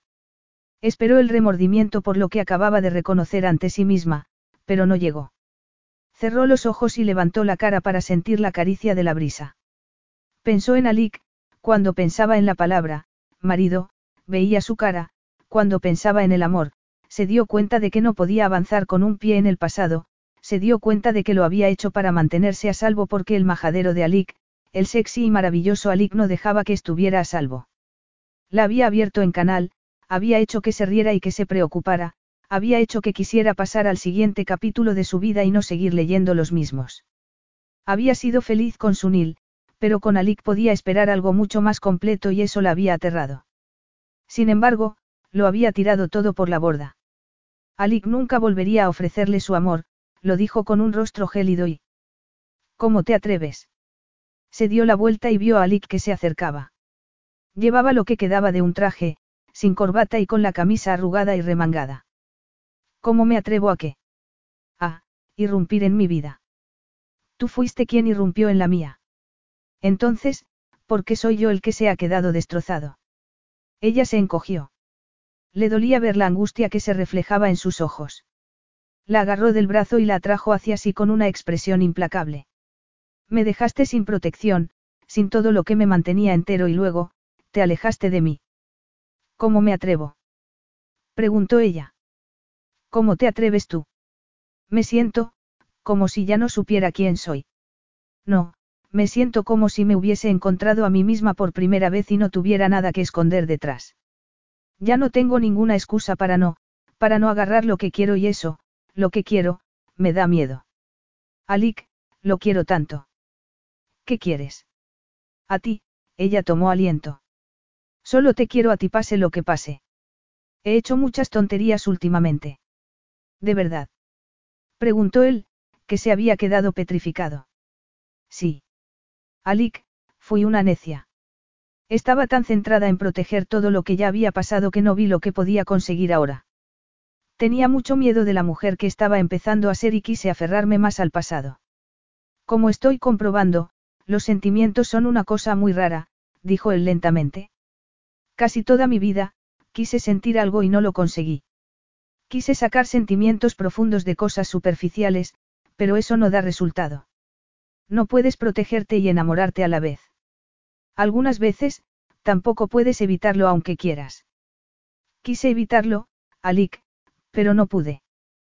¿Qué quisiste evitar, princesa? El cariño de su voz hizo que quisiera llorar, hasta que se dio cuenta de que ya estaba llorando. Alik, intenté arreglarte porque era más fácil que mirarme y ver el embrollo que era todavía. Tenía miedo de que, si quería otras cosas, si me convertía en otra persona, deshonraría la memoria de mi marido, pero tenía más miedo todavía de no poder esconder nada de mí misma. Hiciste que empezara a olvidar. Por mi atractivo sexual, creo. Eso crees tú y, la verdad, así fue al principio. ¿Y ahora? Soy la mujer más hipócrita, ridícula y que menos se conoce del mundo. De verdad. Tengo que serlo porque me convencí de que mi pasado era la perfección. Yo sé que no soy la perfección. Espera, Alik, déjame terminar. Creí que pasar la página de mi pasado sería una deslealtad o que lo borraría, que desear algo distinto rebajaría lo que había tenido hasta entonces. Alik, hiciste que deseara otra vez, que soñara. Me llevaste a bailar, me hiciste feliz, me hiciste ver que deseaba cosas que ni siquiera sabía que deseaba y con todo eso, ya no necesito recuerdos, pero esos recuerdos significaban mucho, eran delicados y serenos, eran lo que creía que era el amor. Nosotros no somos ni delicados ni serenos, ¿verdad? No, me pones a prueba. Me excitas como no ha hecho ningún hombre. Me he pasado la vida haciendo lo que debía hacer y nadie ha hecho que quisiera desviarme del camino, pero tú, me tomaste contra la pared en la ópera. Haces que pierda el control, me aturdes, y nunca había sentido eso ni lo había deseado. Además, no entendía que pudiese ser yo, que lo que hay entre tú y yo pudiese ser amor. Él le acarició la mejilla con una tristeza tan profunda en los ojos que se le encogió el corazón. Es posible que no lo sea para ti. No, tenías razón. Es distinto porque tú eres distinto, porque yo soy distinta y necesito serlo. Por eso salí corriendo, Alik, cuando me dijiste que me amabas. Tenía que afrontar la realidad, también te amaba y... ¿Me amas? Ella asintió con la cabeza sin poder articular palabra. Entonces, ¿por qué te alejaste de mí? Estaba huyendo, deberías saber qué es eso. Alik le secó las lágrimas con los pulgares. Dejarás de huir de mí, de nosotros. Yo lo he hecho. Intenté volver atrás, Jada, y no me enorgullezco de ello. Intenté ir a un club y conquistar a una mujer, pero ni quise ni pude. He cambiado demasiado por lo que ha pasado entre nosotros. Yo también. Tampoco quiero retroceder y eso es lo que me asustó, Alik. Él le tomó las manos y se las llevó al pecho. Derribé todos los muros que tenía dentro para que nada nos separara y juré que no te lo diría otra vez, pero mi orgullo puede irse al infierno porque si no te tengo, nada tiene sentido. El orgullo no me dará cariño ni me mostrará la belleza. Eres lo que he estado buscando toda mi vida. Eso es lo que siento. Creía que estaba muerto por dentro, que nunca podría conseguir esto, hasta que apareciste. Miró al hombre que la había cambiado y que le ofrecía alivio. Lo siento, Alik. ¿Qué? Preguntó él casi sin poder hablar. Te saqué de tu zona de seguridad e hice que te enfrentaras a todo lo que más te asustaba. Sí, pero lo necesitaba. Protegerme del dolor por haber perdido a mi madre habría impedido que me relacionara realmente con mi hija, y contigo. Habría impedido que te amara.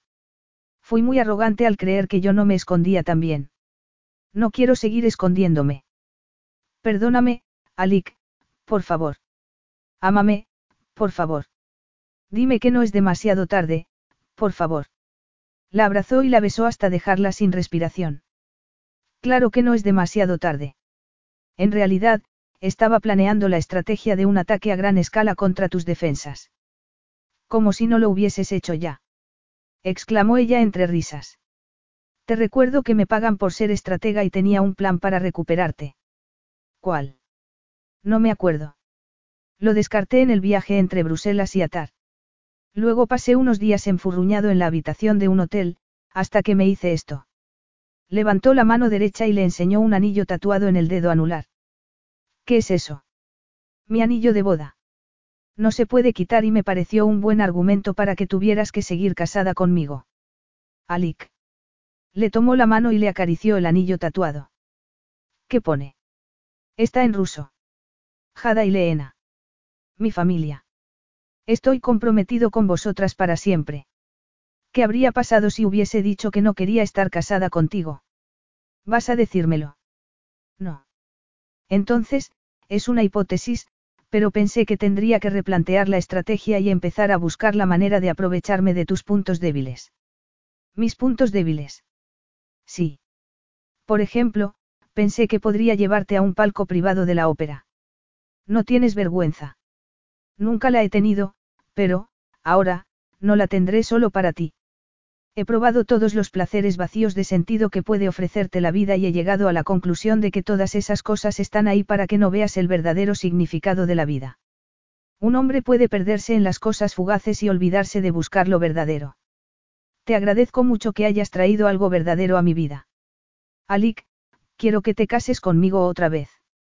Jada se acordó del día de su boda, del vestido que no le gustaba, de su tristeza, de la falta de música. Además, siguió ella, esta vez quiero adoptar tu apellido para que todos tengamos el mismo nombre. ¿Y qué va a ser de? Es el pasado. Tengo buenos recuerdos, pero ya no tengo miedo de que los recuerdos sean solo recuerdos. Tengo muchas cosas por delante. Eres mi porvenir, mi corazón, mi amor. Tú me has traído el amor, Jada. Es como ver el sol donde antes solo había oscuridad. Como despertar, añadió ella. Sí. Me alegro de haber despertado porque esto es mucho mejor que soñar. Mucho mejor. Entonces, ¿te casarás conmigo otra vez?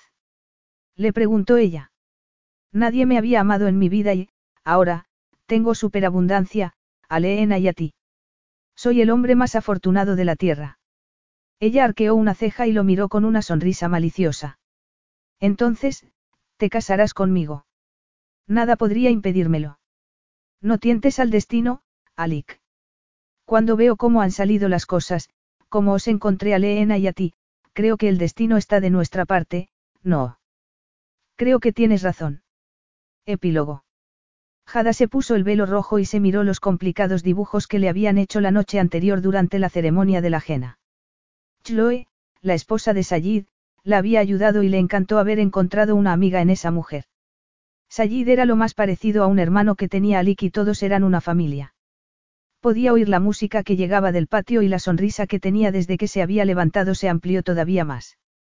Tomó el ramo de flores y se alzó la pesada tela bordada en oro. Bajó corriendo las escaleras y dos sirvientes le abrieron la puerta doble. Vio a Alik al final del pasillo con Leena en brazos, quien llevaba un vestido rojo a juego con el suyo. Estuvo a punto de reírse. El amor de Alik había hecho que se desvaneciera la pesadumbre que había llevado dentro durante tanto tiempo. Se sentía ligera y nueva. Empezó a recorrer el pasillo hacia su marido, su familia, su porvenir. Alik le tomó la mano y la miró. Toda mi vida había estado buscando este momento, le dijo en voz baja. Es maravilloso haberlo encontrado por fin. Yo no sabía que estaba buscando este momento, replicó ella, pero estaba buscándolo. El camino más maravilloso salió de la tristeza y me llevaba a ti, Alik. Me alegro de que lo siguieras. Yo también, Alik. Yo también. Fin.